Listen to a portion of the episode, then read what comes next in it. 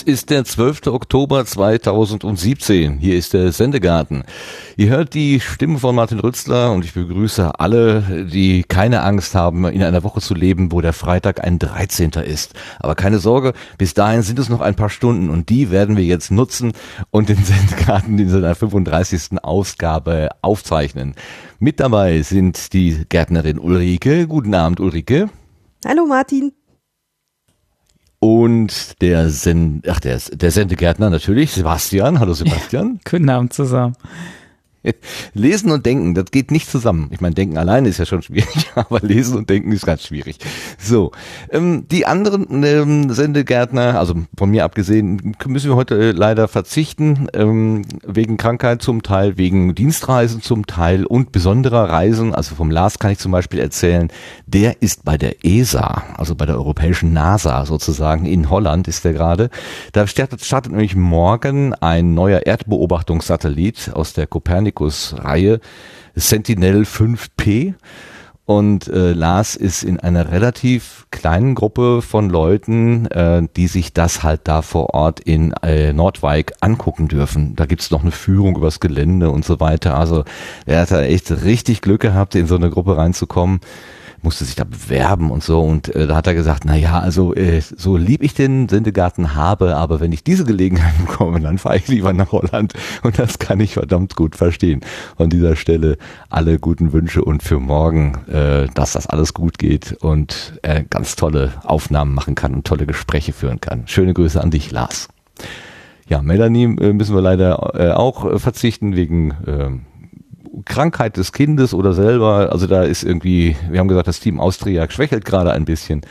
Und der liebe ähm, Jörg hatte uns mitgeteilt, dass er äh, Teilnahme erstmal am Sendegarten nicht mehr machen will, weil es ihm einfach immer zu lange wird. Also da müssen wir leider auch auf ihn verzichten. Gut, wir sind aber immerhin genug, dass wir heute Abend für unseren äh, Gast die Gartenbank herausgestellt haben und rausstellen konnten. Und der Gast ist niemand anderes als Dr. Nikolas oh Börl. Hallo Nikolas. Ja Glück, ja, Glück auf aus dem Ruhrgebiet. Wunderbar. Glück auf ist ein gutes Wort. Hör ich gerne. Ja, Aber du kommst ja auch von hier weg. Genau, ich komme auch von hier weg und äh, ich habe ähm, mit großer Inbrunst bei eurer 100, 100 Jahr Feier, die ja keine 100 Jahre sind, sondern 100 Episoden Feier, das Steigerlied gesungen, was der Linus da so äh, Dirigenten mächtig da in, intoniert hat. Das war ein, ein besonderer Moment. Das war ein wirklich tolles Gefühl. Da kommen wir wahrscheinlich gleich nochmal drauf. Oder muss ich ja, da schon, kommen wir noch mal äh, drauf. pathetisch davon erzählen, weil ich natürlich auch eine Gänsehaut hatte. Aber vielleicht kommen wir da gleich nochmal drauf. Ja. Wunderbar, da kommen wir gleich noch drauf. Ich habe sogar einen kleinen Einspieler dafür vorbereitet. Also, da können wir was, äh, uns noch was anhören. Ich habe aber noch einen anderen Einspieler und der geht eben erstmal an die Ulrike. Ulrike, ich habe da vor ein paar Tagen einen Podcast gehört, wo du mit der Daniela Ishorst äh, über äh, Ballett gesprochen hast, was ihr euch angeguckt mhm. habt. Und da ist ein kleiner Ausschnitt drin, der ist mir ins Ohr gefallen und das, das klingt so. So. Das ist ja aber auch nur ein Mensch und ein Mikro. Was kann daraus wohl entstehen? Es kann ja, ja nur langweilig sein. Ja, ich habe es aber auch schon anders erlebt, ne? dass du das Gefühl hast. Das war ein Seitenhieb auf die Podcasting-Community. Ulrike, warum hast du der Podcasting-Community einen Seitenhieb verpasst? Weil ich mich ab und zu ganz unheimlich lustig finde. Und es war schon ziemlich spät, glaube ich. Ich, ich, fand den irgendwie witzig. Der kam so en passant und ich habe, hä, habe ich jetzt richtig gehört und dann zurückgespult. Und dann, ähm, also ein, ein Mensch und ein Mikro, was kann dabei schon rauskommen? Das muss doch langweilig sein. ist, ist, ja, ist ja definitiv nicht meine Meinung, das weiß ja hoffentlich jeder. Ich bin ja auch Fan von äh, Podcasts, die nur mit einem Menschen funktionieren, wie beim Buddler zum Beispiel oder so. Oder beim Oliver Wunderlich da äh, noch sein, sein Explikator. Also war wirklich nur, äh, war wirklich nur ein Späßchen. Ich glaube, das war auf dieses erste Ballettstück bezogen, wo dann halt immer diese Einsprecher kamen, die waren sehr prägend für das Stück. Das war geil. Ja, oder die äh, vorher durchgeführte, wie nennt man das denn, Einführung. Ach also, ja, stimmt, das war. Der, der muss sehr monoton geredet haben, da dieser, oder wer, wer immer das war, ein der oder eine die. Ja, ein, eine, eine junge Frau hatte die Einführung gemacht. Ja, nee, stimmt, das war's. Äh, ich habe mir, ich höre mir den Podcast danach ja immer nicht nochmal an. Das durfte ja diesmal zum Glück äh, die Dani machen. Genieße ich auch mal, wenn ich mir dann meine eigene Stimme nicht nochmal anhören muss. Aber wie war denn insgesamt äh, äh, die, die Geschichte mit der Daniela da gemeinsam was zu machen? War das okay? War das schön?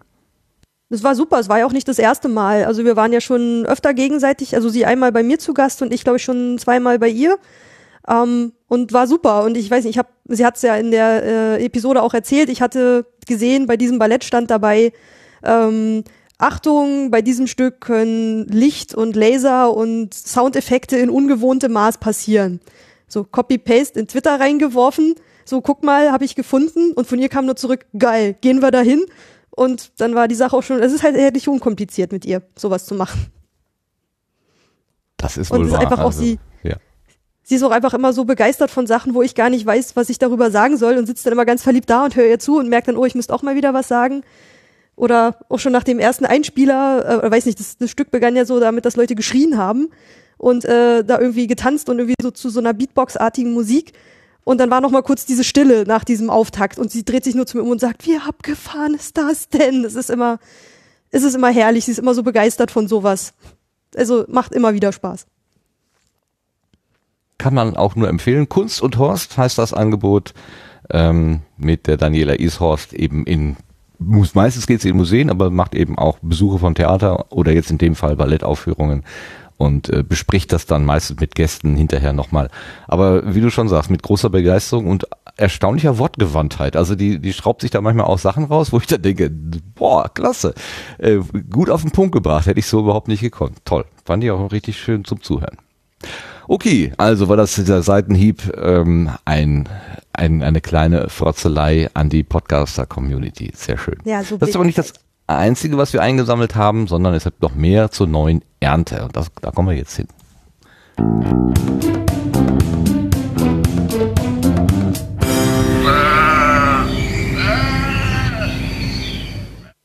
In der neuen Ernte, da sammeln wir ja Sachen ein, die uns seit der letzten Folge so zugesteckt worden sind. Und da haben wir zuerst einmal ein Kompliment, ein dickes, nämlich von der Katja Eidam bekommen. Ähm, die hat unseren Sendegarten, also unsere An Ankündigung, dass die Folge 34 ähm, existiert, weitergeleitet, retweetet und dazu geschrieben, von der ersten bis zur letzten Minute spannend und informativ. Also was will man da äh, äh, noch sagen? Also da wurde, wurde ich schon ein bisschen rot und ich denke, aber es geht im Wesentlichen dieser Dank an unseren Gast vom letzten Mal, Dirk Prims, der so wunderbar erzählt hat, wie es da in Amerika zuging bei der Konferenz der Podcaster. Und wir haben das so versucht, so ein bisschen auch auf Deutschland also zu beziehen. Das war insofern dann ein sehr spannendes Gespräch. Aber es liegt natürlich auch ganz viel daran, wie der Dirk äh, sich hier dargestellt hat und seine Erlebnisse halt dargestellt hat. Dann haben wir eine Audiopostkarte bekommen. Die liebe Lara, die viele von uns als die Auslandsschweizerin kennen, hat äh, uns aus dem Urlaub berichtet und das klingt so.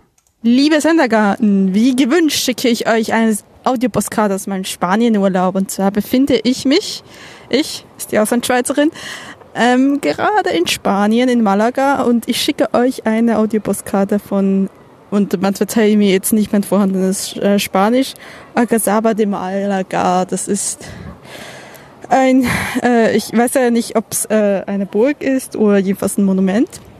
Und ich blicke hier auf die Kathedrale von Malaga unter anderem und ein paar Dächer. Es ist sehr interessant hier.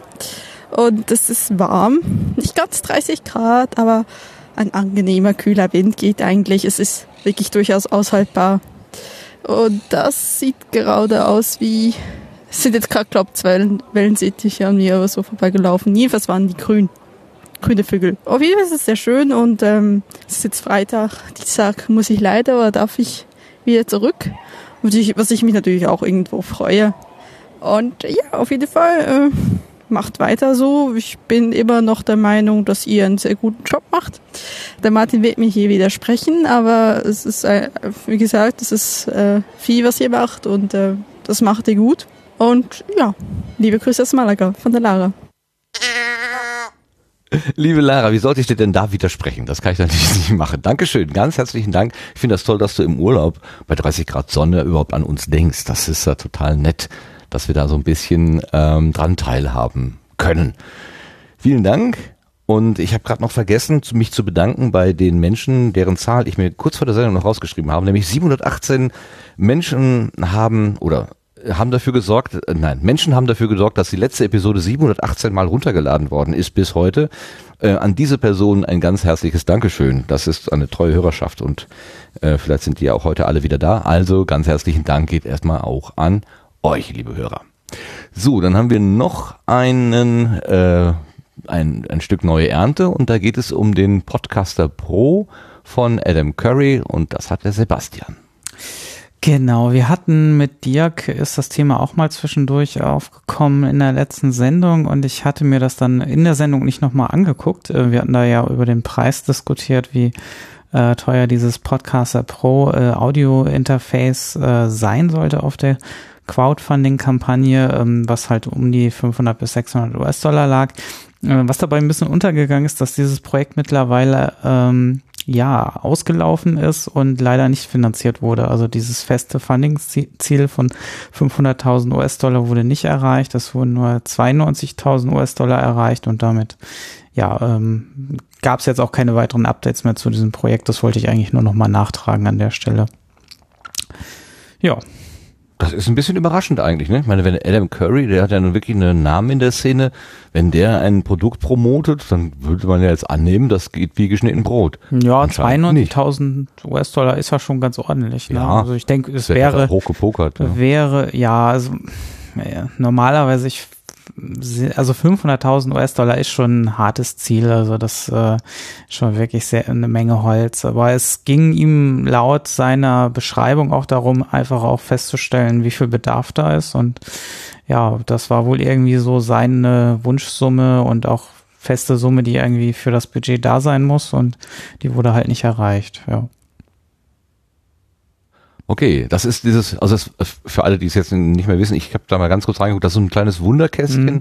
wo man im Prinzip ähm, alles einstöpselt, also Mikrofon, Kopfhörer und so weiter und dann ist das so All-in-One, die All-in-One-Hardware-Lösung quasi. Mhm. Das sollte das werden. Ne? Ja, hatte allerdings nur zwei XLR-Eingänge, also für 500 bis 600 US-Dollar ist das natürlich schon ähm, mit zwei einzelnen Audio-Eingängen, da kriegt man in der Regel natürlich Hardware, wo schon irgendwie vier bis zwölf oder so äh, Eingänge dabei sind. Ähm, ähm, ja, und das, ähm, ja, vielleicht ist das ein Grund, ähm, keine Ahnung, ähm, kann natürlich sein.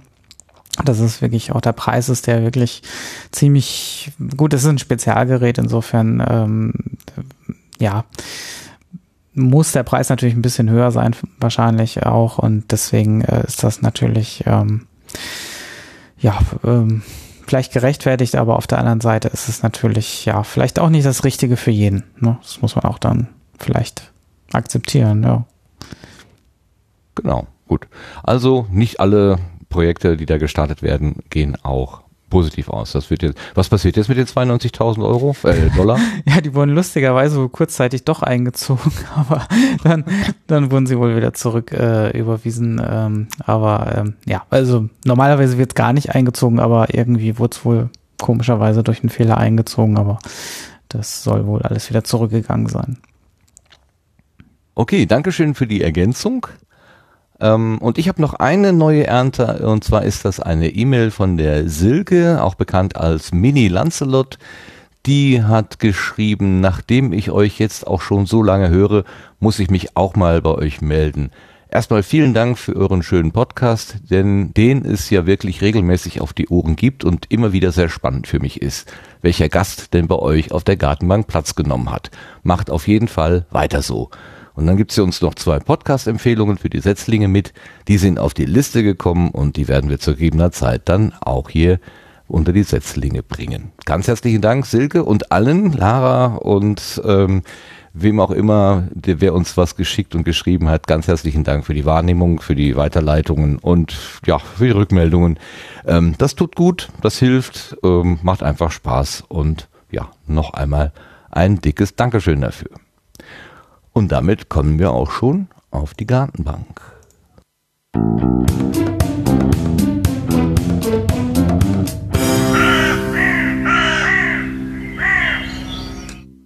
Auf der Gartenbank sitzt, ich sag's jetzt nicht nochmal, der akademische Grad soll heute Abend mal keine Rolle spielen. Ähm, Nicolas Wörl, äh, ein Podcaster, darf ich noch Podcaster-Kollege sagen oder bist du eigentlich schon aus, aus den Dimensionen rausgewachsen, mit denen wir hier zu tun haben?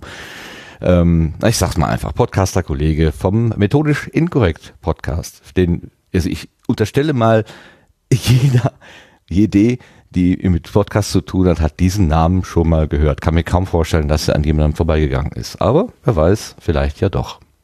Nikolas, du hast mir mal gesagt, du würdest alle Dinge planen. Du würdest nichts machen, wo du nicht vorher einen Plan gemacht hast. Was hast du für heute Abend geplant? Ja, äh, heute habe ich relativ wenig geplant. Das macht mir auch so ein bisschen ungutes Gefühl. Äh, aber wir schauen mal. Also heute habe ich tatsächlich eigentlich nix. Also abgesehen davon, dass ich mir äh, sehr, sehr geplant einen Tee gemacht habe und den hier neben mich gestellt habe, ähm, habe ich wenig geplant. Ich bin im freien Fall. Das kann jetzt ziemlich in die Hose gehen. Ach was, ach was, wir fangen dich auf. Wir fangen dich erstmal auf mit einer schönen äh, Fanfare.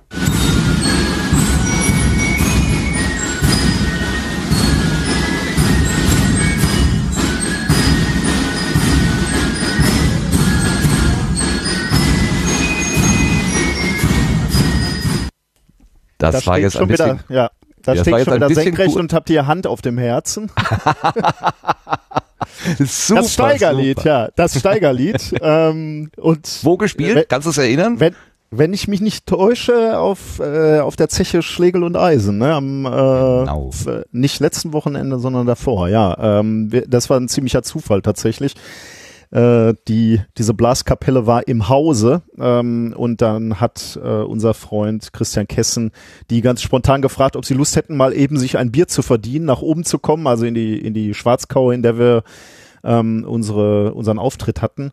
Ähm, das war ja irgendwie so drei, vier Stunden vorher und äh, die haben sich dann dahingestellt und mal eben das Steigerlied abgespielt äh, und sind dann ohne Bier wieder äh, gegangen oder wollten zumindest gehen. Aber dann hat der Christian ihnen noch ein paar, äh, paar Euro für eine Kiste Bier in die Hand gedrückt. Das war sehr freundlich. Für alle Hörerinnen und Hörer, die jetzt nicht ganz genau wissen, was am vorletzten Wochenende in der ersten Etage passiert ist, also der von mir gerade schon genannte Podcast Methodisch Inkorrekt, äh, ist inzwischen in der 106., 105. Ausgabe, äh, ja, ne, 105 habt ihr, glaube ich. 105 Und- Folgen, genau. Äh, also die Zählung ist bei 105, aber wir haben mit null angefangen. Also dieses elendige, ähm, ja, wir haben wahrscheinlich irgendwas so um die 106 Folgen. Okay, also 105 plus die Nullfolge. Aber die, die, die hundertste Folge, die habt ihr richtig äh, feierlich begehen wollen und habt ihr auch feierlich begangen sozusagen und zwar durch einen, ähm, einen öffentlichen Auftritt auf einer Bühne und ihr habt euch dafür eine standesgemäße für einen, einen Ruhrgebiets-Podcast standesgemäße Kulisse gesucht, nämlich eine ehemalige Zeche in der Schwarzkauer, also da, wo die Kumpels sich früher umgezogen haben, also ihre schmutzigen Klamotten angezogen haben oder ausgezogen haben. Ähm, da habt ihr also die Bühne bespielt mit einem Showprogramm. Und das war so erfolgreich, äh, dass ihr das nicht an einem Abend gemacht habt für, was war das, 150 Leute im Saal oder waren das 300? 300. Was war das? 300. 300 pro, pro Abend. Ähm, sondern die Karten waren wie schnell weg für den ersten Abend? Ach ja, das ist so eine Sache. Ne? Wir, ähm, also wir haben als erstes haben wir natürlich auch Kritik dafür gekriegt, warum wir nur in Anführungsstrichen vor 300 Leuten diese ganze Sache äh, geplant haben. Die Idee war ja einfach, wir wollten, okay, 100 Folgen, da muss man ein bisschen feiern, da rechnet man ja nicht damit, dass man das mal er, erreicht, 100, 100 Podcast-Folgen. Und dann haben wir halt gesagt, okay, dann lass das vor Publikum machen äh, und dann überlegst du dir natürlich, in welcher Größe willst du das machen und dann ähm, ja, dann ist das halt, das ist halt immer ein Wagnis irgendwie. Ne? Du weißt halt nicht, wie viele Leute kommen. Jetzt können, können, haben uns dann natürlich nachher ganz, ganz viele Leute auch gesagt, so, ja, aber ihr spielt ja auch auf dem Kongress vor äh, 1000 Leuten in, in Saal G oder H oder wo wir da immer aufgetreten sind.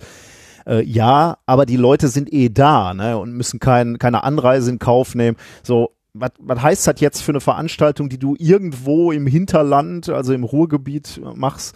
Kommen da 100 Leute, kommen da 300 Leute, kommen da 500 Leute? Das weiß ja einfach nicht. Das heißt, wir haben halt irgendwie so ziemlich ins Blaue hinein gesagt, also wir haben uns auch Locations angeguckt, aber dann haben wir diese Schwarzkauer äh, gefunden, von der du gerade schon sp- gesprochen hast. Und die hat uns so gut gefallen. Dann haben wir mal nachgerechnet, wie viele Leute kriegen wir da rein. Und dann war das irgendwie so 300 plus ein paar wenige. Und dann haben wir gesagt, okay, lass es in, de in dem Ding wagen. Und äh, dann haben wir die, die Tickets online angeboten. Ähm, und tatsächlich waren die, ich, ich weiß nicht, also die werden dann ja erst in den Warenkorb gelegt und dann sind die quasi reserviert und kein anderer kann mehr sich so ein Ticket shoppen oder, oder klicken. Und das war irgendwie nach gefühlt 30 Sekunden oder einer Minute oder so waren die gefühlt weg. Bezahlt oder, oder bestätigt waren die dann irgendwie nach zwölf Minuten oder so. Da kann man jetzt sagen, oh, da freut man sich. Wir beide haben uns jetzt nicht so besonders gefreut. Ähm, wir haben, wir haben dann telefoniert sofort an dem Morgen, weil wir gesagt haben, okay, das war nicht, also ich meine, klar, wir können uns freuen, damit war unser Risiko natürlich ähm, damit war unser Risiko minimiert. Also damit, mit, mit den 300 Leuten wussten wir, dass wir das irgendwie finanziell gestemmt kriegen, diese ganze Veranstaltung. Äh, nur ist es natürlich so, dann weiß er natürlich auch, dass sich Leute echt ärgern, äh, wenn die, wenn die sich dann da hinsetzen und versuchen, so ein Ticket zu, zu shoppen und äh, nach zwei Minuten hast du schon keine Chance mehr, dann lässt er einfach auch viele, viele Leute frustriert zurück. Äh, und das wollten wir dann auch nicht. Und dann waren wir ein bisschen am Schwitzen und haben überlegt, was wir machen und haben dann relativ kurz entschlossen halt gesagt, okay, die, die eigentliche Veranstaltung ist am Samstag. Wie wäre denn, wenn wir am Sonntag das einfach nochmal anbieten? Das ist alles da, äh, also die, die Sachen für die, für die Exponente und die Stühle. Äh, man muss ja dazu sagen, wir haben das alles von, von Ground up sozusagen organisiert. Da war nix in dieser Halle. Also ein paar Sachen, Infrastruktur waren schon da, aber vieles musste einfach von uns auch rangekarrt werden, beispielsweise die Stühle. Das hätten wir mit viel, viel Hilfe nicht, also mit ohne, ohne die ganze äh, Hilfe nicht geschafft. Da komme ich gleich nochmal drauf. Äh, aber jedenfalls war das dann alles einmal schon da am Samstag und da war dann für uns halt äh, verhältnismäßig leicht zu sagen, komm, dann machen wir das einfach am Sonntag nochmal. Und deswegen kam es überhaupt erstmal dazu, dass wir ähm, äh, das zweimal angeboten haben quasi.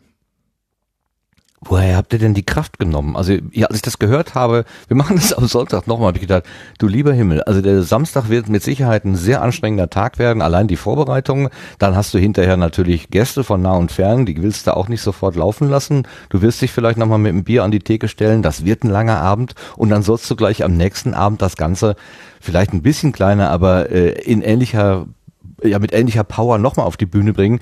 Wie macht man das? Habe ich mir, äh, habe ich mir, habe ich mich gefragt. Äh, wie hast du es überstanden? Ging das oder hast du hinterher auf dem letzten Zahn, bist du auf dem letzten Zahn gekrochen?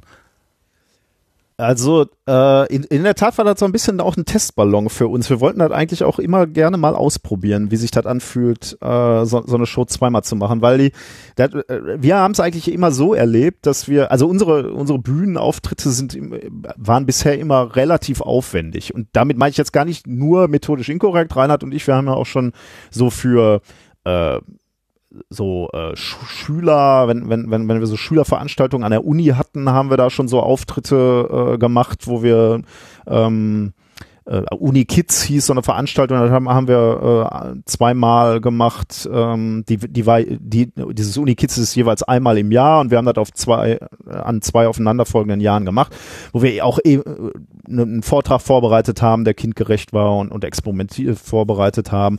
Oder jetzt der Kongress ist halt so, dass wir da immer relativ viel auffahren. Und eigentlich war es immer so, dass wir gesagt haben, der Aufwand ist einfach riesig groß dafür, dass du dann äh, das Teil in zwei Minuten äh, oder zwei Stunden abfeuerst äh, und dann ist es vorbei. Das ist natürlich auch ein, ein besonderer Reiz, dieses Vergängliche. Also das, das ist für mich zum Beispiel der Reiz, den Live-Musik ausmacht. Das ist halt nur einmal da und ist dann wieder äh, ähm, vergangen sozusagen und du warst bei diesem Moment dabei.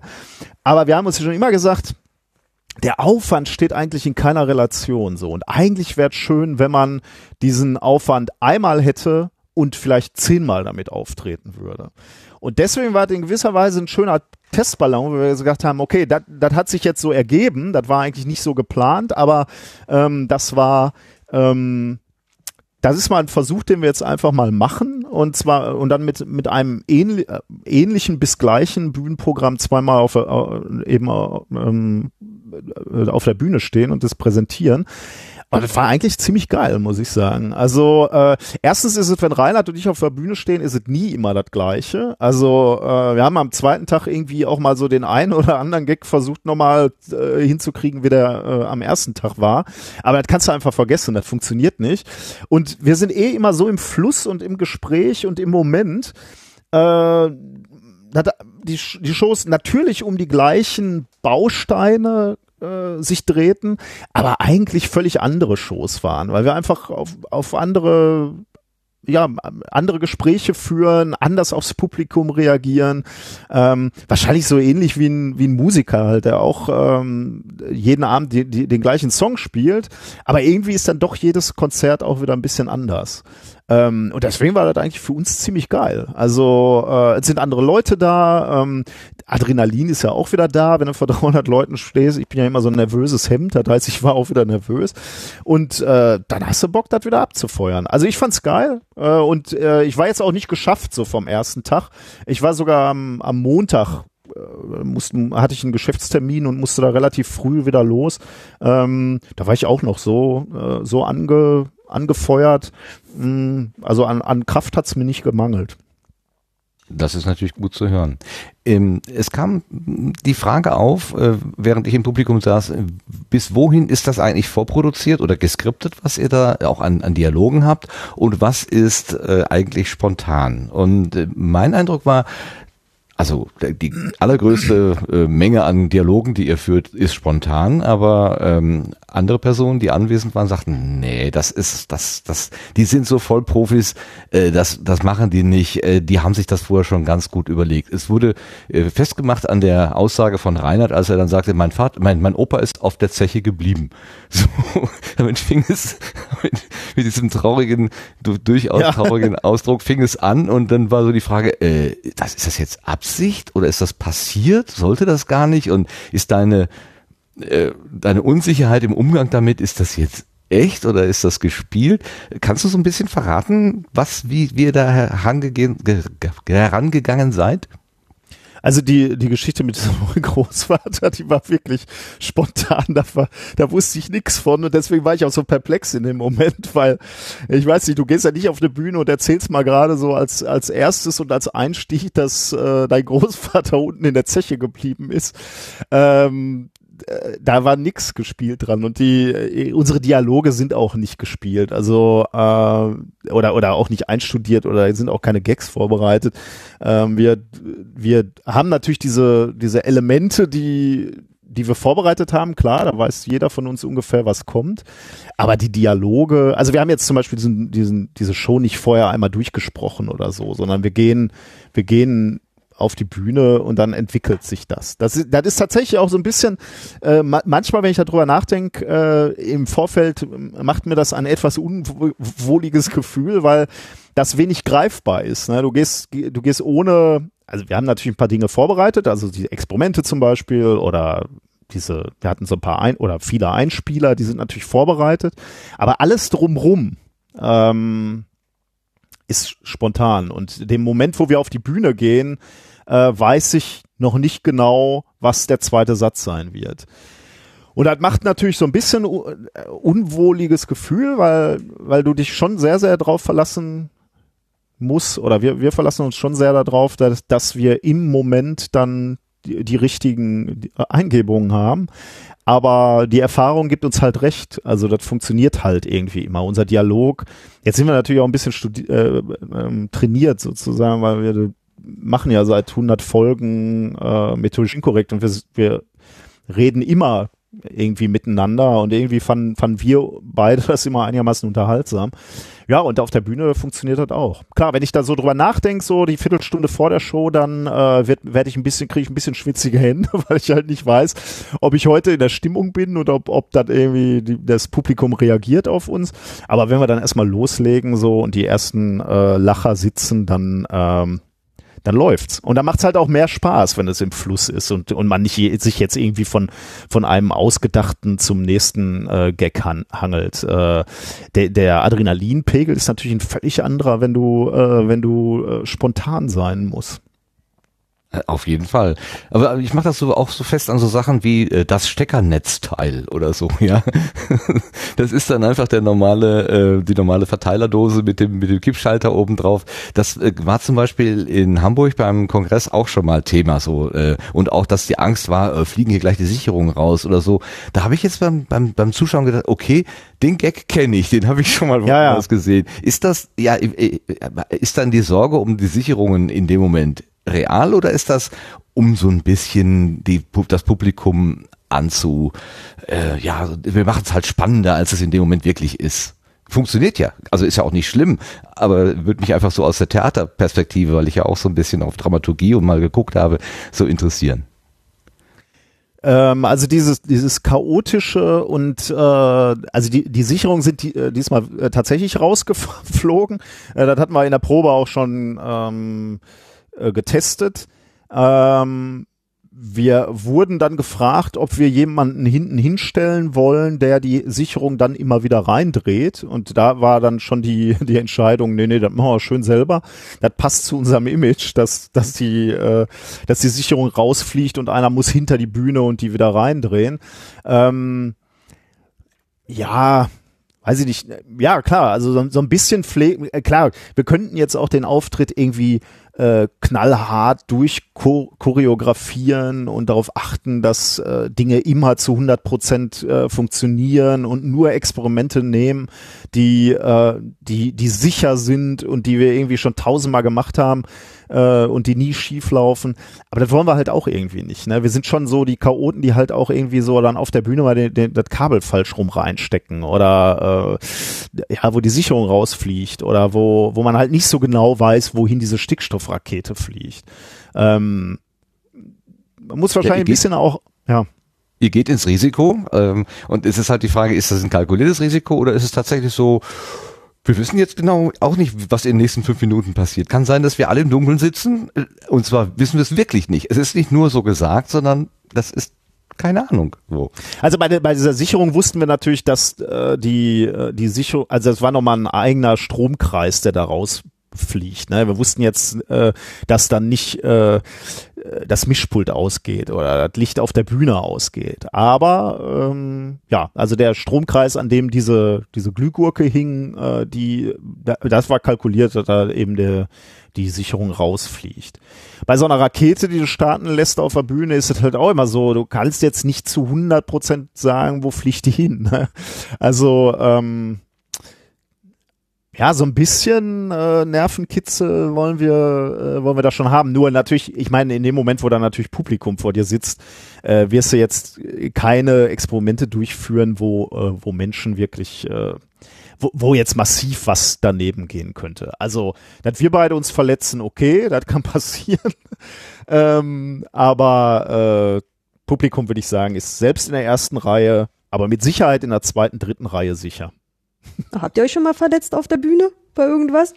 Ähm, auf der Bühne, also abgesehen davon, dass man schon mal so leichte Verbrennung mit dem flüssigen Stickstoff hat äh, sich das ja nicht anmerken lässt, abgesehen von Starkstromstößen, die sich Reinhard gerne selbst und freiwillig zufügt auf, auf Bühnen, ähm, abgesehen von, weiß ich nicht, kleinen Verbrennungen oder so, äh, wüsste ich jetzt nicht, dass mir irgendwas einfällt. Ich habe mal irgendwann geblutet, aber ich weiß gar nicht mehr genau warum. Aber das war auch nur so äh, klein und ich musste es überspielen, weil es mir peinlich war. Aber ich habe es vergessen, warum entweder bin ich so traumatisiert, also wirklich nur minimal, also könnte ich jetzt nicht äh, mich dran erinnern. Aber ähm, so hinter den Kulissen sind auch schon mal Experimente daneben gegangen. Ich möchte nicht so gerne darüber reden, welche und warum und wann, ähm, aber äh, gar nicht vor allzu langer Zeit ist ein Experiment auch schon äh, schon mal hatten wir ein bisschen Glück, sagen wir mal so. Aber da lernt man dann auch wieder draus, ne? Also dann, äh, dann merkst du natürlich, okay, vielleicht sind wir da jetzt doch ein Stück zu weit gegangen und wir sollten ein bisschen äh, einen Gang nochmal zurücknehmen. Aber im Grunde genommen, äh, bevor, bevor ich jetzt hier den falschen Eindruck mache, ist es natürlich schon so, dass wir das Risiko kalkulieren und im Zweifelsfall dann eher ähm, äh, so ein Experiment ähm, mal nicht machen. Aber hier so, äh, nur um Beispiel zu nennen, äh, ein, einer unserer jetzigen äh, Klassiker-Experimente ähm, äh, oder Show-Acts ist ja dieses äh, ist flüssigen Stickstoff in eine PET-Flasche äh, füllen und die zuschrauben. Das ist prinzipiell eine scheiß Idee, weil der flüssige Stickstoff dann eben gasförmig, der erwärmt sich, wird gasförmig, breitet sich aus, da baut sich einen ungeheuren Druck auf äh, und dann zerreißt die PET-Flasche und die explodiert halt. Ähm, das ist eine blöde Idee, da in der Nähe zu stehen. Was man machen kann ist, und was wir dann auch tun, ist da eben so, so, so Bälle aus dem Bällebad draufschmeißen oder kann man auch mit Ping-Pong-Bällen machen oder Styroporkugeln. Ähm, und die, die, die Flasche selbst ist in, in einem Bottich, damit die auch jetzt nicht so nach rechts und links rausfliegen kann. Das heißt, man wirft die da rein, packt die Bälle drauf und dann explodiert die irgendwann. Ähm, äh, das ist natürlich erstmal nicht so, wenn, wenn du das zum ersten Mal machst, bist du natürlich nicht so sicher, welche Flasche nimmst du, wie dick, wann dicht darf die sein und wie lange dauert das eigentlich genau, bis die explodiert. Äh, und da hast du natürlich schon ein bisschen Schiss, wenn du das Experiment zum ersten Mal machst. Das haben wir dann auf so einem Feld äh, weit weg von anderen Menschen ähm, im brandenburgischen Hinterland gemacht, ähm, im, im Rahmen des äh, Chaos Camps. Ähm, ja, da hätten wir schon, da ja, da begibst du dich dann schon mal in so Bereiche, wo etwas unkalkulierbarer wird. Aber unkalkulierbarer, mal gut, da fliegt dir so eine explodierte äh, Plastikflasche um die Ohren, das überlebst du auch. Aber gut, da kann man sich schon mal verletzen. Aber das haben wir dann ein paar Mal ausprobiert, um das jetzt mal zu äh, noch zu ja, ja, ja. Das haben wir dann wir haben dann eine gewisse Statistik äh, gemacht. Wir, wir wissen jetzt mittlerweile, welche Flaschen sehr sehr gut gehen äh, und da da ist das Risiko jetzt wirklich kalkulierbar. Also das haben wir haben wir jetzt äh, viele viele Dutzende Male gemacht und das ist immer gut gegangen. Aber beim ersten Mal hatten wir natürlich schon ein bisschen Schiss.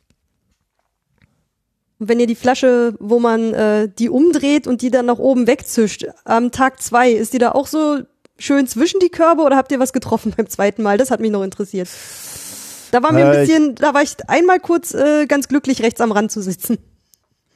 Ja, das ist das ist zum Beispiel so ein Experiment, wenn wenn da äh, wenn wenn die Flasche in die falsche Richtung fliegen würde, ne? Oder sagen wir mal jetzt, du, du würdest die aus Versehen loslassen, äh, bevor die losfliegt und zündet und dann dann fliegt die aufs Publikum zu.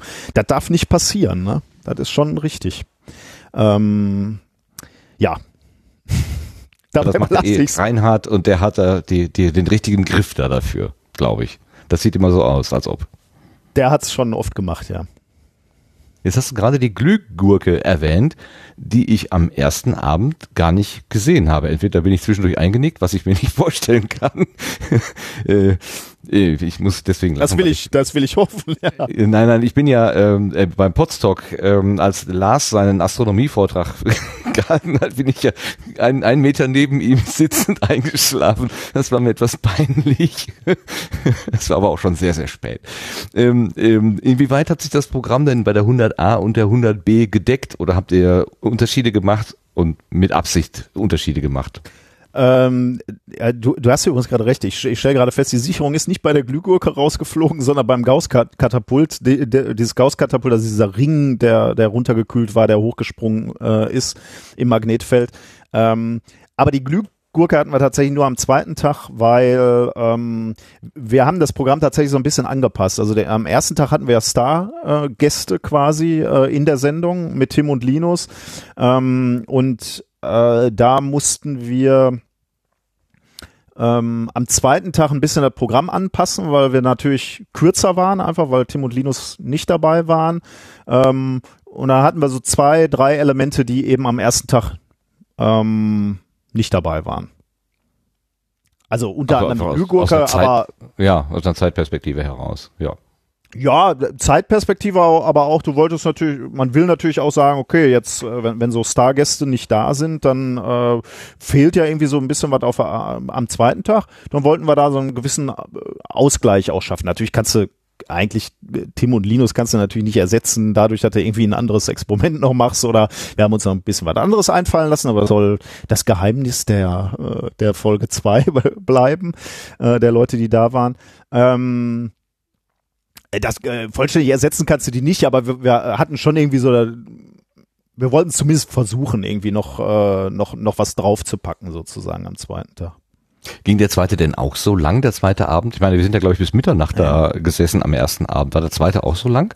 Also wir haben schon mal äh, am, ähm, am zweiten Tag haben wir schon mal eine Stunde früher angefangen. Ähm, wir, wir hatten ja auch Vorprogramm. Ähm, also auf, sowohl vor Bühnenprogramm als auch vor ähm, vor wie, sagt man das? Also so Nachmittagsprogramm äh, mit, mit äh, alten Bergleuten, die so ein bisschen übers Gelände geführt haben.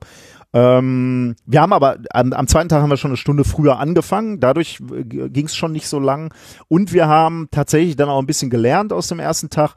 Äh, ich glaube, wir haben am ersten Tag die Pausen zwischen den Acts etwas lang gemacht. Das haben wir ein bisschen abgekürzt beim, beim zweiten Tag. Also da waren die Pausen insgesamt etwas, äh, etwas kürzer nach Vorprogramm und ähm, äh, ich, ich weiß gar nicht, hatten wir überhaupt am zweiten Tag, hatten wir, glaube ich, gar keine Pause in unserem äh, ich weiß es gar nicht mehr. Guck, lief, lief wie in so einem Film ab.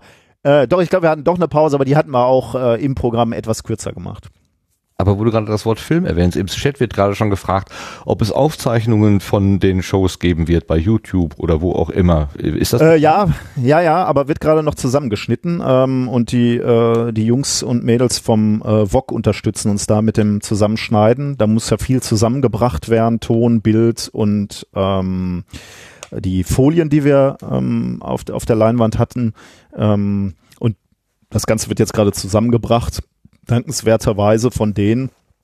Ähm, das heißt, es kommt, äh, es kommt höchst professionell dann, wenn es erstmal da ist.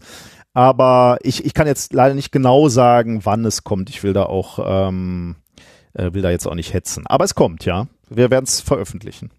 Gab es am zweiten Abend diesen lustigen, eigensinnigen Beamer auch noch oder hattet ihr den da im Griff?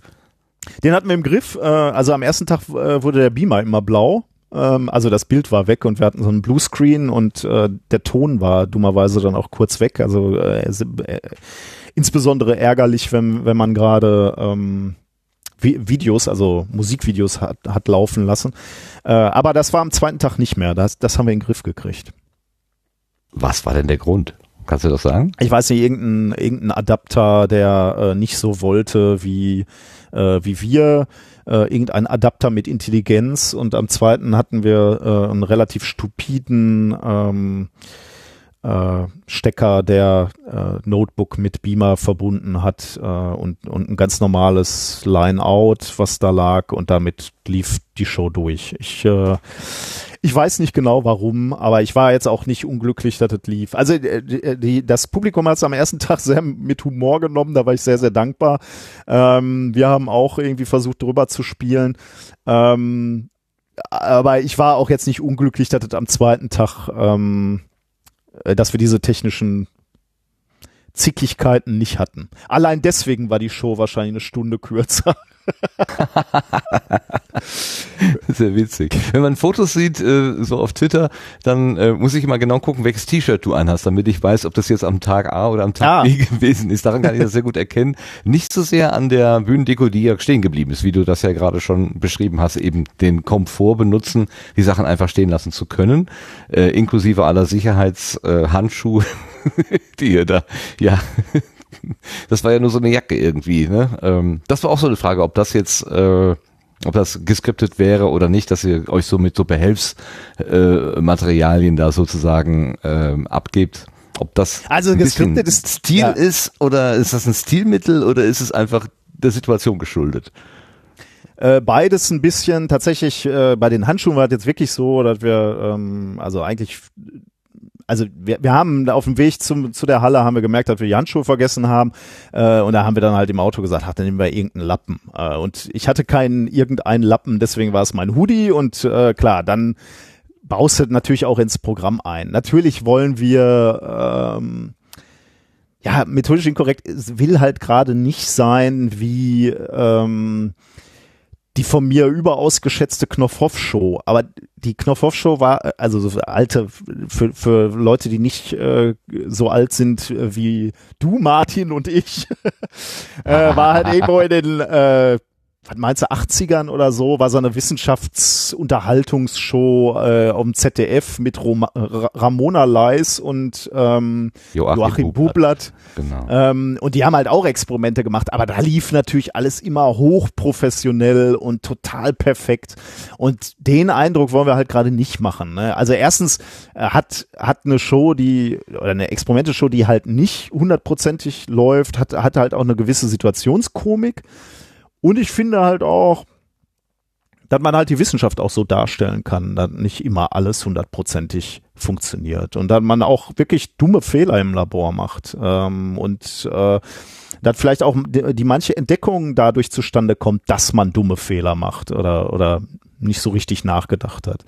Und das finde ich gehört ein bisschen dazu. Aber klar, es ist mittlerweile natürlich auch ein bisschen Image und macht natürlich die Planung von solchen Shows auch etwas einfacher, dass man sich jetzt etwas ähm, hemdsärmlich dahinstellen kann und, uh, und diese Experimente da abfeuern kann.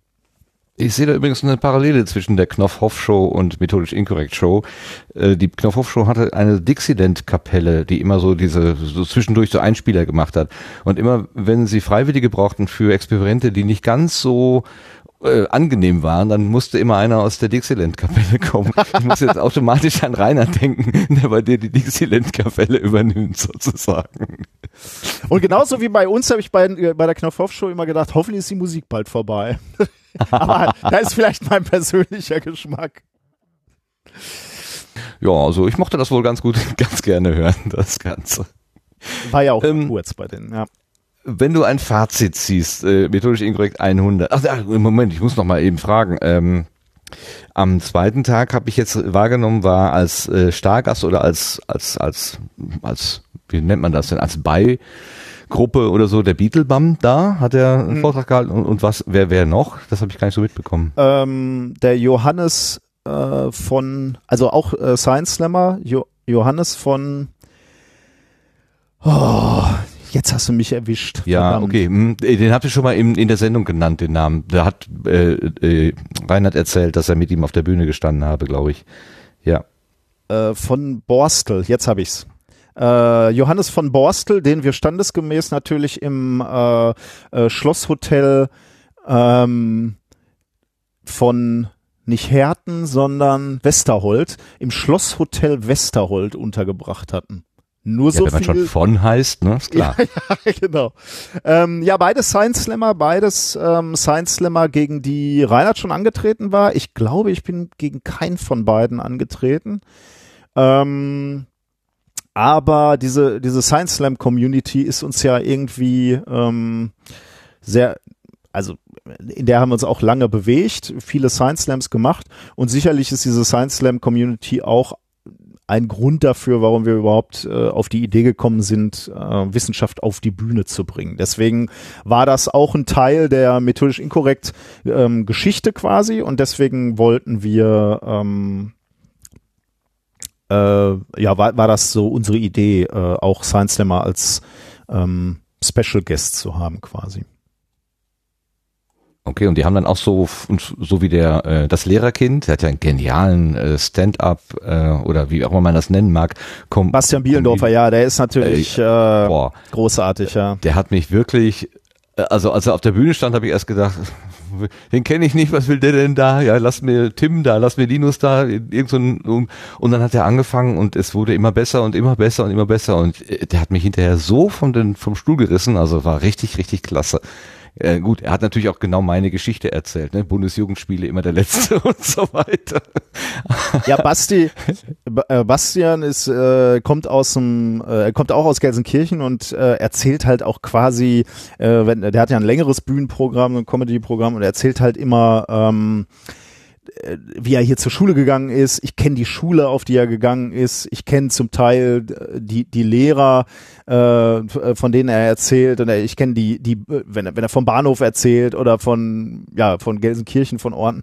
Äh, von daher ist, ist mir das natürlich nochmal doppelt und dreifach nah. Äh, und er hat ja mit, mit Reinhard diese ZDF-Produktion, die Zerleger gemacht. Das heißt, äh, auch da war nochmal ein, äh, quasi einen Bezug zu methodisch inkorrekt, wenn man so will. Genau, das hat er erwähnt, auch mit dem Zerleger. Da habe ich dann auch das Gesicht erinnert, aber irgendwie äh, wirkte er in dem Film ganz anders. Und von daher äh, habe ich eher so mit mit negativen so nee bitte jetzt nicht irgendwie so und wir hauen jetzt hier eine Waschmaschine kaputt äh, Humor. Und dann kam was ganz anderes und das war einfach grandios. Also ganz toll der Typ. Hat mir wirklich gut gefallen also kann, kann ich auch wirklich, ja, das muss ich nochmal sagen, ne? also wenn, wenn der mal bei euch in der Nähe ist und ihr steht so ein bisschen auf diesen Ruhrpott-Humor, äh, unbedingt hingehen. Ich war äh, mit meiner Mutter ähm, vor, ich weiß nicht, einem halben Jahr bei dem im, im, in diesem Comedy-Programm und ich weiß nicht, ich glaube, ich habe noch nie so bei einem Comedy-Programm gelacht. Also äh, wirklich zwei Stunden lang war für mich wirklich ein, äh, ein Highlight äh, ans nächste. Also der Typ ist wirklich auf der Bühne äh, eine Granate. Also kann ich extrem empfehlen. Wo du gerade von deiner äh, Erfahrung im Gelsenkirchen, wo du zur Schule gegangen bist und so weiter äh, gesprochen hast, ähm, baust du quasi eine Brücke dahin, wo ich heute ganz gerne so ein bisschen auch hin möchte, nämlich äh, auf die auf die Person äh, Nikolas. Ähm, wenn wir uns mal deinen Sohn vorstellen, der ja jetzt auch zum wiederholten Male da im Zuschauerraum gesessen hat und seinen Papa auf der Bühne hat angeguckt. Wenn du dich äh, mal zurück erinnerst, als du so alt warst, müsste es um die neun Jahre sein, äh, wie dein Sohn heute ist. Wie, wie, wie sah der Nicolas Wörl damals aus? Beziehungsweise was hatte der für Ideen? Wie hat er auf die Welt geguckt? Was warst du für ein Kind? oh Gott. Ähm, tja, Martin, das, äh, das ist eine Frage. Mit neun Jahren. Ähm, ich habe Sport gemacht, relativ, also ich war im Leichtathletikverein und mein, mein größter Traum war, zu den Olympischen Spielen zu fahren. Ich spoiler vielleicht mal, das hat nicht geklappt. Äh, nicht, nicht mal knapp. Ähm, ja, ich war ein also mein, meine Eltern sind immer überrascht, dass ich mich jetzt freiwillig auf Bühnen stelle. Ich war, glaube ich, eher, also schüchtern weiß ich nicht, ob man sagen würde, ich war ein schüchternes Kind, aber ich wäre wär jetzt nicht so, ich war jetzt nicht so eine Rampensau. Also ich musste jetzt nicht so immer im Mittelpunkt stehen. Ich war immer eher so ein bisschen ruhiger. Wenn ich mich in einem Kreis sicher gefühlt habe, dann bin ich sicherlich auch äh, ein bisschen aus mir rausgegangen. Aber im Prinzip war ich ein verhältnismäßig unauffälliges Kind. Beim, beim Leichtathletik, was hast du da gemacht? Zehnkampf? Ja, als, als Neunjähriger machst du noch keinen Zehnkampf, aber ähm, du kriegst normalerweise im Leichtathletikverein ähm, eine relativ umfassende Ausbildung, körperliche Ausbildung. Das heißt, du machst auch viele Mehrkämpfe, ja. Aber das ist in dem Alter ist es dann ein Dreikampf oder ein Fünfkampf später, Siebenkampf. Ich glaube, Zehnkampf habe ich nie gemacht. Ich glaube, das höchste war ein, Siebenkampf und dann bin, bin ich irgendwann, äh, ja, habe ich, habe ich das Interesse ein bisschen an der Leichtathletik verloren. Und hast dann andere Sportarten gemacht, Mannschaftssportarten oder gar äh, keinen äh, hab, Sport mehr? Ich habe dann ähm, erstmal relativ lange kein, keine Sportarten mehr gemacht. Ähm, da kamen andere Dinge in, in mein Leben. Also äh, die Musik kam dann irgendwann, äh, dann, dann wurden die Träume in die Richtung gelenkt. Also da wollten wir irgendwie viele, viele Jahre Musik machen, haben wir auch gemacht, also ähm, in verschiedenen Bands, auf verschiedenen Bühnen hier in Jugendheim. Ähm, äh, aber da ist der, der Sport dann so ein bisschen ähm, zurückgedrängt worden und dann erst irgendwie schon spät im Studium habe ich gemerkt, dass ich eigentlich mal wieder was für mich machen müsste und habe dann wieder angefangen äh, zu laufen und dann verschiedene Sportarten zu machen. Aber ähm, ja, für einige Jahre habe ich das so ein bisschen aus den Augen verloren. Hast du irgendwelche so Hobbys gehabt wie Fotografieren oder naturwissenschaftliche AG, äh, Schmetterlinge fangen oder irgend sowas als Kind? Ähm, äh, du meinst, wo mein Weg als Naturwissenschaftler vorgeprägt gewesen mhm. wäre oder? Ähm, Hobbys würde ich das jetzt nicht nennen. Ich war natürlich schon immer äh, interessiert. Ähm, habe viel gelesen zu den Themen. Also mein Vater äh, ist Physiker, ähm, Geophysiker und äh, der hat mir die Faszination dann so ein bisschen für die Naturwissenschaften natürlich ähm, mitgegeben. Äh, das heißt, wir hatten immer äh, so, so äh, Zeitschriften natürlich im, im, im Hause liegen, äh, Bild der Wissenschaft oder, oder Spektrum, äh, die ich dann auch schon versucht habe zu lesen.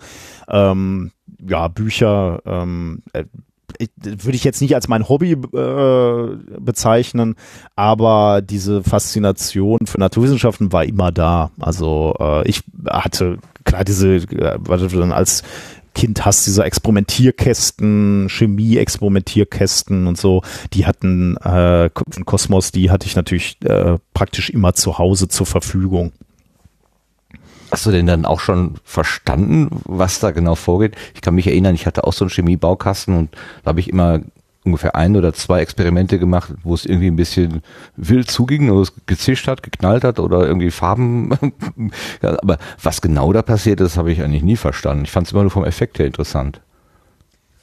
Äh, ja, gut, da ist dann natürlich wieder ein bisschen vorteilhaft, wenn du einen Vater hast, der Physiker oder Naturwissenschaftler ist, weil der versucht dann natürlich auch so ein bisschen noch ähm, zusätzlich Inhalt reinzubringen, beziehungsweise äh, schaut dir mal über die Schulter und guckt dann, ob du da nicht sinnlos irgendwelche Chemikalien zusammenkippst und guckst, welche Farbe rauskommt oder ob er zischt und pufft, sondern der hat, ähm, hat sich mit mir dann auch drüber unterhalten und ähm, ich würde schon sagen, dass ich da auch was rausgezogen habe. Also aber äh, auf der anderen Seite war das jetzt auch nicht irgendwie ein verkopftes Lernen oder so. Ich meine, den Reiz, den ich in der Naturwissenschaft sehe oder in der Physik oder bei mir jetzt im, im, im Speziellen in der Experimentalphysik ist ja gerade, dass man experimentiert und auch mal äh, Dinge ausprobiert, von denen man nicht so genau weiß, was da rauskommt.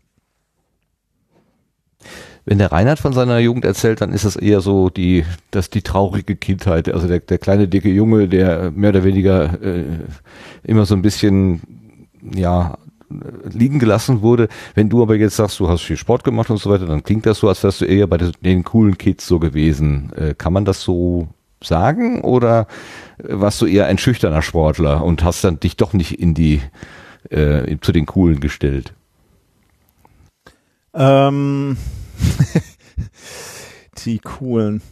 Ähm, also wir hatten in, äh, in unserer Schulzeit gab's schon ziemliche äh, Gruppierungen, sage ich jetzt mal. Also ähm, da, da gab's halt die, also weil, weil worüber sprechen wir jetzt? Ende mit Mitte bis Ende der 80er, da gab's halt die Popper in den in den in, in der Klasse, da gab's die äh, Metaller, die die eher die härtere Musik gehört haben, da gab's die Punker.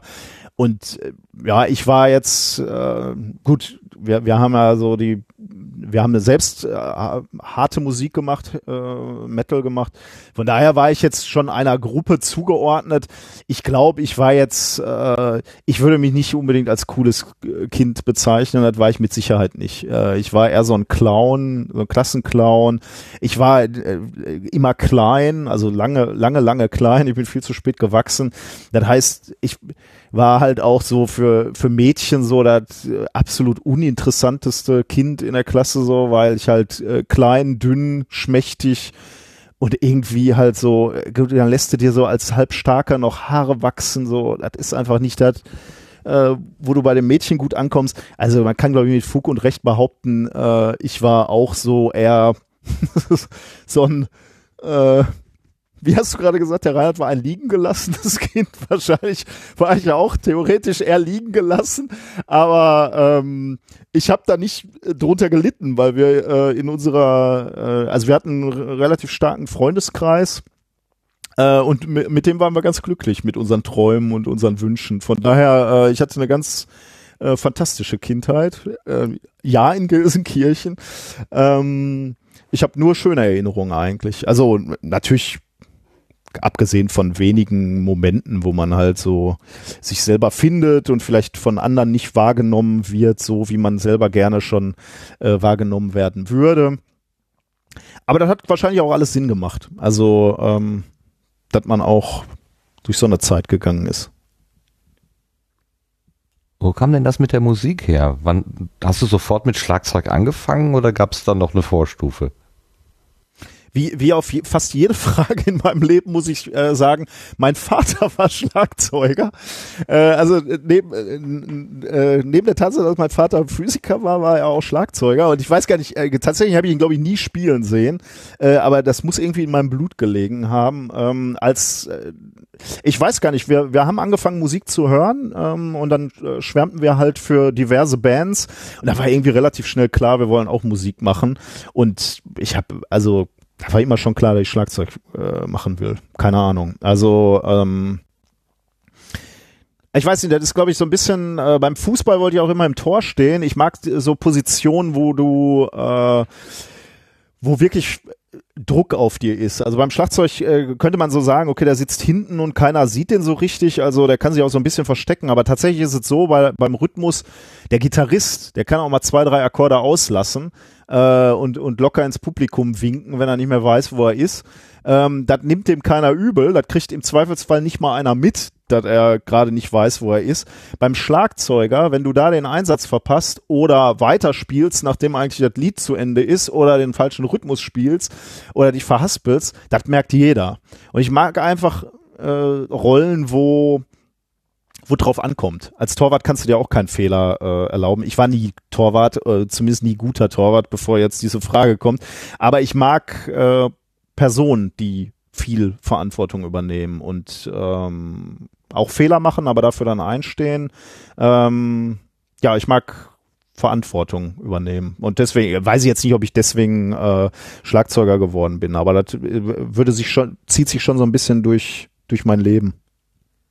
Mhm, ja, das kann man, also als Erklärungsansatz wunderbar, kann man natürlich sehr schön so verstehen. Es gibt ja diesen geflügelten Spruch, das Leben wird nach vorne gelebt und nach hinten verstanden. Also man guckt in die Vergangenheit und plötzlich ähm, hat man den Eindruck, ach, das ist gar nicht durch Zufall, sondern das hat doch eine gewisse Systematik, warum das eine ins andere greift und so weiter. Und das würde dem jetzt entsprechen, dass du sagst, ja, das ist auch eine Position, die mit meinem sonstigen Verständnis von mir durchaus in Einklang steht. Oh Gott, wir, wir, schauen jetzt schon auf mein Leben zurück, Martin. Ist es schon so weit? Ist das jetzt schon so? Äh ja, es gibt Leute, die schreiben mit 18 ihre Biografie, also bitte. Ja, ähm, okay. Das können wir jetzt. Wir machen ja nur eine kleine. Es geht ja, ähm, also ich möchte einfach mal ähm, weißt du, ich möchte den Star entzaubern, ich möchte ihn auf den Boden runterholen und möchte, dass er ein Mensch wird. So. Das ist mir immer wahnsinnig unangenehm, wenn du sowas sagst. Mir, mir ist das schon unangenehm, wenn du das mit dem, äh, mit dem Doktortitel sagst, weil der Doktortitel hat für mich auch überhaupt keine Bedeutung. Also abgesehen davon, dass er mir gewisse Türen äh, also an der Universität geöffnet hat. Aber an der, an der, an der Universität spielt der Doktortitel keine Rolle mehr. Also es ist ja nicht so, dass ich da irgendwie mit Herr Doktor angesprochen werden würde. Also eigentlich spielt er in meinem Leben überhaupt keine Rolle mehr, seit ich, äh, seit ich meinen meinen Beruf gefunden habe sozusagen oder seit ich seit, seit ich diesen Titel verteidigt habe.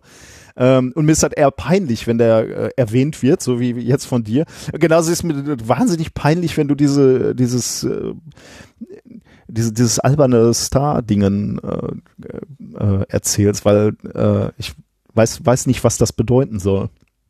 Ja, also Reinhard, würden wir jetzt alle an einem Tisch sitzen, dann würde ich jetzt äh, Ulrike tief in die Augen gucken und wir würden uns zunicken und wir wüssten beide, dass wir jetzt ähm, äh, natürlich spielen mit den Begriffen und so weiter. Okay. Genauso wie sie das am Eingang gemacht hat mit dem, äh, das kann ja nur langweilig werden, wenn einer alleine ins Mikrofon spricht. Das ist eine, ne, also ist so ein bisschen Spielen mit, ähm, mit Aussagen. Ähm, ich sehe in dir nicht den unnahbaren Rockstar, aber ich sehe schon. Ja, vor allem sehe ich, vor. Sehe, vor allem sehe ich mich so nicht. Vor allem sehe ich mich so nicht. Und deswegen, äh, wenn, wenn ich das so unkommentiert lassen würde, hätte ich das Gefühl, äh, dass Leute glauben würden, dass wir uns so sehen. Und Reinhard und ich, äh, wir freuen uns natürlich, dass unser Podcast gehört wird. Und wir freuen uns auch, wenn, wenn Leute zu diesen, zu dieser Show kommen. Aber wir sind ganz, ganz weit davon entfernt, äh, uns irgendwie da als, äh, als irgendwas Besonderes äh, zu sehen. Also da dafür sind wir zu zu bescheiden und wissen genau, dass die Tatsache, dass da Leute äh, sich diese Dönekiste angucken, äh, das kann auch ganz schnell wieder vorbei sein. Also wir freuen uns, wir freuen, dass der Podcast gehört wird. Das macht natürlich Spaß. Wir freuen uns auch, dass Leute beispielsweise zu Hörertreffen kommen und uns dann erzählen, dass dieser Podcast den äh, etwas bedeutet, zum Teil halt auch weit äh, über das reine, wir hören alle drei äh, oder alle zwei Wochen mal drei Stunden von euch Podcast. Ähm, das geht mir schon sehr, sehr nah, das finde ich auch super. Ähm, aber äh, Stars sind, äh, sind natürlich jetzt äh, ganz andere Hausnummern. Deswegen, ich wollte das jetzt einmal widersprechen. Jetzt kannst du deine, deine Scherze noch machen, ist auch okay. Aber äh, ich wollte nur einmal sagen, dass mir das unangenehm ist. Okay, also ein, ein, ein bisschen ähm, du hast ja, du, du stellst ja, ich, ich, ich finde, du stellst eine sehr interessante Mischung da. Auf der einen Seite sagst du gerade, äh, als Kind habe ich äh, Leichtathletik gemacht und wollte zu Olympia. Das ist ja erstmal schon mal eine Hausnummer. Andere denken, ah, vielleicht kann ich ja beim, äh, beim Stadtwettbewerb oder beim Landeswettbewerb vielleicht was reißen. Äh, dein Ziel war mal gleich Olympia. Ähm, du bist mit der Musik und der, äh, mit der mit der Kapelle, hätte ich beinahe gesagt, mit der Band auf die Bühne gegangen ähm, und hast gesagt, ja, wir wollen da irgendwie dann auch nach Möglichkeit Rockstars, also wir wollen irgendwie so auch eine Form von Karriere machen. Ähm, äh, die, der, der Gedanke an, wenn ich was mache, dann ziehe ich es auch mal richtig durch, der ist ja schon mal da. So, und wenn ich mir jetzt vorstelle, du, du bist hier ein, ein Physiker in der Öffentlichkeit, der in der Öffentlichkeit steht und für die Öffentlichkeit irgendwas macht, dann unterstelle ich dir jetzt mal, du willst das auch dann eben durchziehen im Sinne von, das soll auch irgendwie Hand und Fuß haben ähm, und nicht einfach nur so eine, ach, wir probieren es mal aus und wir wissen nicht so ganz genau, sondern es, du hast einen unheimlichen Zug nach vorne. Also ich beobachte das seit längerem und ich denke manchmal, mein Gott, wo wollen die da eigentlich noch hin? Ähm, und ähm, es geht aber immer so weiter. Also dieser Zug der ist noch immer da und das finde ich so faszinierend. Wobei du eben genau, wie du sagst, ähm, das gilt genauso für Reinhard, ähm, so nahbar bleibst, also ein Typ wie, wie, ja, wie jeder andere irgendwie. Vielleicht also, geh, arbeite ich jetzt gerade in meinem Kopf mit, mit total vielen Klischees und äh, äh, fühle mich da gerade selber so ein bisschen ad absurdum, aber ich versuche ein, ein, ein Gefühl auszudrucken. Vielleicht hast du es ja verstehen können, was ich sagte. Also äh, als erstes, äh, da ist mir das nie aufgefallen, dass das irgendwas Besonderes sein äh, sollte oder oder sein kann. Ich ich habe irgendwie immer das Gefühl, wenn man irgendwie was anfängt, dann will man das auch gut machen oder im, im Zweifelsfall sogar also gut werden oder oder sogar ja irgendwie zur Perfektion treiben. Ich bin eigentlich kein per Perfektionist, würde ich sagen, aber ich will ja, ich will Dinge schon gut machen. Und eigentlich würde ich mir wünschen, dass Kinder auch so großgezogen werden, dass sie genau das tun, ne? so nach den Sternen greifen. So, wenn, wenn, wenn du, wenn du Kinder sagst, so, okay, oder wenn ein Kind sagt, so, ich finde ähm, Leichtathletik gut, sagen wir mal, dann soll ein Kind doch träumen und soll doch sagen so, okay, dann will ich auch der Beste sein. So nicht nicht jetzt übertrieben verbissen und andere dadurch äh, mit, mit, mit einer Eisenstange auf die Kniescheibe hauen dafür, dass du der Beste bist, äh, aber halt danach streben, besser zu werden in dem, was deine Leidenschaft ist. Also ähm, gut zu werden, gut zu sein, gut zu bleiben, ist sicherlich schon ähm,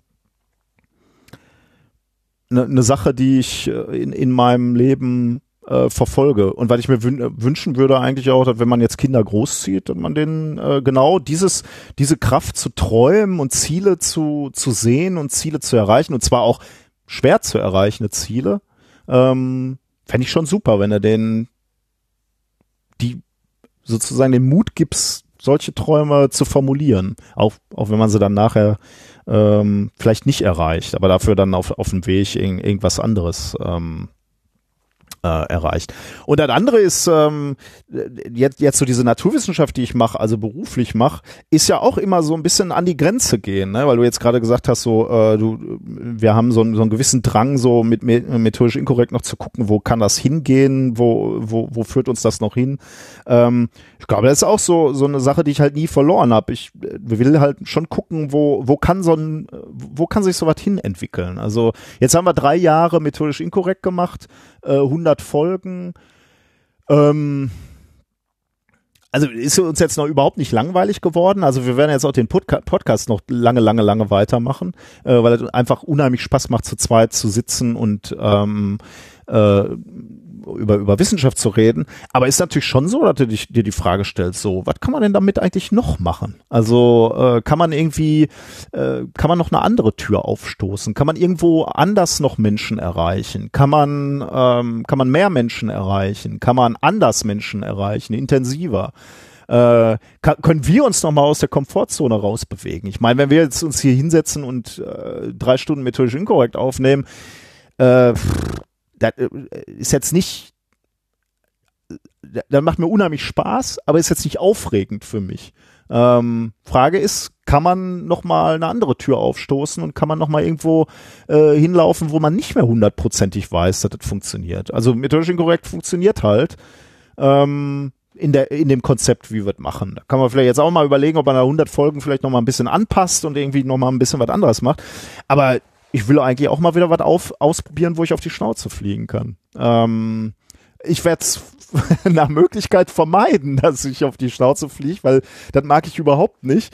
Ähm, aber genau diese Unsicherheit, ne, die ich halt auch dann wieder hab, wenn, wenn wir uns da irgendwie so auf so eine Bühne stellen, finde ich schon auch irgendwie spannend. Also irgendwie, ähm, auch wenn du hier irgendwie mein Leben schon resümieren willst, äh, bin ich noch weit davon entfernt, irgendwie keine Ideen mehr zu haben und mich weiterzuentwickeln. Weil das ist irgendwie, äh, ja, ich will immer mal wieder mich in, in, in so ein neu, neues Gebiet wagen und mal zu gucken, ob ich, ob ich, ob ich mich da auch behaupten kann, ob das funktioniert, ob ich da scheiter oder ob ich da erfolgreich sein kann. Das finde ich schon spannend da möchte ich aber jetzt auch einmal widersprechen. Ich möchte nicht falsch verstanden werden. Also ich, äh, die, die Fragen, die ich stelle, die stelle ich nicht mit dem Gedanken, ja, was kann jetzt noch kommen? Ist ja jetzt wohl Peak äh, Minkorrekt oder so und jetzt machen wir mal so nein, nein, zusammen, was bis dahin, um Himmels Willen. Das ist überhaupt nicht mein Gedanke. Ähm, mein, mein, was mich, was mich motiviert, ist ähm, eine totale Bewunderung dafür. Also dieses, ähm, dieses Streben, ähm, also auf der einen Seite, das hast du gerade sehr schön gesagt, finde ich, äh, du hast eine gewisse Komfortzone, die hast du dir jetzt ja, erarbeitet über die letzten drei Jahre. Ähm, da kennst du dich einigermaßen aus. Wir haben ja ganz am Anfang gesagt, da gibt's immer mal so ein paar äh, e-, Eventualitäten, wo man nicht ganz genau weiß, ob die Sicherung rausfliegt oder nicht. Aber im Wesentlichen ist das ja äh, bekanntes Terrain, in dem du dich da bewegst. Das kann man, wenn man so will, das als Komfortzone betrachten. Und ich spüre, und das hast du ja auch gerade wörtlich gesagt, dass das das für einen Moment, für eine Weile ist das ganz okay, aber dann müsste vielleicht noch mal irgendwie ein Kitzel kommen. So, und ähm, dass sich das halt immer weiter treibt. So die, diese diese Mischung, äh, die das ist genau das, was ich versuchte vorhin so zu beschreiben. Mhm. Da zieht irgendwas. Also das ist dieses dieser Zug ähm, der Neugier, die dich weiter treibt. Was kann ich noch äh, mit mir oder aus mir oder aus uns machen? Äh, und wo ist die Kante, wo ich mir dann tatsächlich irgendwann mal eine blutige Nase hole und dann merke, hm, das war ein Schritt zu weit oder so ich finde halt irgendwie, ich weiß, Zug finde ich, also schmeichelt mir, aber ich finde halt Stillstand so langweilig. Also wenn ich jetzt irgendwie das Gefühl hätte, ich hätte so in den letzten fünf Jahren immer das Gleiche gemacht, ähm, das finde ich langweilig vielleicht, vielleicht sogar recht, regelrecht beängstigend. Also äh, wenn ich merken würde, dass ich müde werde ähm, und äh, faul oder äh, ängstlich, das würde mir ja, würde mir Sorgen machen irgendwie. Also ich finde, äh, wenn du so auf dein Leben zurückguckst, jetzt gucken wir schon wieder auf, aufs Leben zurück, aber ich äh, würde, würde da immer so Momente äh, besonders herausheben, wo, wo, weiß ich nicht, also nicht eng wurde im Sinne von, äh, wo, wo du Angst hattest irgendwie auch, ne? wo du dich unwohl gefühlt hast, wo du, äh, wo du dich in Gebiet gewagt hast, wo du morgens aufgewacht hast und, und gedacht hast, bitte lass diesen Tag rumgehen. Warum habe ich mir das ans Bein gebunden so? Ähm, ja, weiß ich nicht. Also das sind so Momente, ähm, ich weiß nicht, so als junger, junger Doktorand hatte ich die Gelegenheit, alleine in die Vereinigten Staaten zu fliegen und dann auf einer Konferenz zu sprechen. Und dann im Morgen bin ich aufgewacht und ich äh, habe zu mir gesagt, boah, wenn jetzt hier irgendeiner reinkäme und mich erschießen würde, dann wäre ich nicht traurig so. Dann bräuchte ich wenigstens nicht vor diese gestandenen äh, Physiker treten und da meine kleine Forschung zu präsentieren. Und ich habe wirklich an dem Morgen gedacht, so, also ich bin da alleine hingeflogen. Das heißt, mein Chef hätte nie erfahren, wenn ich gesagt hätte, ah ja, leider bin ich krank, ich kann heute nicht diesen Vortrag halten. Ähm, vielleicht beim nächsten Mal. Das hätte nie einer erfahren. Und ich habe diesen Gedanken formuliert äh, morgens im vor, vom Spiegel nach dem Duschen so. Was ist, wenn du jetzt nicht hingehst vor lauter Angst? Und in dem Moment ist mir klar geworden, wenn ich jetzt wenn ich jetzt umdrehe, sozusagen, wenn ich das jetzt nicht mache, dann wird das ein Muster werden, was sich in meinem Leben wiederholt. Dann werde ich, dann werde ich den einfachen Weg gehen, so. Dann werde ich, dann werde ich umdrehen, wenn es eng wird. Und dann bin ich da hingegangen und habe den Vortrag gehalten und er war okay wahrscheinlich. Aber weißt du, auf, zu sowas guckst du zurück und sagst so, okay, da wurde es echt eng. So, da habe ich so viel Angst gehabt, dass ich es vielleicht knapp nicht gemacht hätte, so, oder das war knapp davor. Aber das sind auch die Momente, die ich weitergebracht haben, äh, in, in denen du gewachsen bist. Und ich bin dann auch froh, wenn es mal wieder ein bisschen ruhiger wird im, im, äh, im, im Leben, aber eigentlich will ich dann auch schon wieder am Horizont so die nächste Herausforderung sehen, wo ich jetzt sagen kann, äh, oder werden mir die Knie aber wieder ordentlich schlottern, wenn es soweit ist. Hast du denn auch schon mal Momente gehabt, wo du diese Angst gespürt hast und dann tatsächlich bewusst gesagt hast, ich gehe diesen Schritt nicht? Äh, äh, weil ich wüsste jetzt gerade kein Beispiel, aber es gibt sicherlich, äh, also in, in kleinen Momenten immer, ne? Also so, im Sport hast du das häufig, äh, also ich habe ja, ähm, aber ich kletter ja auch und da gibt's natürlich Momente, wo du wirklich Angst hast und dann sagst okay, nee, hier komme ich nicht weiter ähm, da lernst du auch was raus. Also ich, ich äh, würde jetzt nicht dafür plädieren, dass man sich immer äh, blind in, in jede Situation stürzen muss, um da dann gestärkt rauszukommen, weil das kann halt, Angst kann natürlich auch ein sehr, sehr sinnvoller ähm, ähm, ein, eine sehr, sehr sinnvolle Regung sein, die dir äh, eine Information gibt, dass du unzureichend vorbereitet bist zum Beispiel. Aber du, du interessant ist halt, wenn du lernst zu unterscheiden zwischen sinnloser Angst äh, und Angst, die in gewisser Weise unberechtigt ist. Also wenn, wenn, wenn er halt zu so einem Vortrag gehst und sagst, okay, ich bin vorbereitet, ich habe mir Mühe gegeben, da muss ich jetzt durch, gibt keinen Grund, Angst zu haben, dann äh, da wüsste ich jetzt nicht, ob ich da schon mal umgedreht bin. Ja, wenn man gut vorbereitet ist, ja, das ist immer die, die Frage. Also man könnte ja immer noch mal eine Schippe mehr gemacht haben. Also so ähm, diese diese also diese Momente kenne ich wohl auch, wo ich dann denke, oh, jetzt hast du, äh, hättest du mal lieber, hättest du mal. Also da bin ich wirklich äh, eher so ein reiner Remford-Typ.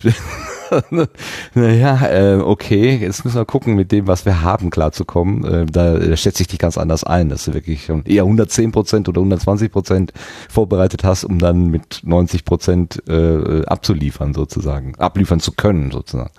Ja, aber, aber weil, weil ich mir halt auch keinen Vorwurf machen will, ne? Wenn ich irgendwo, äh, also das kommt jetzt immer auf die Situation an, aber wenn, wenn ich jetzt irgendwo eingeladen bin, einen Vortrag zu halten, dann bin ich gut vorbereitet, weil äh, die Leute haben mich eingeladen, weil sie davon ausgehen, dass ich professionell einen Vortrag halte oder so. Und wenn ich äh, weiß ich nicht, wenn ich jetzt einen Podcast aufnehme, dann gehen unsere Hörer davon aus, dass wir uns Gedanken gemacht haben, was wir da drei Stunden ins ähm, äh, ins Mikro sprechen wollen. Da, und da haben die auch ein Recht drauf, finde ich. Ähm, und deswegen gehe ich vorbereitet in so eine Situation. Und wenn ich schlecht vorbereitet bin, ähm, dann bin ich unzufrieden mit mir. Ja, also kannst natürlich auch, deswegen ist die Mischung zwischen mit Reinhard und mir natürlich so gut, weil äh, äh, Reinhard da so ein bisschen die, das Chaos reinbringt, was halt auch sehr, sehr wichtig ist. Ich, ich wäre als Person einfach zu langweilig, äh, wenn, wenn, wenn man nur so durchstrukturiert äh, Dinge durchzieht. Äh, aber die Mischung ist halt super. Und Reinhard wär, wird halt wahrscheinlich nicht funktionieren, weil nur Chaos ist dann auch irgendwie so ein bisschen ähm, ist, ist dann auch ein bisschen zu wenig, aber zusammen ist es einfach super. Also die Mischung ist, ist spitze ich muss jetzt mal äh, äh, den, den Reinhard so ein bisschen in Schutz nehmen. Ich glaube nicht, dass er nur Chaos reinbringt, sondern er ist auch ein Aufhänger. Wenn irgendwas Unplanmäßiges passiert, er hat die Fähigkeit, die Sachen aufzufangen äh, und irgendwie ähm, ins, ins Gute zu umzukehren sozusagen. Also äh, auf jeden hat, Fall, das wollte, ne? ich, das wollte ich jetzt auch nicht sagen. Also, äh, aber diese ähm, ohne ihn würde halt dieses ungeplante gar nicht rein und dieses spontane gar nicht reinkommen, weil ich einfach zu organisiert bin. So äh, natürlich, also der, der Reinhard kannst du auch alleine auf die Bühne stellen und äh, äh, völlig unvorbereitet und der redet dir eine ne Stunde äh, unterhaltsames Zeug. Äh, äh, Reinhard ist äh, ist da äh, ziemlich ähm, äh, brillant. Er kann damit, äh, er kann mit diesen, äh, mit diesen, mit diesen Chaos-Situationen unheimlich gut umgehen. Also, da, das sollte überhaupt nicht despektierlich äh, klingen, ganz im Gegenteil. Voller nee, Bewunderung nee. eher. Ich wäre genau. ja froh, wenn ich mit viel weniger Einsatz äh, den Erfolg haben könnte wie, äh, wie Reinhard.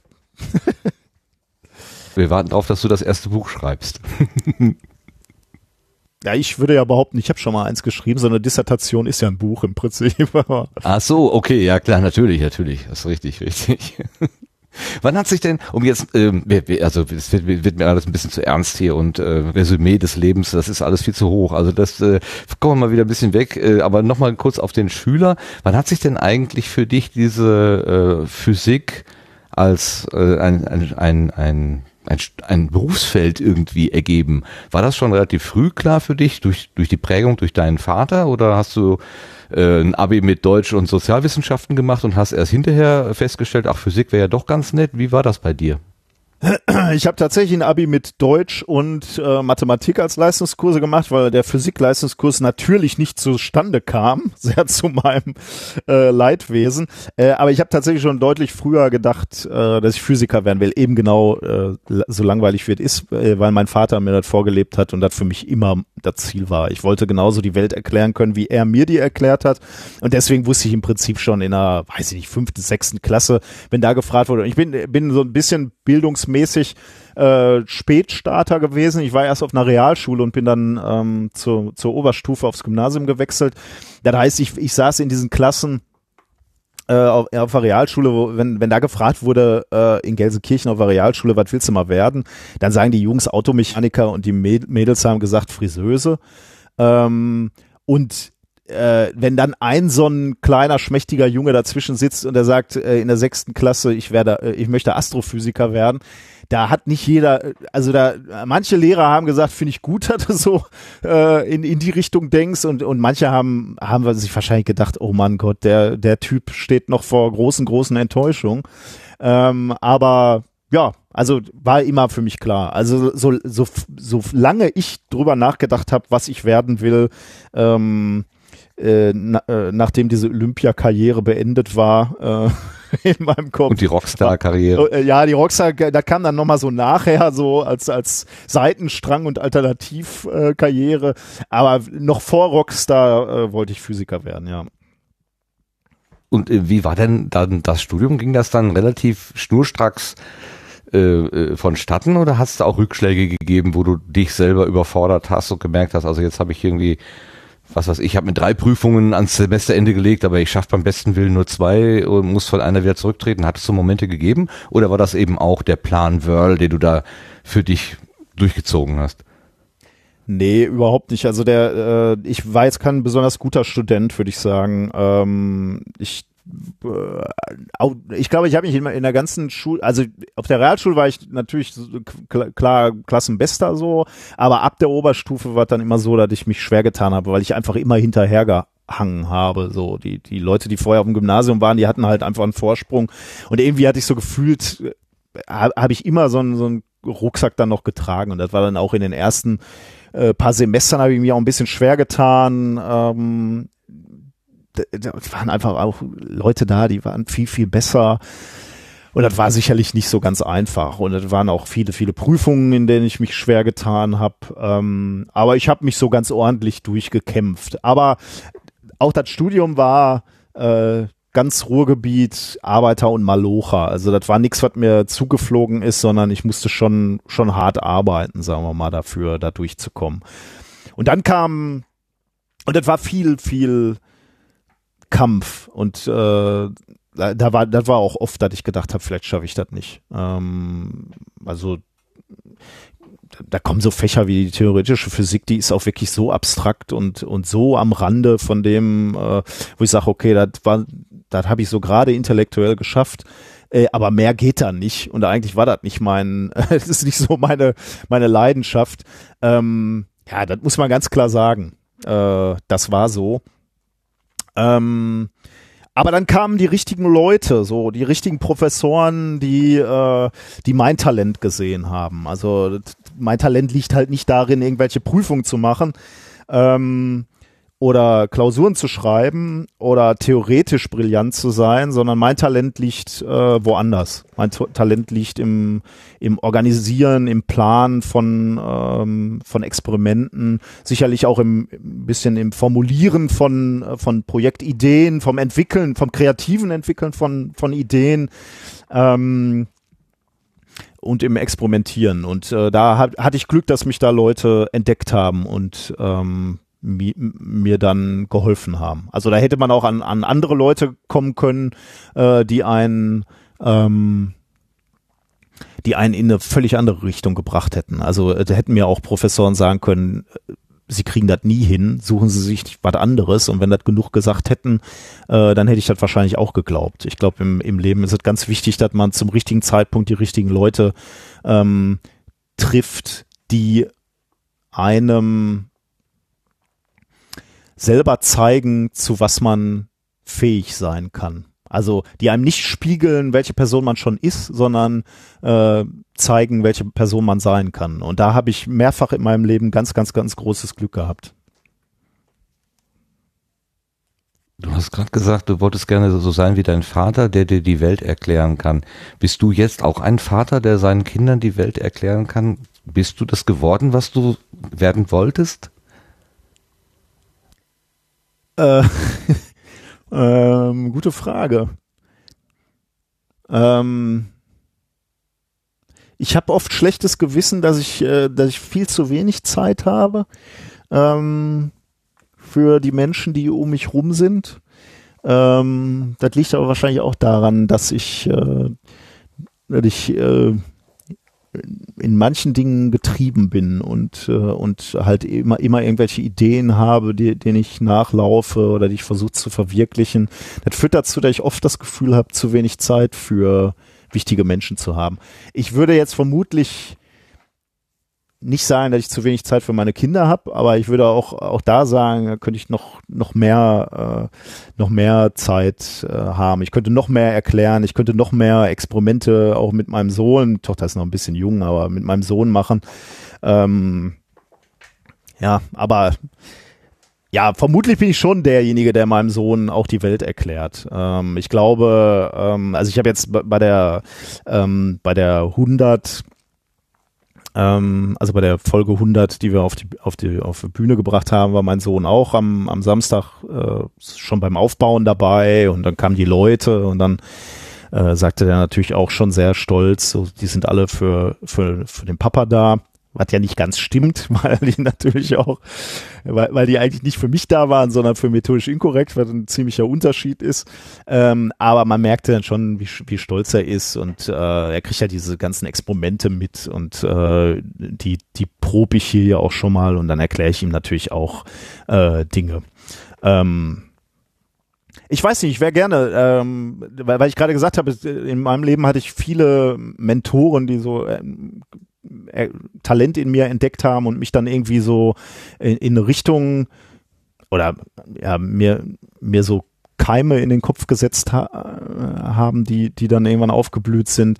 Und ja, ich wäre gerne so ein Mentor. Weiß ich nicht, ob ich das bin. Das kann ich nicht, äh, kann ich nicht beurteilen. Also so, sowohl bei meinen Kindern natürlich, sowohl bei den Freunden und der Familie um mich, äh, sowohl bei meinen Studenten. Das wäre schon toll, wenn, äh, wenn irgendwann Leute genauso auf ihr Leben zurück äh, und sagen, na gut, dass ich zu dem Zeitpunkt Nikolas getroffen habe, äh, der dann irgendwie äh, mir bei der, weiß ich nicht, also bei, bei der Berufswahl geholfen hat oder keine Ahnung, der, ähm, der mich als äh, Doktorand genommen hat oder so. Keine Ahnung, ja wenn du, jetzt bist du ja auch ähm, in dem akademischen Institut sozusagen drin, wenn du da äh, Bewerberauswahl machst zum Beispiel oder sagen wir mal, du sollst Studierende auswählen oder bewerten, ähm, was suchst du in Studierenden? Suchst du eher äh, den neugierigen Geist, der aber vielleicht ein bisschen wenig äh, sagen wir mal, belesen ist, der wenig so ähm, Fakten hat, aber viel, viel, viel Ideen oder ähm, eher vielleicht den, der sich brav an die, an die Bücher hält, aber selber nicht so ähm, so kreativ ist, falls man diese, es ist wieder sehr holzschnittartig, ich weiß, aber ähm, das gibt das gibt es so grundsätzlich ja mal so Typen, sagen wir mal, ähm, mit denen kann man besser und mit denen kann man nicht so gut. Welche Typen würdest du gerne in da, wenn du sag mal, du würdest eine ideale Arbeitsgruppe zusammenstellen mit jungen äh, Studierenden, wonach würdest du die aussuchen? Was sollten die für Eigenschaften haben? Also äh, ganz allgemein äh, mag ich Menschen in meinem Umfeld haben, die Leidenschaft haben. Leidenschaft für irgendwas. Also ich, äh, was ich ganz schrecklich finde, ist Menschen, die, die nicht für irgendwas brennen. So, äh, und das würde ich auf meiner, also oder auf unsere Arbeitsgruppe beziehen. Äh, da habe ich gerne Leute, die irgendwie Spaß an ihrer Arbeit haben und, und dafür brennen. Und das würde ich auf, auf alle anderen Menschen ähm, äh, beziehen, mit denen ich gerne Umgang habe. Also Menschen, die nicht für irgendwas Feuer haben ähm, und für irgendwas leben, äh, die, das ist mir irgendwie suspekt und da da fehlt mir dann auch irgendwie Energie, die ich zurückbekomme, äh, wenn ich, wenn ich mit so Leuten zu tun habe. Aber wenn jemand für irgendwas brennt, und das ist mir völlig egal. Und dann würde ich, habe ich auch immer so gesagt, wenn, ich weiß gar nicht, irgendwie wurde ich schon mal gefragt, ob mein Sohn auch Physiker werden muss. Das ist mir völlig egal. Äh, aber ich würde mir wahnsinnig wünschen, dass er für irgendwas leidenschaftlich brennt. Und wenn er dann zu mir kommt und sagt, er wird jetzt ähm, Balletttänzer, dann äh, ist das für, für mich völlig okay. ähm, oder wenn er sagt, er will Bilder verkaufen, von denen er nie äh, wahrscheinlich gut leben äh, äh, wird, dann ist das auch völlig okay für mich. Hauptsache er brennt dafür und er sagt, okay, das ist das Einzige oder das ist, das, das ist mein, meine Leidenschaft äh, und dann ist das völlig okay. Und so, so, so Menschen habe ich gerne um mich. Das kann ich gut verstehen. Aber ich kann eben auch, äh, ich kenne inzwischen bei mir selber auch Momente, wo ich zwar eine gewisse Leidenschaft habe für irgendwas, aber auch eine gewisse Müdigkeit. Äh, vielleicht, weil ich bin ungefähr zehn Jahre älter, glaube ich, als du.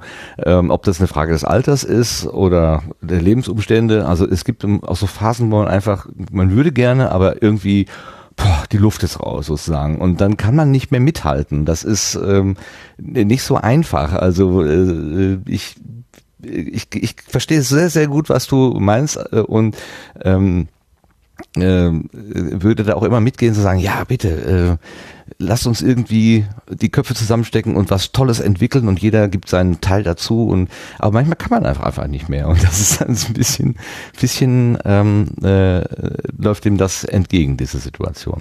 Ja, aber das ist ja nicht so, dass ich jetzt sage, du du musst äh, 24-7 äh, für irgendwas brennen. Also du musst, du musst morgens aufstehen und Juhu schreien und, und sofort deinem Traum wieder nachrennen. Also ich finde es absolut realistisch und, äh, und, und, und nachzuvollziehen, dass es einfach auch Phasen in deinem Leben gibt, wo du sagst, okay, jetzt brauche ich mal einen Tag Ruhe oder ein Wochenende Ruhe oder drei Wochen Ruhe. Ähm, aber ähm, dieser, dieser, dieses grundsätzliche Streben nach etwas finde ich halt weiß ich nicht, kann ich mir schwer vorstellen.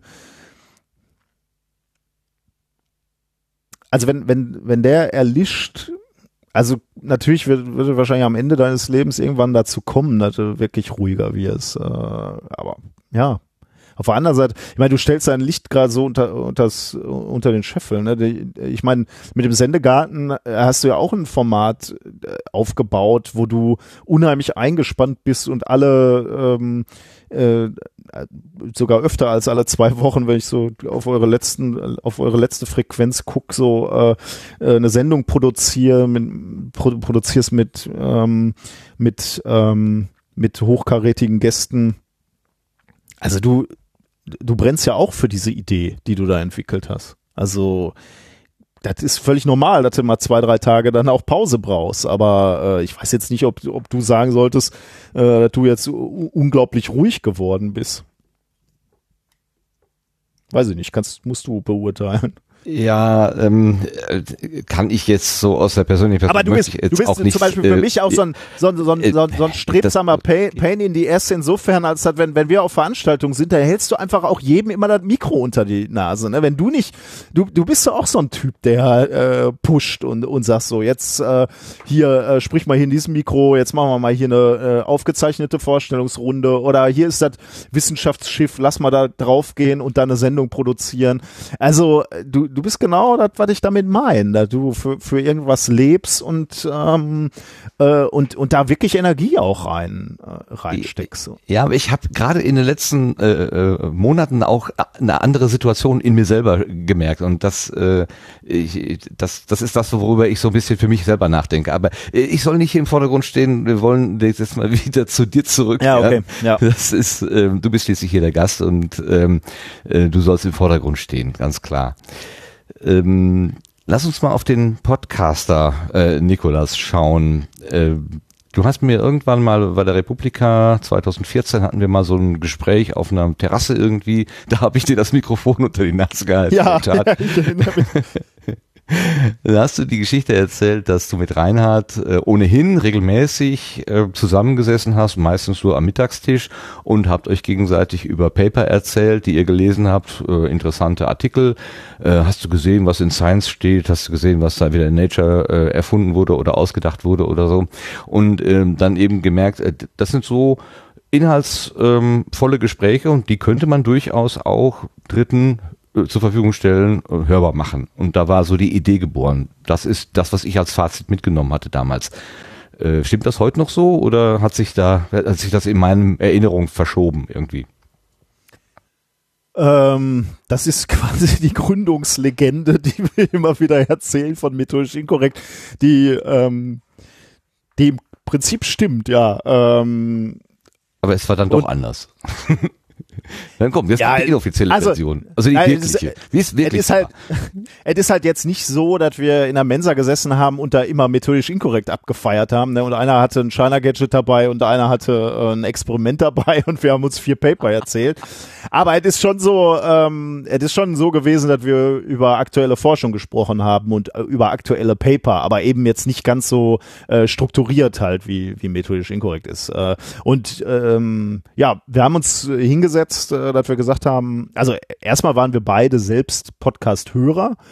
Äh, dann kam, glaube ich, so die Idee, dass wir gesagt haben, so, äh, ich hätte echt Lust, das mal auszuprobieren. Also wir würden auch gerne in Mikros sprechen und äh, ähm, sowas machen wie Tim oder Holgi oder all die, all die Leute, die wir gehört haben äh, zu dem Zeitpunkt.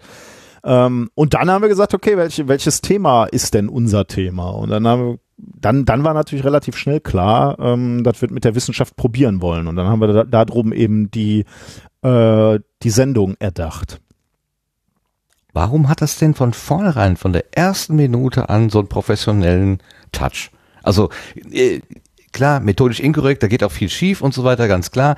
Aber die Art und Weise, wie ihr die Sendung gemacht habt, die waren also vom ersten Moment an auf einem gewissen Niveau. Ihr habt da nicht rumexperimentiert, war zumindest für mich nicht spürbar, ähm, sondern das war von vornherein, hatte schon eine Form.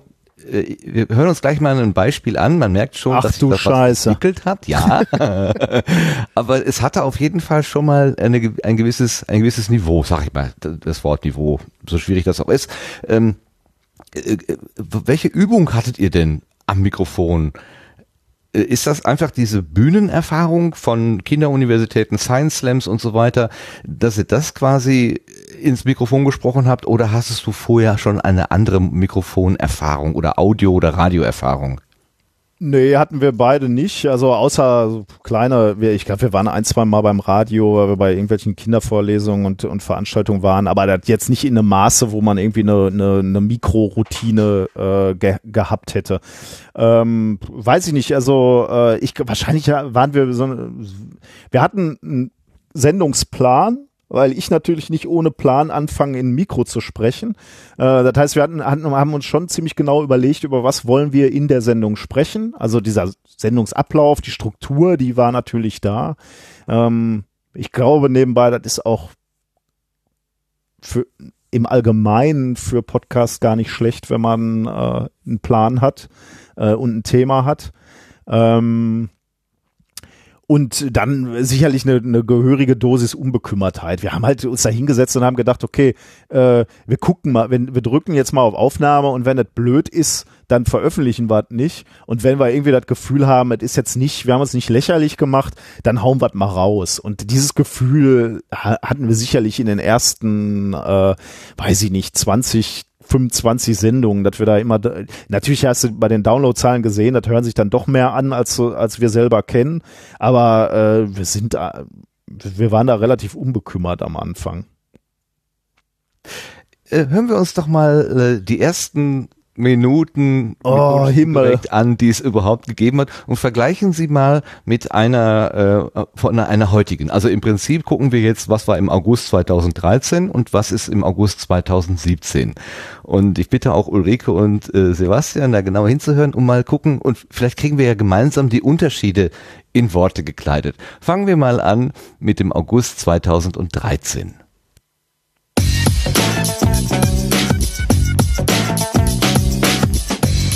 you, if you base medicine on, on science, you cure people. If you base the design of planes on science, they fly. Um, if you base the design of rockets on science, they reach the moon. It works, bitches. Ja, hier ist methodisch inkorrekt der neue, kann man sagen, Podcast über die Wissenschaft. Mit der Wissenschaft. Aus der Wissenschaft. Und von der Wissenschaft kann man auch sagen, denn für, äh, für die Wissenschaft, für, für, die eigentlich nur für die Wissenschaft, weil wir ähm, wir sind, äh, kann man sagen, äh, Naturwissenschaftler. Steht zumindest irgendwie äh, in der in Berufsbezeichnung genau. oder Stellenbeschreibung. Die Leute, die uns bezahlen, glauben, wir würden Naturwissenschaften machen quasi. Ähm, mein Name ist Nikolas Wörl und mit mir am Tisch sitzt Reinhard Remford. Wir sind, wie wir schon gesagt haben, ähm, Naturwissenschaftler. Etwas genauer äh, gesagt sind wir Physiker, aber ähm, wir wollen in diesem Podcast nicht nur über Physik sprechen, sondern wir auch, wollen. Wäre auch unglaublich langweilig. Ja, vor allem ist das nicht unser Kernkompetenz. das ist das Hauptproblem. Ja, genau. Wir, wir begeben uns auf andere, in, in andere Gebiete, damit wir äh, uns hinter unserem Nichtwissen verstecken können, dann quasi. Beziehungsweise mit Halbwissen glänzen können. Äh, mit methodisch inkorrektem Wissen halt. Deshalb nur behaupten, nichts beweisen. Genau. Was wollen wir machen in diesem Podcast? Wir wollen über ähm, interessante ähm, Forschung sprechen, äh, Dinge, die uns in unserem Forschungsalltag begegnet sind an der Universität, äh, aber auch das, was wir beobachten außerhalb der Universität ähm, an Wissenschaft, vielleicht Artikel, die wir lesen, ähm, Dinge, die uns eben beschäftigen, würde ich sagen. Wobei ich würde sagen, dabei auch noch allgemeinere Dinge mal aus einem wissenschaftlichen äh, Standpunkt betrachtet. Könnte man auch noch mit einfließen. Du, du meinst, wir entwickeln uns auch noch gesellschaftskritisch? Ein bisschen vielleicht mal. ja, ich bin gespannt, ja. Äh, da sind wir dann sicherlich wieder fachfremd und können. Also hochschulpolitisch. Stimmt, ja, genau. Also im Grunde genommen alles, was uns in unserem beruflichen äh, Alltag beschäftigt, äh, werden wir hier sicherlich ähm, äh, besprechen quasi, weil, weil das die Dinge sind, die uns interessieren und von denen wir uns wünschen, dass sie auch anderen interessieren. Außerdem, ähm, also was, was mich so mit dazu gebracht hat, war unter anderem auch, die Leute fragen immer, du bist Physiker, was macht man denn so als Physiker? Und das Hauptproblem ist, das kann man nicht so einfach beantworten. Man macht halt viel. Man macht viel, ja, das ja. stimmt, ja. Also ich sage auch immer, man macht viel, aber nichts richtig. Ähm das trifft es manchmal auch. Aber es ist halt ein sehr, sehr breites Spektrum, das einen interessiert, das man behandelt und ähm, so ein kleiner Einblick äh, von außerhalb, also für die Leute von außerhalb, ähm, das soll das Ganze, denke ich, in erster Linie mal werden. Ulrike, hast du die beiden wiedererkannt? Klingt das ganz anders als heute in deinen Ohren? Teils, teils. Also es klang noch so ein bisschen vorsichtig. Die Audioqualität war noch ein bisschen rauschiger aber die, diese grundlegende, grundsympathische Bescheidenheit ist einfach immer noch dieselbe, glaube ich. ja, gute Schauspieler. Hier im Chat habe ich gerade gelesen, Reinhold klingt anders, da hat er noch versucht, fein zu reden. Das scheint dann heute Der war erkältet, oder? Ja, der war da sehr erkältet, denke ich auch. Ja, habe ich auch gerade gedacht. Erkältet, er klingt erkältet und tatsächlich hatte er ähm, ein anderes Mikro. Ähm, er hatte sich irgendwie eins bei, weiß ich nicht mal, eBay oder so geshoppt, äh, was, was aber tatsächlich ver verhältnismäßig gut war. Also das hat er noch relativ lange gehabt. Ähm, wird übrigens auch oft äh, gefragt und habe ich gerade auch im Chat äh, gelesen, ähm, die, die reine Audioqualität, also rein technisch war, war der Podcast von Anfang an ganz gut. Ähm, das ist aber auch wieder so ein bisschen so, wie, wie Martin gerade schon mal bei, bei, zu meinem Leben behauptet hat, wenn ich was mache, mache ich es richtig. Wir haben da relativ früh Geld in die Hand genommen und gesagt, okay, dann aber auch mit vernünftigen Mikros und äh, einem ordentlichen Mischpult. Ähm, weil wir halt gesagt haben, okay, wir werden schon, wenn wir jetzt anfangen, machen wir auch 10, 15 Folgen, selbst wenn es keiner hört, dann können wir aufhören, aber bis dahin versuchen wir durchzuhalten. Und dann, dann lohnt auch eine gewisse Investition. Also von daher, das, das könnte vielleicht erklären, warum wir auch von Anfang an äh, einigermaßen äh, vernünftig geklungen haben, also rein technisch. Sebastian, was ist dir aufgefallen, was anders war als heute? Oh, jetzt spricht der Technikfachmann. ähm, ja, mir ist zum Beispiel aufgefallen, dass es kein besonderes Intro gab zu der Zeit. Es war also nur das, das normale Intro, nicht das, äh, was sonst immer noch als äh, besonders eingespielt und was sich mittlerweile so als Markenzeichen ja auch durchaus durchgesetzt hat. Ne? Das ist tatsächlich so, dass wir äh, so, solche Dinge hätten wir uns auch in der ersten Folge nicht getraut. Also es gab so ein paar Sachen, äh, also so, so alberne äh, Intros hätten wir nie gemacht, weil wir da äh, tatsächlich noch so ein bisschen ernst genommen werden woll, woll, äh, wir wollten ernst genommen werden. Ähm, so, so Dinge, dass wir angefangen haben, selber zu singen äh, in, in dem Podcast, ist halt auch erst äh, entstanden, als wir gemerkt haben, okay, wir haben so ein paar Leute, ähm, die uns hören und auch mögen und die werden wahrscheinlich nicht abhauen, wenn wir anfangen zu singen. Ich habe äh, bei der 100 habe ich das erzählt. Das erste Mal, dass wir gesungen haben, war so ein äh, war so ein Weihnachtslied eigentlich, äh, was wir irgendwo im äh, im Internet gefunden haben und dann selber ähm, zum zum Playback gesungen haben. Und da, da haben wir schon so ein bisschen auch gedacht, okay, das war jetzt so ein bisschen archweit rausgewagt. Äh, ähm, da haben wir ein bisschen weit raus aus dem, aus dem Fenster ge gelehnt. Aber als da die Leute nicht abgehauen sind, ne, sondern da auch noch zu uns gestanden haben, da habe ich wirklich, äh, das war so ein Moment, wo ich gedacht habe, okay, hier geht noch einiges. Also äh, da kann man noch viel mehr äh, auch so ein bisschen Albernheiten machen und, und einfach auch mal was wagen und äh, ähm, diese, diese Intro-Geschichte, da, da ich, ich erinnere mich, also ich, ich weiß gar nicht, wie wir da drauf kamen, ich weiß gar nicht, was das erste Intro war, ich müsste mal nachgucken und wie wir da überhaupt drauf kamen. Ähm, das war irgendwie so Folge vier oder fünf. Ähm, da könntest du sogar gar nicht unbeteiligt dran sein, Martin, weil du hattest uns relativ früh angefangen zu hören und hattest, äh, wir hatten dieses äh, Lasagnen-Experiment. Und eine der ersten Intros war, wie wir ähm, Du hattest uns gefragt, wie man eine Lasagne transportieren muss, glaube ich, so im Wesentlichen, ne? Oder genau. Ähm, Welches ist wärmer, die oben oder unten, wenn ich zwei natürlich genau, habe? Genau, ja. Ähm, und äh, da, da wir uns das selber nicht äh, wirklich theoretisch überlegen konnten, haben wir einfach zwei Lasagnen gekauft, die wir dann in der Sendung äh, vermessen haben. Und da hatten wir äh, die Idee, wir nehmen schon diese, diese, diese Tatsache, dass wir diese Lasagne vor der Sendung kaufen, nehmen wir auf. Und das war eins der Intros. Ähm, Stimmt, richtig. Ich kann mich dunkel und, erinnern. und das waren so die zaghaften Versuche, so, so, so Intros zu machen. Und ähm, dann ähm, haben wir ähm, ich, ich erinnere mich, dass ich in, in den ersten Gesprächen, beispielsweise bei Hörertreffen und so, ähm, mich immer wahnsinnig entschuldigt habe für diese Intros und und äh, ähm, ich erinnere mich auch bei einem Ganzohr-Treffen haben äh, haben wir darüber gesprochen über diese Intros und ich habe hab dann immer so gesagt, ja okay, das ist jetzt so ein Ding.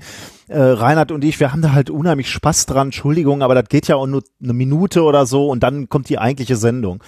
Ähm, und dann hat Markus Völter mal vom Omega Tau Podcast hat bei, bei einem ganz Ohr dann gesagt, nee, das macht ihr nicht nur für euch. Das ist ein wichtiger Bestandteil. Und da habe ich tatsächlich dann drüber nachgedacht.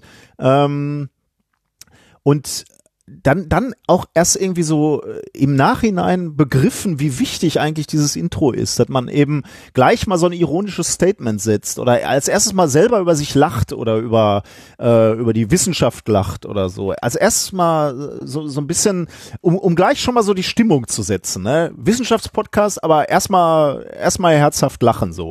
Uns macht ja schon immer das Intro Spaß und wenn es dann den Hörern auch noch Spaß macht, ist umso besser. Aber gleich mal klar machen, äh, hier wird auch gelacht und wir nehmen uns nicht zu ernst. Äh, das ist mir eigentlich erst ein bisschen später klar geworden. Und wie gesagt, erst, erst habe ich mich sogar entschuldigt dafür immer und, und dann ist mir bewusst geworden, dass es nicht nur mir Spaß macht, sondern dass allen Spaß macht. Und jetzt, äh, genau, ist es so ein bisschen Markenzeichen geworden, genauso wie du sagst, Sebastian. Wer schreibt denn die Texte, wenn ihr da eigene Texte drauflegt? Macht ihr das selber oder habt ihr Ghostwriter, die das dann machen für euch? Ähm, meinst du jetzt für die Intros oder für die Songs oder? Ja, für, für die Intro-Songs. Ja, also ich, äh, das also oft ist ja so, dass er entweder eine Filmszene nachspielt oder tatsächlich ein Musikstück neu einsingt irgendwie. Wie jetzt letztens die Gummibärenbande, das war ja das Ding, wo er dann Labor gehüpft seid. Sogar mit Video. Ähm, das ist dann nochmal die gesteigerte Version. Äh, mein absolutes äh, Traumszene ist, wie Reinhard von der Leiter sich so grazil runterbiegt und du fängst die quasi auf. Das ist eine so schöne Szene. Ich könnte sie mir immer wieder angucken. Ähm, aber wer schreibt denn da die Texte? Machst du das? Also für die, für die Intros äh, schreiben wir beide jetzt nicht, nicht streng abwechselnd, aber wir versuchen da irgendwie so mehr oder weniger ein Gleichgewicht reinzubringen. Ich würde sagen, ähm, wir haben äh, haben da so 50-50 die Intros geschrieben, weiß ich jetzt aber nicht, habe ich jetzt nicht so wirklich nach, nachgeguckt. Ähm, für die, äh, jetzt zufällig, weil du das ansprichst, das Gummibärenlied hat Reinhard äh, alleine geschrieben ähm, und dann die, die Szenen im, äh, im Labor, die wir dann abgedreht haben, im Stile von so einem äh, 80er Jahre äh, äh, amerikanischer äh, Serie, ähm, die haben wir dann wieder zusammen uns erdacht. Also äh, ja, aber ja, da lachen wir uns halt auch kaputt. Ne? Also gerade diese Szene, weil du dann gerade sagst, Reinhard fällt von der Leiter und ich fange ihn auf, äh, da haben wir uns kaputt gelacht. Also ich, das machen wir halt auch, weil uns das einfach eine kindische Freude macht. Also wir würden auch, wenn er sich, wenn das keiner mehr lustig finden würde, würden wir wahrscheinlich immer noch machen. Aber ist natürlich auch schön, dass es, äh, dass es ganz gut angenommen wird und es auch Leute gibt, die das lustig finden. Ich habe das gar nicht als Reinhard Feld von der Leiter verstanden, sondern eher so die wie so eine Operndiva, die sich jetzt nach hinten lehnt und ihre Schergen fragen, fangen sie auf. So, so sah das für mich aus. Ja, ich sollte gar nicht anfangen, unsere eigenen Videos zu interpretieren. Das, das überlässt man dann ja dem Publikum. Das ist gut. Okay, wir haben also jetzt ein Intro gehört von der äh, von der Nullnummer, also tatsächlich die, das allererste Mal relativ seriös, aber eigentlich schon, also man könnte es durchaus heute noch als relativ typisch methodisch inkorrekt verkaufen, würde ich sagen. Ähm, man merkt den Unterschied allerdings ziemlich deutlich, wenn man sich mal ein aktuelles Intro daneben hält, wie zum Beispiel das aus der 103. Wer erhebt Podcasts zur Kunst? Hier kommen unsere Science-Jungs. Wissenschaft mit Ironie, das sind Niki und Reini. Nicht jeder nimmt sie für voll. Doch sie sind super toll, Minkorrekt, uh. Neue Paper alle 14 Tag, Minkorrekt, uh. Keinen gibt's, der sie nicht mag, die Minkorrekt. Vorsicht, es geht ab hier, trinken auch schon mal ein Bier. Nobelpreis der Herzen für Minkorrekt, uh. Spaß und Action, Schlag auf Schlag. Minkorrekt, uh. Es gibt keinen, der sie nicht mag, die Minkorrekt, uh. Alles ist klar, ganz wunderbar, es ist Minkorrekt, uh.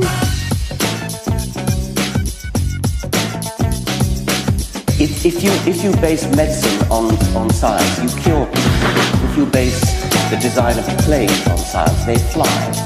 Um, if you base the design of rockets on science, they reach the moon. It works. Methodisch inkorrekt Folge 103 vom 22.08.2017 direkt aus dem Entenhausen der Wissenschaften. Mit mir heute wieder mein Tick, mein Trick und mein Track. Der, Reinhard, der persönlichkeitsgespaltene Fähnlein-Fieselschweif. der Reinhard Remfort der Wissenschaften und ich bin der Geldspeicher der Wissenschaften Nikolas Wörl. Glück auf. Sebastian, was war anders als das äh, zu, im Vergleich zu dem Nummer 1 oder Nummer 0 Intro? Äh, ja, also es wirkt schon einfach viel besser eingespielt, ne? Also es ist schon äh, für, ja äh, ja äh, dafür, dass äh, also als wir das erste, als ihr das angefangen habt live zu senden, hat man ja wirklich gemerkt, dass ihr das tatsächlich äh, kurz vor Sendung macht. Ähm, ähm, ist das eigentlich immer so oder ist das wirklich nur bei den Live-Sendungen bisher so gewesen? Also die, äh, in, in dem Fall wird der Text natürlich äh, vorher geschrieben, aber die, die Intros nehmen wir immer erst dann auf, wenn wir zusammenkommen, also vor der Sendung, ja. Und äh, wahrscheinlich hilft's deswegen auch, dass wir irgendwie so in die Stimmung kommen. Ich meine, kannst du dir vorstellen, wenn wir so ein Ding äh, vorher singen und äh, uns dann anhören, ähm, da sind wir beide eh schon so in so einer Stimme, in so einer ähm, äh, fast albernen Stimmung. Das hilft uns natürlich auch irgendwie so in die Sendung zu kommen. Wie ist denn die Rollenverteilung eigentlich? Da war jetzt äh, der Rainer Trempfort der Wissenschaft und du bist äh, der Geldspeicher und so weiter. Ähm, also es ist immer so ein bisschen so, Reinhard hat den, die Loser-Karte, ne? Oder ähm, kommt das nur bei mir so an? Aber das will ich, ho äh, hoffentlich ist das nicht so. Ähm, wir kokettieren natürlich so ein bisschen damit, wobei ich glaube, da ist auch weniger geworden. Das äh, haben, wir, haben wir damals ein bisschen mehr gemacht, als er noch an der Uni war. Ähm, äh, weil, weil dann natürlich schon so war, dass ich der Postdoc war und er eben noch auf dem Weg zum, äh, zum Doc war. Ähm, des, da, deswegen haben wir damit ein bisschen kokettiert, aber ähm, und, und vielleicht machen wir das in den Intros, obwohl weiß ich gar nicht. Also da wenn wir jetzt wäre zumindest keine bewusste Entscheidung, dass es so wäre, dass er immer der Loser ist. Also äh, weiß ich jetzt nicht. Sie, siehst du Tick, Trick und Track als Loser und ich bin der Geldspeicher und ein Geldspeicher ist toller. Also weiß ich jetzt nicht. Hoffe ich nicht. Äh, war, wäre nicht meine meine oder unsere Intention gewesen. Also wie gesagt, schreiben wir auch beide äh, diese ähm, wer, meistens ist es so, wer das Intro schreibt, schreibt auch eben genau diesen Anfangssatz. Ähm, äh, von daher ähm, hoffe hoff ich nicht, dass das so ist. Die ja, ist aber immer geskriptet. Also dass, dass du sagst, äh, ich, ich bin Rainer, äh, ich bin Nicolas Wörl, der so und so und, und mit mir im Studio oder jetzt hier an meiner Seite der Atlatus oder der äh, was auch immer. Ähm, das ist voll geskriptet. Das, das kommt nicht von da, Das ist geskriptet, außer äh, die Antwort, die Reinhard gibt auf äh, hier ist mein Tick, Trick und Track äh, äh, der Wissenschaft äh, da weiß ich nicht, was er darauf antwortet. Aber er kann natürlich vorher in, in, in den Sendungsplan gucken und kann, kann sich entsprechend vorbereiten. Aber ich glaube, das macht er. Ich könnte, so wie ich ihn einschätze, denkt er sich auch was in dem Moment aus, wo das Intro-Tape läuft. ja, die Kompetenz hat er. Das sagt das, glaube ich. Auch. Ja, auf jeden genau. Fall. Auch spannend, dass sich keiner mit Daniel Düsentrieb äh, gleichgesetzt Oh ja, da hätte man natürlich auch, das stimmt, ja. Das hätte viel besser gepasst als der Geldspeicher, aber. Und das Helferlein, genau. Genau. Stimmt. Oh ja. Ah, das jetzt. Nein, der Geldspeicher ist doch viel wichtiger, dass ihr durchfinanziert seid. Also das ist ja ne, äh, die Frage nach dem, wo kommt wo kommen die äh, Kröten her für das nächste Projekt, ist ja äh, ist ja nun mal euer euer ist nicht unwesentlich, ja. ja, das stimmt. Liegt viel näher. Ulrike, ist dir noch ein Unterschied aufgefallen? Ich könnte jetzt gerade nicht den Finger drauflegen. Also es klang halt mehr, ja, dann selbstbewusster und ein bisschen selbstironischer. Ja, klar, wenn du, wenn du äh, die DuckTales singst, dann musst du schon sehr selbstironisch sein, das ist keine Frage. Ich habe mich gefreut, dass ich zumindest die DuckTales, die Melodie, die kannte ich sogar aus eigener äh, Erfahrung noch. Wohingegen bei der Gummibärenbande, da musste ich mich erstmal schlau machen, worum es da, was das denn eigentlich für eine, für eine Grundlage ist. Und bei anderen Intros musste ich das auch. Also da komme ich dann schon, äh, da merke ich dann schon, dass ich noch, noch mal eine andere Generation bin und irgendwie andere Sachen im Fernsehen gesehen habe, ähm, als, als ihr das gemacht habt. Ja, also ich bin der Meinung, ähm, klar, wenn man das jetzt so ähm, zum ersten Mal so, so hört im Vergleich, da klingt das erste schon ziemlich ähm, ja, antiquiert irgendwie. Aber die Grundidee, die da drin, also die, die methodisch inkorrekt habt, die habt ihr da einfach äh, vor drei Jahren schon sehr klar formuliert.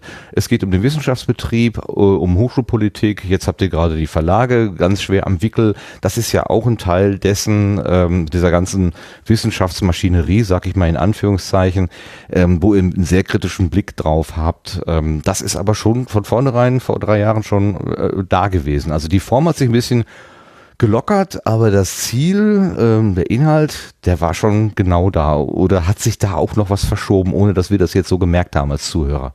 Also weil du jetzt gerade so ansprichst, also äh, manche Themen hätten wir nicht so hätten wir uns nicht so direkt getraut wahrscheinlich anzusprechen. Also weil, weil du gerade wisst, also die, die Kritik, sagen wir mal, an der Institution Universität oder äh, die Kritik am Verlagswesen, in der Art und Weise, wie wir das jetzt mittlerweile machen, hätten wir uns das, glaube ich, am Anfang nicht getraut. Also die, ähm, ich meine, wir sind, wir, wir waren angestellt oder sind Angestellte einer Universität. Ähm, da waren wir sicherlich am Anfang auch noch mal ein bisschen vorsichtiger, so, weil wir Angst hatten, dass da äh, im nächsten Moment irgendwie der Pressereferent anruft und sagt so, äh, jetzt äh, müssen wir bei uns mal unterhalten, so, ihr könnt unsere Uni nicht so darstellen. Ähm, Gab es denn da schon mal irgendwelche Äh, Nee, gab es noch nicht, aber mittlerweile würde ich auch einem Gespräch etwas entspannter entgegen. Also ich würde, ich bin, ich, ich bin Angestellter der Universität und bin auch sehr, sehr äh, gerne Angestellter der Universität Duisburg-Essen, weil, weil, weil ich die sehr, sehr gut finde und da überzeugter Mitarbeiter bin.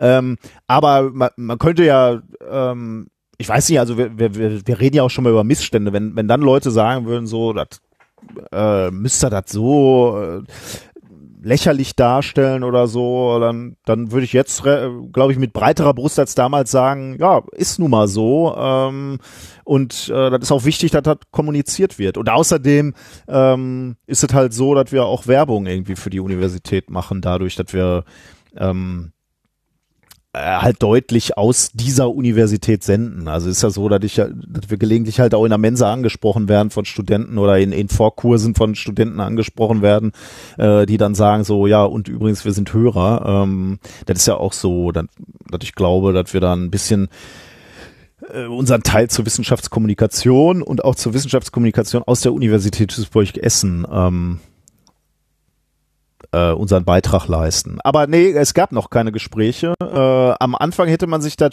also jetzt mal abgesehen davon von Kritik, hätte man sich vielleicht sogar gewünscht, dass die mal kommen und sagen so, oh, finden wir toll, dass ihr das macht, vielleicht können wir euch unterstützen irgendwie. Äh, mittlerweile muss ich ganz ehrlich sagen, ist mir das völlig Wumpe, beziehungsweise ich würde auch Unterstützung nicht annehmen, weil ich äh, lieber frei bleibe und nicht, ähm, nicht irgendwie als also ich, ich, ich podcast ja als Privatperson und nicht als Angestellter der Universität. Äh, die Leute, die uns hören, wissen zwar, wo ich arbeite und was ich da mache, aber ich äh, die Freiheit eben über die Dinge zu sprechen, über die ich will und nicht irgendwie Werbung für die Uni zu machen, ähm, die genieße ich dann doch. Also heutzutage lege ich da auch keinen großen Wert mehr auf Kontakt beispielsweise zur, äh, zur Pressestelle. Wenn man Wobei ich, als, ja. ja, bitte weiter. Sprich weiter. Wo, wo, wobei äh, das, nat- das, das dann wiederum auf der anderen Seite auch noch so, so ein bisschen leichter Schmerz ist, ähm, weil, weil ich glaub, glaube, dass wir ganz gute Wissenschaftskommunikation machen und ich glaube an der Universität ähm, jetzt nicht im speziell an unserer, sondern im Allgemeinen äh, gibt es noch sehr verkrustete Vorstellungen, wie Wissenschaftskommunikation abzulaufen hat. Also da gibt's halt Pressestellen, äh, die halt so das ganz klassische Forma Ding machen, so E-Mail, Newsletter rausschicken und vielleicht mal äh, irgendwelche äh, äh, äh, irgendwelche Nachrichten von der Webseite dann ganz gewagt auch noch auf Twitter posten oder so. Ähm, und das ist deren Vor äh, Vorstellung von, von guter Wissenschaftskommunikation. Ich glaube, da geht einfach noch viel, viel mehr. Ähm, da würde ich tatsächlich dann wiederum doch ganz gerne mal in einen Dialog treten äh, und mit den Leuten sprechen. Äh, ich glaube, da, da geht noch was. Also die, die Zusammenarbeit zwischen den Wissenschaftlern, die ein Talent für Kommunikation haben und den ganz, ganz klassischen ähm, äh, Pressestellen, äh, da, da könnte, da könnte noch mehr Zusammenarbeit sein. Ähm, wie gesagt, ich weiß, ich kann jetzt nicht für alle Unis sprechen, ich möchte nicht mal für unsere sprechen, aber ich glaube, da ist noch viel, viel Potenzial. Mhm. Wenn man euch als Podcast der Universität Duisburg-Essen bezeichnen würde, damit wärt ihr gar nicht glücklich. Ähm, ich wüsste jetzt nicht, warum man da tun sollte. Also wir, wir äh, sprechen natürlich ein bisschen aus unserem Forschungsalltag, ähm, aber und, und wir verhehlen ja auch nicht, wo wir arbeiten. Ähm, aber ich wüsste jetzt nicht, warum. Ähm, ich bin auch nicht der Gelsenkirchen-Podcast, nur weil ich in Gelsenkirchen wohne. Ähm, natürlich spielt das ein bisschen in meine in meine Sicht der Dinge rein, aber äh, ich würde mich jetzt nicht als Universität Duisburg-Essen Podcast äh, bezeichnen, nee. Mhm. Okay, ja, das ist ja gerade jetzt bei, äh, wenn man die Ganzau-Perspektive so äh, einnimmt, wo wir gleich noch drüber sprechen werden, also die Wissenschaftspodcaster, also haben die quasi eine Verortung an, an ihre Häuser, an ihre Universitäten oder stehen die sozusagen alleine? Äh, ja, es ist ein bisschen schwierig, diese, diese Verortung hinzukriegen, aber ich nehme euch auch tatsächlich wahr als äh, Reinhard und Nikolas, ähm, die sich in ihrer Freizeit privat hinsetzen und das quasi nebenberuflich machen. Also die Tatsache, dass ihr über Themen sprecht, die euch, als Reinhard noch äh, bei dem Labor war, war es ja gemeinsame ähm, Arbeit am, am selben Gerät sozusagen. Jetzt habt ihr unterschiedliche äh, Wirkungsstätten, aber äh, das Verständnis für die Techniken und natürlich auch für die außerphysikalischen Erscheinungen ist nach wie vor genauso da, äh, dass der Austausch eben möglich ist, aber ähm, das ist einfach ein Stück, ja, ein Hobbyprojekt. Kann man das überhaupt so sagen? Darf man das sagen? Oder ist das schon mehr bei euch? Ich, äh, nee, also mehr ist das auf gar keinen Fall. Also ich meine, wann, wann würde es nicht mehr Hobby sein, wenn man, äh, wenn man davon lebt? Oder wann wird ein Hobby, äh, was ist, was ist überhaupt das Gegenteil von Hobby? Also Ja, gute Frage. Beruf oder? Die ja, ja, genau. Also äh, ja, wenn man es irgendwie, ja, wenn das, wenn du das beim Finanzamt anmelden musst, vielleicht, dann, dann ist vielleicht kein Hobby mehr. Okay, also dann ist Aber es vielleicht auch kein eine Hobby sehr mehr. Vage, eine sehr Ja. vage Linie, die ich da, die fällt mir gerade so ein. Also ich versuche hier den Remford zu machen. Ich weiß nicht, ob ich das kann. Ah, ich meine, wenn, wenn wenn dir, äh, ich weiß nicht, wenn dir äh, auf Patreon einer 10 Euro überweist, musst du das eigentlich äh, beim Finanzamt anmelden, oder? Also, ja gut, nicht, nicht wenn, es muss eine gewisse Menge, glaube ich, insgesamt überschreiten, ne? oder? Ich bin da nicht so der Fachmann. Genau, also Helft ähm, mir.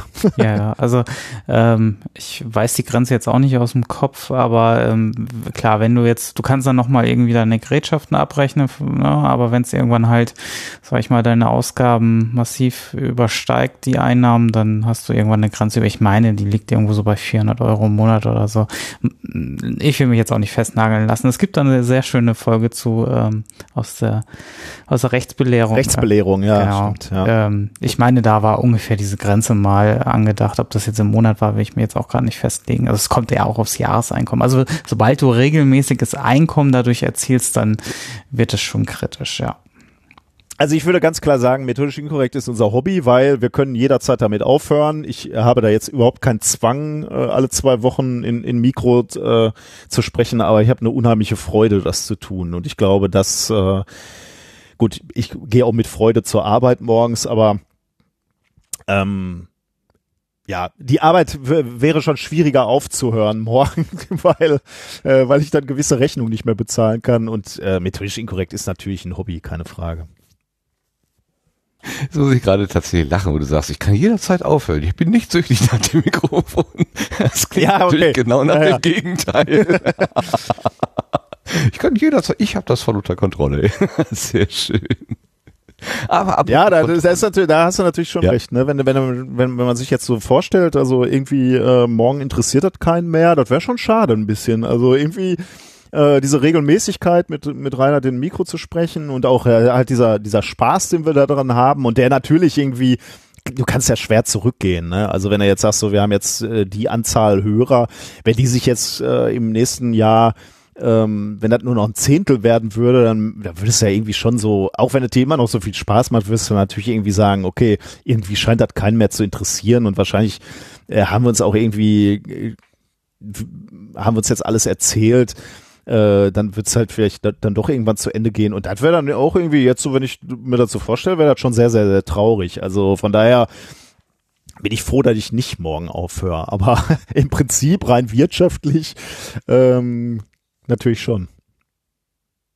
Das ist gut, also eigentlich schön, ne? Die Situation ist doch gut, wenn man diese Freiheit hat, ähm, zu sagen, ja, pf, ich, es, gibt keinen Zwang, ich kann auch anders. Aber man will Ja, eben klar, nicht ja. anders. Äh, du würdest damit auch mindestens zwei äh, Hörerinnen unglücklich machen, die jetzt sich gerade im Chat äh, geoutet haben, dass sie zur Feier des Abends ein Minkorrekt T-Shirt angezogen haben. Extra, äh, weil du halt heute auf der Gartenbank sitzt. Also das Eine ist doch davon bin ich, muss man Fantum. aber dazu sagen. Du bist auch Hörerin, oder nicht? ja, aber das klang, als wären es jetzt äh, zwei äh, sehr weit entfernte Menschen. Okay. Also so, äh, ein, ein dir nahestehender Mensch und ein nicht so nahestehender Mensch. okay. Jetzt muss ich, Ähm. jetzt muss ich parallel natürlich mal eben schnell in den Chat gucken, wer denn noch, äh, wer denn noch ein, ein äh, T-Shirt trägt. die Westdebüt. Ein Fangirl. Oh mein Von den. Verkügtheiten, falls Ah, du die Bilder okay. kennst. Cool. Ja, finde ich. Äh, Äh, macht mich jetzt wieder verlegen, aber freut mich sehr. Du wurdest doch, du hast doch, äh, wir haben ja damit auch geworben, dass du ähm, äh, T-Shirts geschenkt bekommst von Hörerinnen oder Hörern und du am liebsten dann auch diese Dinge trägst, wo dein eigenes Konterfei oder zumindest Minkorrekt drauf ist. Vielleicht liegt es auch daran, dass wir mit der Kleidung äh, sozusagen geworben haben. Hast Äh, du ich denn hab jetzt- an? Ja. Also Ob mein- ich was anhab? Du, hast du irgendwas an? Ja, natürlich. Natürlich. Das ist Nö, wie, wie immer beim Podcast natürlich nicht. Nein, ich habe was an, ja, aber kein, äh, ich habe tatsächlich ein methodisch inkorrekt T-Shirt an. Das ist jetzt aber wirklich absoluter drei? Zufall. was du hast. Ja, genau. Martin, du hast es aber leider gerade verwechselt mit der Inga und der Vera. Wieso? Vestibül ist nicht Vergnügtheiten? Genau, Vera ist für Sie sind Zwillinge. Ist das Inga? Oh, ja. Ja. das ist das Problem. Entschuldigung. Aber Vestibül ist Käsebrot. Das ist ja, wenn, wenn die Leute nicht nur einen Namen haben, sondern auch noch zwei Nicknamen, dann soll man auch, Mensch, ich bin schon alt. Ich bin doch zu den, ich höre doch nur zu den 10 Prozent, die das Internet nutzen in meiner Altersklasse. Also bitte. ja, ja, ja, Inga, nicht Vera. Okay. Entschuldigung, ähm, ich habe euch ja schon bei der Binkorrekt 100a äh, nicht auseinanderhalten können, obwohl ich das eigentlich hätte machen können. Ähm, äh, da ist mir übrigens aufgefallen an dem Abend, dass es ganz viele Leute in dem Saal waren oder in dem ähm, in dem Raum, wo ich die Gesichter äh, kenne und mir aber dann spontan die Namen nicht dazu einfallen. Und ich habe mir gedacht, mein Gott, das muss ja. dem Nikolas ja irgendwie im Faktor 100 so gehen oder 200. Wie gehst denn du mit so Situationen um? Äh, Also bei Namen bin ich tatsächlich schlecht, aber ähm, äh, ich kann mich häufig noch an Dinge äh, erinnern, die die Leute mir mal erzählt haben. Also von daher ähm, kann ich, kann ich die Namensunkenntnis kann ich schön dadurch äh, überspielen, dass ich irgendwelche anderen Anekdoten oder, oder an Gespräche anknüpfen kann, äh, über die ich mit den Leuten mal gesprochen habe. Also irgendwie äh, fällt mir das nicht so schwer. Äh, Leute wieder zu erkennen und, und noch mal wieder einzuordnen. Also vielleicht gelingt es mir nicht immer, aber ähm, ich, da nehmen die Leute aber dann auch nicht, äh, nicht, nicht so übel. Also äh, glaube ich, hoffe ich. Ja, ich selber nehme mir das übel, weil ich die Menschen gerne ernst nehmen möchte und es fällt mir natürlich, also wenn du schon nicht mal mehr den Namen weißt, des, der dir gegenüber steht, sondern nur, dass er dir entfernt bekannt vorkommt, dann ist das mit dem Ernstnehmen natürlich gleich mal sehr schlecht eingestielt, eingestielt. Also Okay. läuft dann nicht so gut.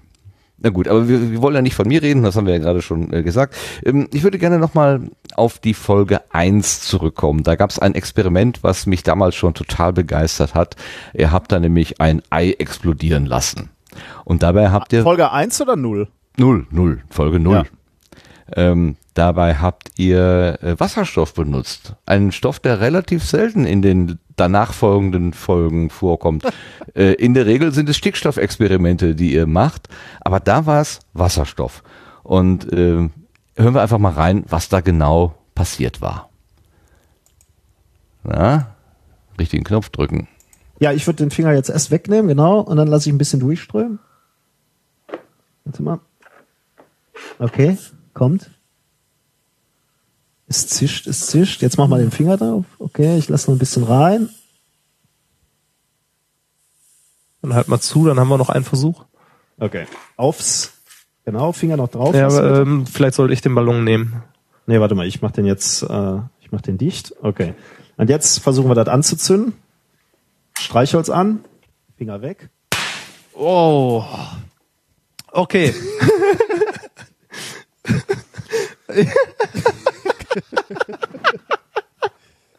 Meine Ohren piepen ein bisschen. Oh, guck mal, wie das qualmt hier drin. äh, wir haben Rauchmelder hier drin, oder? Ehrlich? Ja. Mach mal Tür auf. Hui. Mein Kabel ist zu kurz. Okay, äh, das war überraschend. Äh, mach mal kurz die Tür. Also da kannst du nicht. nee, kann ich nicht. Ähm, ich mach mal ganz kurz äh, Mach die, mal ne- die, die Tür noch auf.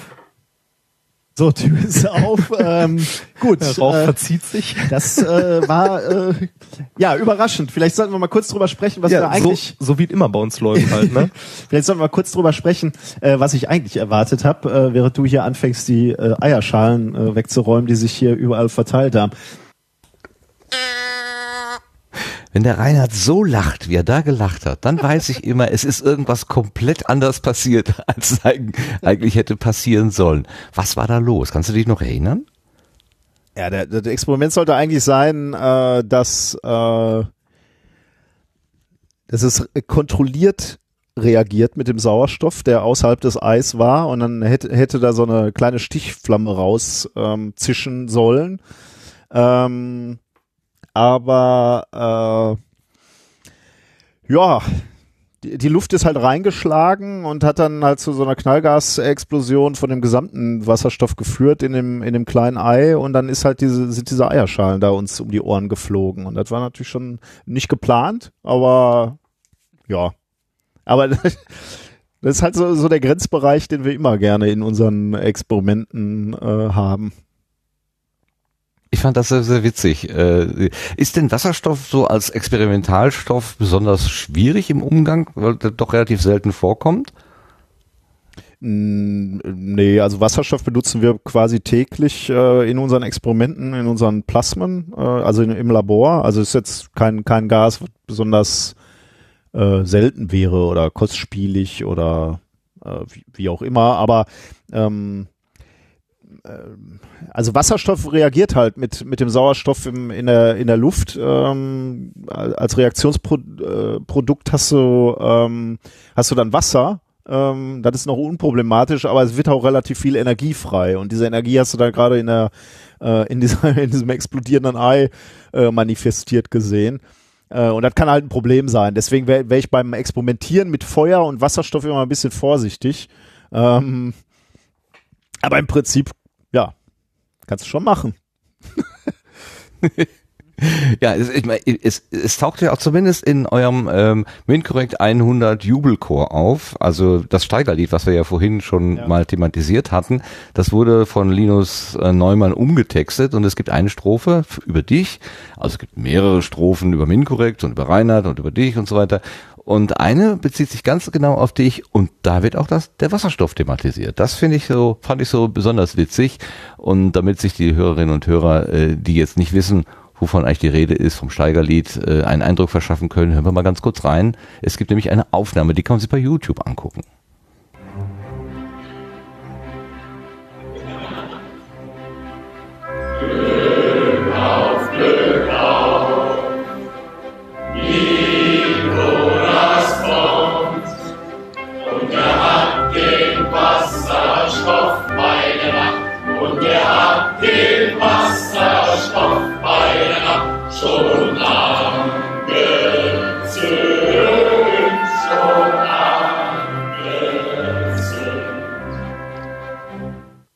das soll für den Moment reichen.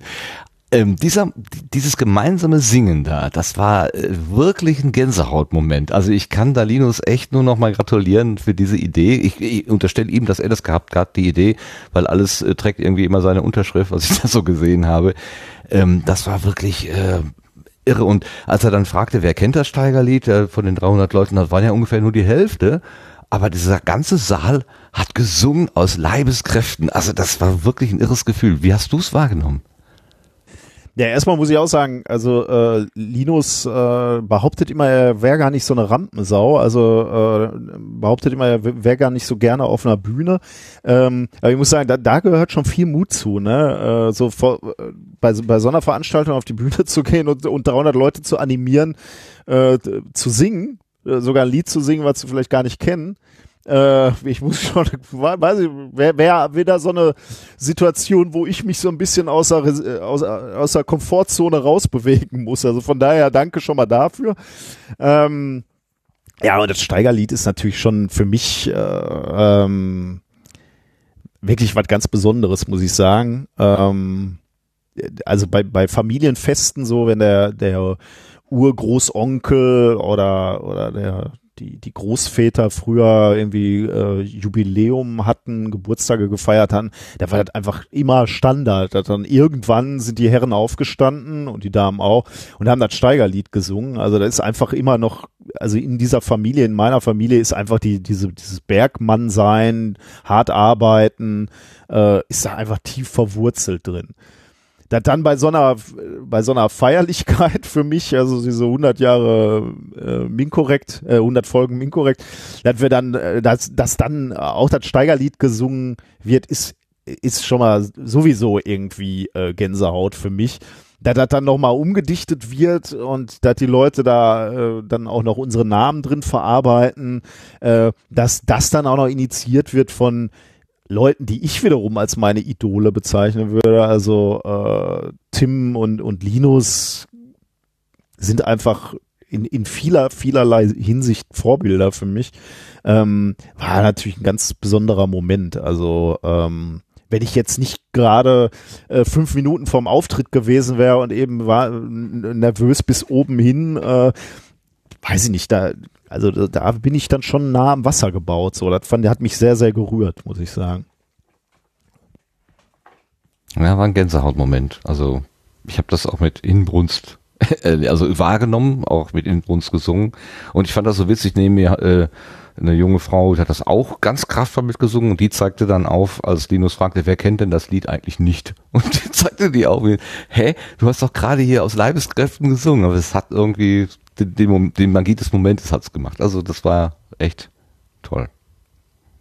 Ja, muss ich auch sagen. Also danke den Jungs nochmal, dass die sich da so viel Mühe gemacht haben in der, in der Vorbereitung.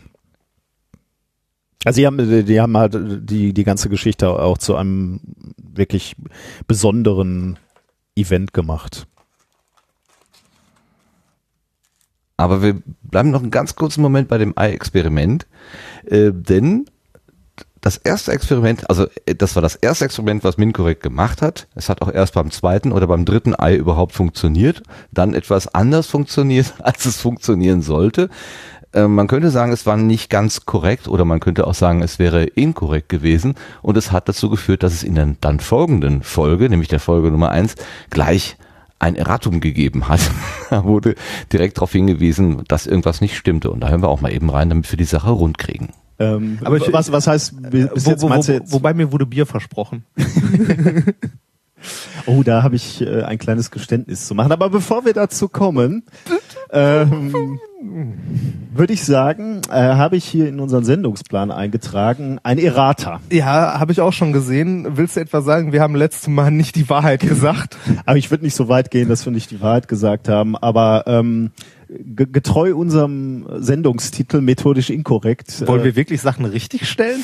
Ähm, ich glaube, das wäre nicht schlecht, wenn wir regelmäßig das zu einer Institution machen, dass wir äh, am Anfang gleich mal klarstellen, was wir beim letzten Mal ähm, äh, für den Stuss geredet haben. Dann brauchen wir aber bald einen zweiten Podcast.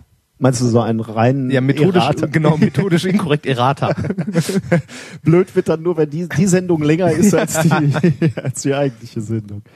Nein, ich glaube, so, so schlimm hat es uns nicht getroffen in der letzten Sendung. Was haben wir denn falsch gemacht? Ähm, ich, möchte, also falsch, ähm, weiß ich nicht, an einer äh, Stelle ähm, haben wir aus verständlichen Gründen, äh, sind wir ein bisschen ähm, äh, zu knapp geworden. Ähm, äh, Welche? beispielsweise an der Stelle, als es eine kleine Verpuffung gab hier in unserem Studio.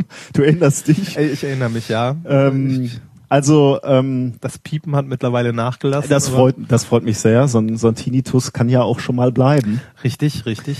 Ähm, also um, um nochmal ähm, sozusagen den Recap zu geben, was hier letzte Woche äh, oder vor zwei Wochen passiert ist. Wir haben eine kleine, ein kleines Experiment mit Wasserstoff in Eiern gemacht, ähm, bei der es zu einer kleinen kontrollierten Explosion kam. Ähm, Aha. die, die, die Spuren sind mittlerweile Aha. beseitigt ähm, äh, hier in unserem Studio. Allerdings, ähm, ja, wir waren insgesamt etwas überrascht auch von der äh, Lautstärke dieser Explosion. Und deswegen bin ich äh, unkonzentriert geworden, äh, auch vielleicht wegen der Rauchentwicklung und Kommt zum Punkt.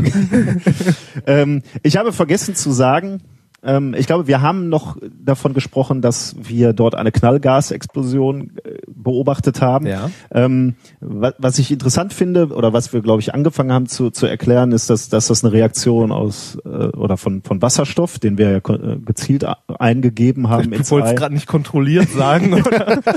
und Sauerstoff gewesen ist.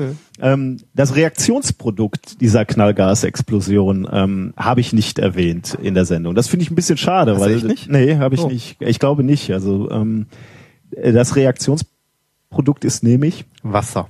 ja, das finde ich schon interessant, dass man zwei, ähm, zwei Gase zusammentut und dann in einer, in einer Explosion Wasser erzeugt, die, die ja dann doch deutlich äh, zu hören war. Hat auch so wissenschaftshistorisch äh, für Aufregen gesorgt, als das irgendwann, weiß ich nicht, 1700 irgendwann mal jemand rausgefunden hat. Ist das so? Ja, wirklich. Ein schönes Beispiel, wie ich finde, wie aus einem relativ einfachen Experiment dann doch eine Menge herausholt, inklusive äh, geschichtshistorischer, äh, ach Quatsch, äh, wissenschaftshistorischer Zahlangaben sozusagen. Es ist äh, sowieso immer wieder faszinierend, dass die scheinbar kleinen Sachen dann doch viel komplizierter sind, auch in der Erklärung komplizierter sind ähm, und dann für euch dann auch genug Stoff geben, um daran etwas zu zeigen. Finde ich Das ist häufig auch bei Experimenten, die, die für uns fast ein bisschen unspektakulär wirken, äh, wo wir dann unheimlich Feedback kriegen. Also wo dann Leute sagen, oh super, äh, habe hab ich mit den Kindern gemacht, äh, fanden die spitze oder ähm, ich habe jetzt dummerweise keine Beispiele, kann ich dir jetzt nicht sagen. Ähm, aber es gibt schon mal so Experimente, wo wir am Anfang so denken, ja, so richtig haben wir diesmal nix, äh, komm, dann machen wir hier äh, dies oder das mal eben, schludern wir das hin. Aber das sind häufig ganz interessante Experimente, weil wir, wir, wir kokettieren ja auch immer damit, dass diese, dass, dass wir diese, diese Party-Experimente haben, die du halt auch wirklich auf einer Party mal eben machen kannst. So, da, da steht eine Kerze rum und ein Bierdeckel und dann machst du das Experiment aus Folge 86 oder so.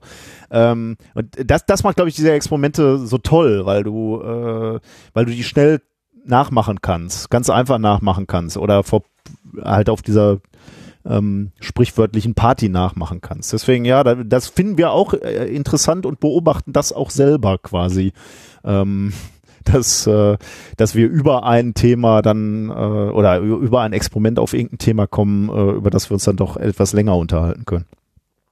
Da gab's doch mal dieses, diese Löffelglocke, also wo man den Löffel Oh ja, an ja, ja. einen Faden gebunden hat, als zwei Fäden, sich die um die Zeigefinger gewickelt hat und dann in die Ohren gesteckt hat. Ziemlich abgefahrene Geschichte, aber da kann ich mich erinnern, gab es einige Zusendungen von Hörerinnen und Hörern, ähm, die sie zeigten in der Situation, wo sie halt die Finger in den Ohren hatten und mit der Löffelglocke da am Experimentieren waren. Das könnte ich mir vorstellen, wäre ein schönes Beispiel für diese Art von Stimmt, Experimenten, ja. die du gerade Äh, beschrieben das, ist, das ist ein schönes Beispiel dafür und auch, äh, auch äh, so äh, methodisch inkorrekt historisch ein interessantes Experiment, weil das, glaube ich, zum ersten Mal war, dass wir irgendwie eingefordert, also was heißt eingefordert, aber darum gebeten haben, dass Leute uns Bilder davon schicken, wie sie dieses Experiment machen, weil wir selber schon so albern aussahen und uns gefragt haben, ob Leute ähm, genauso bekloppt sind wie wir und, und Bilder davon ins Netz stellen oder bei, bei Twitter posten oder wie, wie, wo auch immer, äh, wie sie dieses Experiment durchführen. Und das ist tatsächlich häufig passiert und pa passiert immer noch. Also ge gelegentlich bekommen wir noch Bilder, weil Leute ja unsere Folgen auch nachhören. Ähm, und das ist halt für einen Podcaster immer interessant, ne, wenn er, wenn er in den in, in Kontakt tritt mit seinen Hörern. Äh, und, und ganz, ganz lange traut man sich das ja nicht oder und man traut sich ja nicht irgendwie so Feedback einzuholen. Ähm, und diese Momente, wo das dann eben passiert, so sagen wir mal bei Hörertreffen oder eben bei so einer Aktion, wo man sagt, so schickt mal, ähm, schickt mal Bilder, wie ihr dieses Experiment macht. Oder wir hatten ja mal diese ähm, das war ja nicht unsere Idee, aber wir haben uns da so ein bisschen draufgesetzt auf dieses, äh, was seht ihr, wenn ihr methodisch inkorrekt hört, ähm, wo Leute dann äh, Bilder gepostet haben. Äh, das ist unheimlich interessant, ne? weil dadurch deine, deine Hörer re- erst so richtig real werden. Das ist halt lange Zeit für dich als Podcaster zum Glück möchte ich fast sagen, ähm, halt sehr abstrakt. Du sprichst halt in so ein Mikro und publizierst das dann irgendwo, aber du kriegst halt nicht mit, ob das wirklich einer hört und gut findet oder doof findet. Ähm, das, das lässt die ganze Sache, äh, eben diese, diese Produktion der, der Folgen halt mit einer gewissen Leichtigkeit passieren, weil du da wenig Gedanken machst. Aber es ist dann natürlich doch spannend, wenn du dann äh, äh, genau diese, diese Wand, die da ist zwischen dir und dem, dem Hörer, wenn du die durchbrichst. Und zwar eben genau mit sowas, wo du sagst, so schickt mal Fotos oder bei Hörertreffen oder natürlich bei so Geschichten, wo du auf eine Bühne gehst und sagst so, jetzt machen wir das gleiche wie immer, wir, wir, wir, machen unseren Podcast, aber jetzt sitzen da mal 300 Leute bei. Das ist einfach geil, weil, weil da diese, diese Mauer durchbrochen wird so und du hast auf einmal ein Feedback, ein sehr, sehr direktes Feedback. Was, ähm, wie, wie ist denn die Interaktion mit den Hörern so überwiegend? Ist das eher ähm, eine Fachdiskussion, dass Leute auf dich zukommen und sagen, da, da hast du aber keine Ahnung, das ist das Knallgas-Experiment nicht äh, bis zu Ende erklärt und da fehlt ja noch der, die Auflösung sozusagen. Bitte schieb das mal nach in der nächsten Sendung. Oder ist es dann eher doch so, ähm, so ein Fantum? Jemand hält den ein T-Shirt hin und bittet um eine Unterschrift da drauf oder so. Wie, welche Art dominiert denn da eigentlich im Umgang? Äh, dominiert weiß ich jetzt gar nicht, aber wir haben, äh, wir haben von allem etwas, würde ich sagen. Also wir haben sowohl Leute, die uns korrigieren, das ist aber ganz natürlich, ne? Da muss man, da muss man, ähm, äh, da muss man bescheiden werden. Wenn du eine gewisse Anzahl an Hörern hast, dann hast du immer einen dabei, der über das Thema, über das du gerade redest, viel mehr Ahnung hat als du selber. Unsere, unsere Stärke ist ja auch nicht, dass wir irgendwie Fach Fachpersonal auf allen möglichen wissenschaftlichen Themen sind. Ganz im Gegenteil. Ich würde sagen, Reinhard und ich, unsere, unsere, unser Talent ist, dass wir von allem so ein bisschen Ahnung haben und vor allem die Sachen auch runterbrechen können und auch zum Teil auch brutal runterbrechen und uns da auch nicht zu, ähm, zu fein sind, um, um halt auch mal so weit runterzubrechen, dass das jetzt einem, einem Hardliner-Wissenschaftler schon so äh, die Fußnägel langsam hochrollt. Aber das ist für uns halt wirklich wichtig, dass wir so weit runtergehen, äh, dass die Themen eben auch verstanden werden, möglichst von allen äh, verstanden werden, die unseren, unseren Podcast hören. Ähm, also, äh, wie sind wir da jetzt drauf gekommen? Jetzt habe ich ein bisschen den Faden verloren. Naja, äh, was es eben heißt, wenn man alleine zu Hause sitzt in einem Mikrofon spricht, so, man weiß gar nicht, genau. was man erzeugt damit. Ja. Hm. Äh, du, hattest, du hast nach dem, dem Feedback, nach dem Art des Feedbacks äh, gefragt. Ähm, also äh, von daher ja, wir werden korrigiert, finde ich auch gut. Äh, finde ich super, wenn das öffentlich im Forum passiert, weil dann profitieren möglichst viele andere Leute davon. Äh, mittlerweile versuchen wir das auch so ein bisschen dann noch zu äh, in die nächste Folge zu integrieren. Also wenn, wenn wirklich wo wir das Gefühl haben, okay, da kommen Aspekte, die haben wir wirklich übersehen. Ähm, also die haben wir nicht bewusst weggelassen, sondern die wussten wir nicht, dann, dann versuchen wir das zu integrieren. Also finde ich super, wenn, wenn wir korrigiert werden. Das ist ein, ein Teil natürlich. Wir, wir, wir bekommen äh, per Mail äh, auch viele Fragen. Also so, ähm, was haben wir denn? Also zu, zuletzt, also fast täglich irgendwelche Fragen, ähm, wo, wo jemand etwas beobachtet in seiner Umwelt und äh, sich fragt, warum das so ist. Äh, und teilweise übernehmen wir das dann für die Sendung und erklären es da. Manchmal, äh, ich versuche dann auf jeden Fall immer eine Antwort zu geben, also äh, die Fragen dann per Mail zu beantworten. Das ist allerdings auch, kostet viel Zeit so, da muss ich mir wirklich auch täglich ein bisschen Zeit nehmen.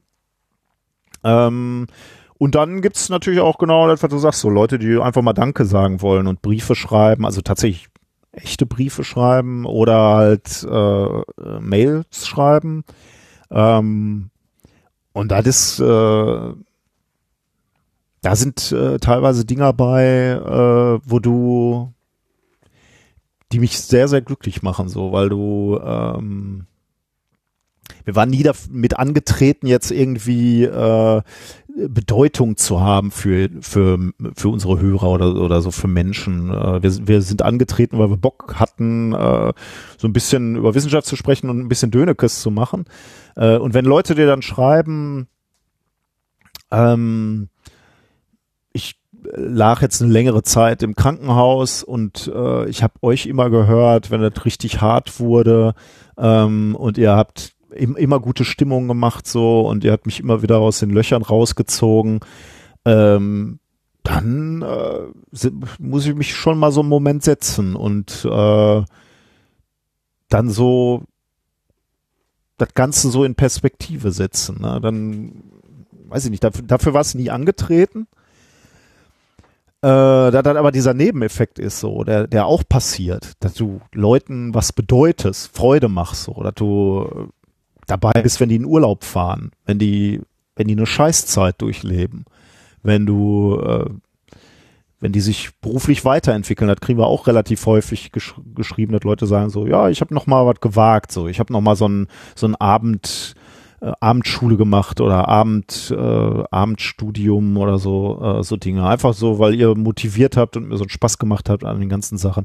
Oder wenn mir junge Leute schreiben, so, ja, sie überlegen, was sie studieren sollen und sie haben sich jetzt mal für, weiß ich nicht, Physik oder was auch immer entschieden, so in Richtung Naturwissenschaften, dann denkst du schon so einen Moment, okay, also das sind eben nicht irgendeine Zahl, die da runtergeladen wird vom Podcast, äh, sondern äh, das sind Menschen und die, äh, die verbinden damit was. Du bist Teil von deren Leben, ohne dass du selber weißt. So.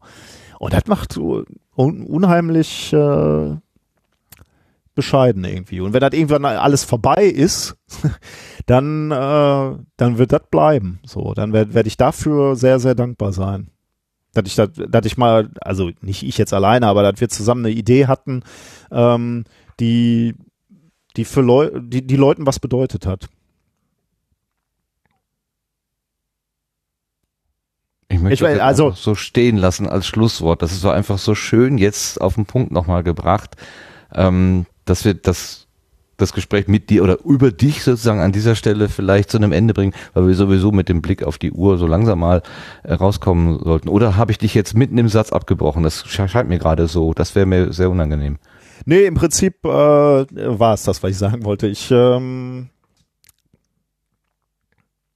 ich, ähm, äh, vielleicht würde ich, also wenn ich, wenn ich jetzt so, äh, ich bin mit wenig in meinem Leben so, äh, so zufrieden und, und äh, ein Begriff, den ich eigentlich nicht oder selten benutze, stolz auf irgendwas. Aber methodisch inkorrekt bin ich schon ein bisschen, ähm, bin ich schon sehr, sehr glücklich mit, muss ich schon sagen. Also, und, und das ist natürlich schon was, ja, hätte ich halt vor fünf Jahren nicht gewusst, dass, ich, dass, dass wir das mal irgendwie so gemeinsam wuppen, Reinhard und ich. Also von daher äh, auch für uns, äh, weil, weil ich jetzt gerade über die Hörer gesprochen habe, die, die damit dann auch was verbinden, äh, aber auch für uns beide ist das was sehr, sehr Besonderes, was uns als Freunde halt nochmal ganz anders zusammengeschweißt hat. Ich meine, wenn du, wenn du da irgendwie zitternd hinter so Bühnen gestanden hast, ähm, äh, dann, dann, das schweißt schon zusammen, so. Und, und hat man irgendwie so zwei, zwei so Typen Ideen zusammenschmeißen und, und daraus wird dann so, sowas, was Leuten was bedeutet, ist schon super. Ja. Das war's. Kann ich von meiner Seite nur bestätigen. Ähm, ich kann auch nur das Wort super herausholen. Es macht einfach Freude, euch zu beobachten, wie ihr interagiert, wie ihr miteinander äh, umgeht, auch in der Verschiedenheit, die ihr eben darstellt. Ähm, es ist kein Problem, die Verschiedenheit, sondern es ist eure, eure Stärke, die Verschiedenheit. Und das ist, das zu sehen und zu erleben und das vielleicht auch auf andere Bereiche zu übertragen, das ist einfach ein tolles Beispiel, finde ich. Gut, ähm, es gibt noch tausend Fragen. Also ich hätte noch mindestens äh, drei, vier, aber ähm, wir haben so einen schönen Bogen gemacht und du hast jetzt äh, gerade äh, dem Ganzen so eine schöne Zensur gegeben. Ich glaube, das lassen wir jetzt auch einfach so stehen. Wir können es nur noch kaputt machen und gehen einfach mal ein Stückchen weiter ins Querbeet. Da kommen wir dann an ein Thema, was du auch ganz kurz angesprochen hattest, gerade schon mal ganz ohr, also die Wissenschaftspodcast-Community. Ähm, da können wir ja dann auch noch mal so ein bisschen über den Tellerrand äh, hinaus gucken. Äh, aber Minkorrekt, beziehungsweise in dem Fall sogar Nicolas Wörl, lassen wir jetzt als Person dann einfach mal äh, abgeschlossen. Beze bezeichnen wir als abgeschlossen. So. Dann kommen wir zum Querbeet, wie gesagt.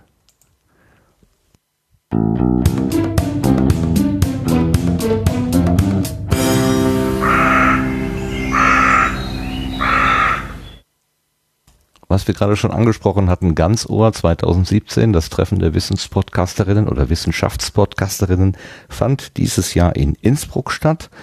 Die Melanie Bartos, unsere Sendegärtnerin, die leider heute verhindert ist, hatte nach Innsbruck eingeladen an ihre Universität, denn Melanie macht einen Universitätspodcast. Deswegen vorhin auch meine Frage, ob sich Nikolas und methodisch inkorrekt als Universitätspodcast empfinden. Melanie macht das im Rahmen ihrer äh, Arbeit für die Öffentlichkeitsarbeit an der Universität Wittenherde. Ach, Wittenherde, das bin ich, Quatsch, an der Universität Innsbruck. Das, das ist so, boah, so Automatismen, furchtbar. Ähm, Zeit für Wissenschaft heißt das Angebot und sie spricht dort mit Forscherinnen und Forschern über ihre Forschungsprojekte und stellt sie aber auch ein bisschen als Person vor. Also ein, ein Stück weit Porträt ist auch in jedem Gespräch mit drin und ähm, wir hatten uns, Nikolas, hilf mir nochmal, war das 2014 zum ersten Mal in der ganz Ohr Truppe sozusagen getroffen. Das sind ungefähr 20, so die Größenordnung 20 Podcasterinnen, Podcaster, die sich da mal Aber an den äh, Tisch 2014, gesetzt hatten. du, du hast ja mal angefangen damit. Äh, ja, ich hatte, ich 2014. hatte da, ich Ich meine, meine, ich 13. 2014, äh, kann sein, ja. 14 Aber- und 15 in Witten, 16 in Stuttgart und 17 in Innsbruck. Ah ja, tatsächlich. so könnte ja. es gewesen sein. Okay. Mhm. Ähm, das ist, ja, das war so eine, äh, so eine, so eine Idee. Ähm, ich hatte mal eine Veranstaltung gemacht an der Uni Witten-Herdecke, deswegen komme ich gerade drauf, äh, zum Thema Podcasting, so ein Podcast-Tag. Es gab glückliche Umstände, die mir das erlaubt haben. Das war 2013. Und dann hat 2014 kam ein externer Impuls von Florian Freistetter, ein Wissenschaftspodcaster, kennt man vielleicht von Vrind Wissenschaft oder von den Sternengeschichten. Äh, der hat dann gesagt, wäre doch mal ganz interessant, wenn alle Leute, die sich irgendwie so mit Wissenschaftspodcasterei äh, beschäftigen, wenn die sich mal zum Gedankenaustausch finden. Und mit dem Gedanken an die Veranstaltung 2013 im Hinterkopf habe ich gesagt, uh, Florian, ich könnte das hier vielleicht sogar nochmal aufleben lassen, also das gleiche quasi nochmal.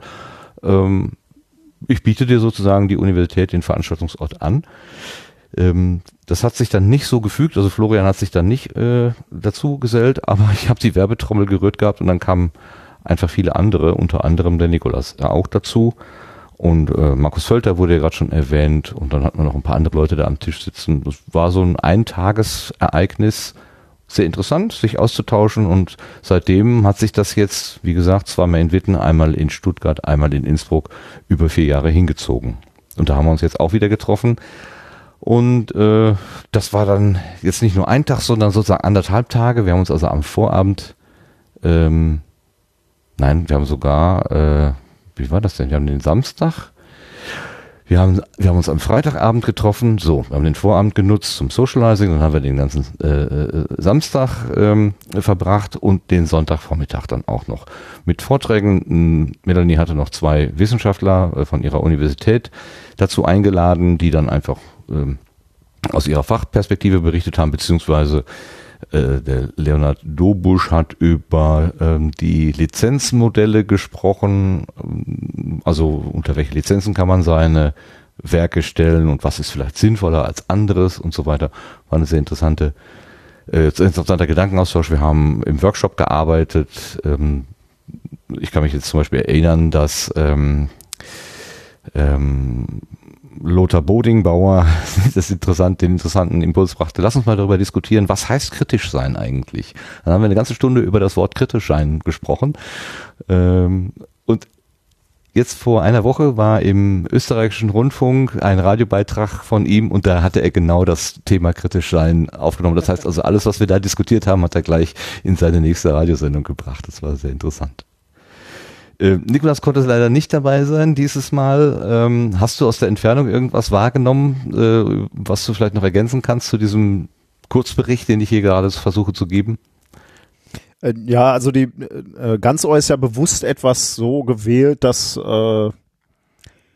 da- dass jetzt nicht alle alle, alle Sessions irgendwie gestreamt werden oder äh, mitgeschrieben werden. Ähm, deswegen kriegt man eigentlich nicht so viel ähm, mit, aber wir also von außen, aber wir hatten uns dazu ja auch mal sehr bewusst entschieden. Ne? Wir hatten gesagt, wir wollen sehr offen und frei diskutieren und da sollen auch Leute halt äh, Mut haben, mitzudiskutieren, die vielleicht noch nicht gewohnt sind, ständig irgendwie äh, in Mikros zu sprechen.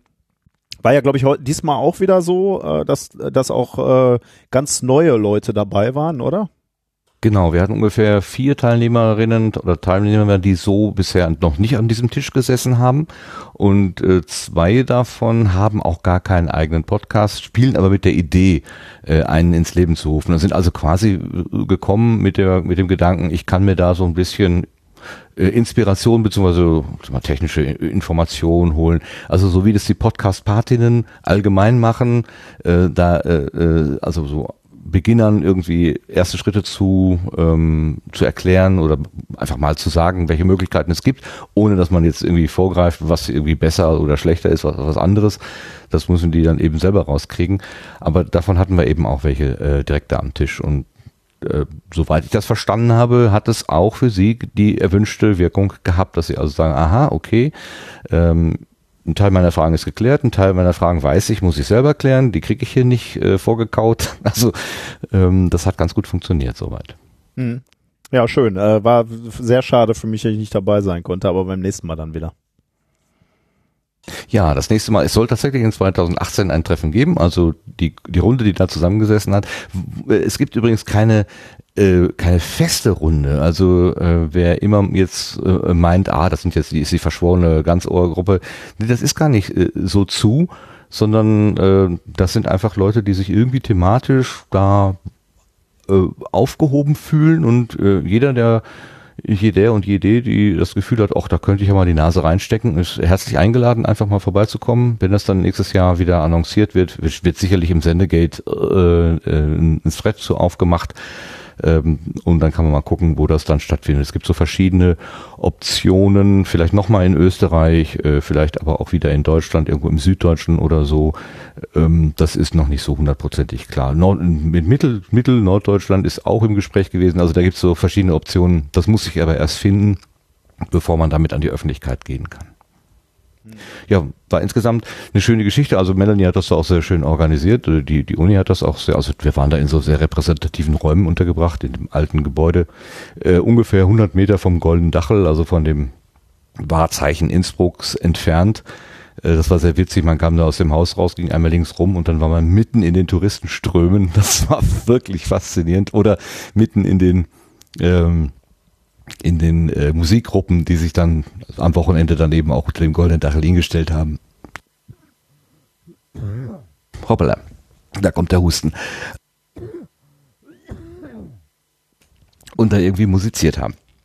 War sehr, sehr, sehr schön. Ähm, Lars war auch dabei. Der könnte ja heute auch noch was dazu erzählen, aber wie gesagt, er ist eben bei der ESA und da ist, ähm, da kann er Sendegarten nicht wirklich gegen anstinken.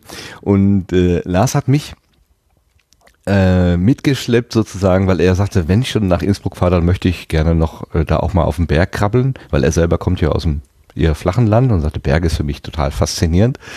Und wir sind äh, einen Tag früher hingefahren und haben dann einen Besuch auf äh, dem Haus, Hausberg der Havelekar, also da diese Nordkette, da hochgefahren und wir haben ein unverschämtes Glück mit dem Wetter gehabt. Das war wirklich ein Traumwetter. Und da oben haben wir noch die Tine Novak getroffen. Das war sehr lustig. Podcaster-Treffen auf 2, 3, 2300 Metern Höhe, spontan, ohne dass das geplant gewesen ist. Das war sehr lustig. Und wir hatten da unseren Spaß. Also ganz abgesehen von den inhaltlichen Sachen gab es eben auch genug so einfach menschlich äh, miteinander umzugehen. War eine große, große Vergnügen. Und an der Stelle nochmal Dankeschön an Melanie, dass sie das so organisiert hat. Okay, das war ganz ohr gewesen. Wir haben ein, äh, oder möchtest du vielleicht noch irgendwas so inhaltlich ergänzen, weil ich jetzt vielleicht auch sehr kurz gewesen bin, äh, Nikolas? Äh, wie gesagt, ich war ja nicht da, von daher inhaltlich ist es schwer für mich zu ergänzen. Ähm ja, die Grundidee vielleicht. Ähm, äh, wir haben, das musste man vielleicht sagen, um, um äh, die, die Gelegenheit zu nutzen. Es gibt aus der Ganzohr, aus dem Ganzohr-Treffen gibt es heraus ein, die, die Redaktion einer Webseite, eines, eines kuratierten Angebotes, wo eben verschiedene äh, Wissenschaftspodcasts oder Wissenspodcast-Angebote auf eine Webseite gebracht wurden. Das heißt wissenschaftspodcast.de oder kurz wispod.de. Da stecken, wie viel sind wir? Fünf, sechs Leute, so eine, so eine Kerngruppe irgendwie.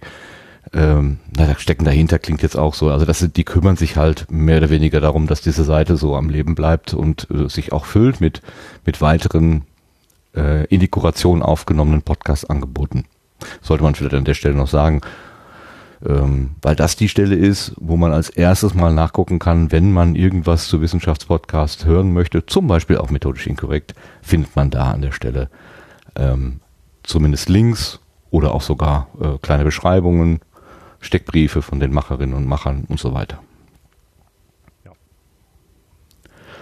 Okay, das sei das jetzt, endlich. So, Jetzt kommen wir zu einem nächsten Thema. Und zwar äh, Radio Innovation Day ist gewesen 2017 im MIZ.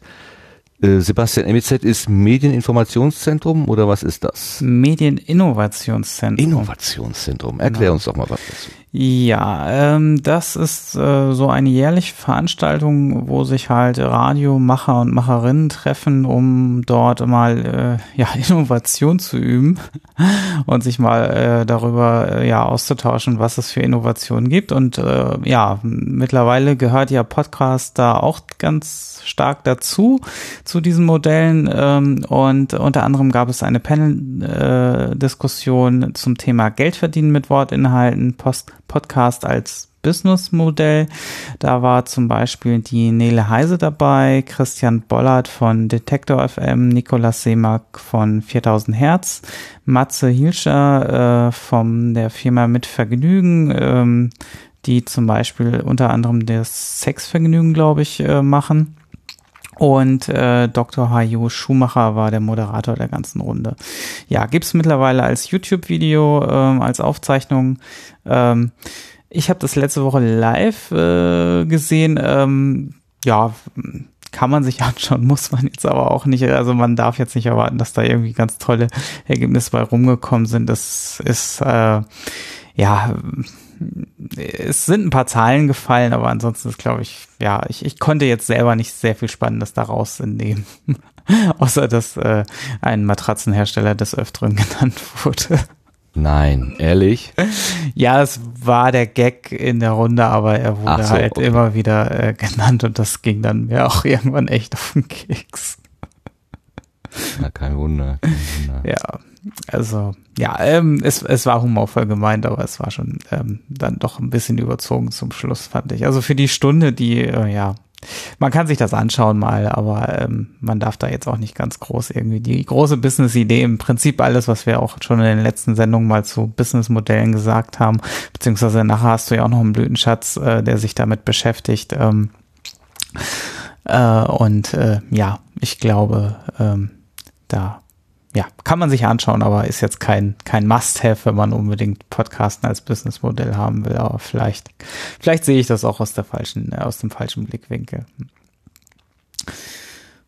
Das weiß man ja leider nie so genau. Also äh, gestern oder nee, heute Morgen wurde noch ein neuer Artikel promotet im Netz und da wurden ganz viele Podcasts genannt, die ich ich glaube, von den zehn genannten kannte ich neun nicht. Und ich habe immer gedacht, ich hätte einigermaßen Überblick, aber das ist genau eine Blase, die mir komplett verschlossen ist. Also ähm, das irritiert mich zu, zu, zunehmend, äh, dass das von bekannten Podcasts gesprochen wird und ich noch nicht mal weder den Namen des Podcasts noch des Podcast-Machenden gehört habe vorher ähm, irgendwo habe ich das Gefühl, unter einem Stein zu liegen und ich weiß noch nicht genau, welchen Stein ich wegräumen muss, um da auch mal reinzugucken. Also ist sehr interessant, das mhm. Ganze.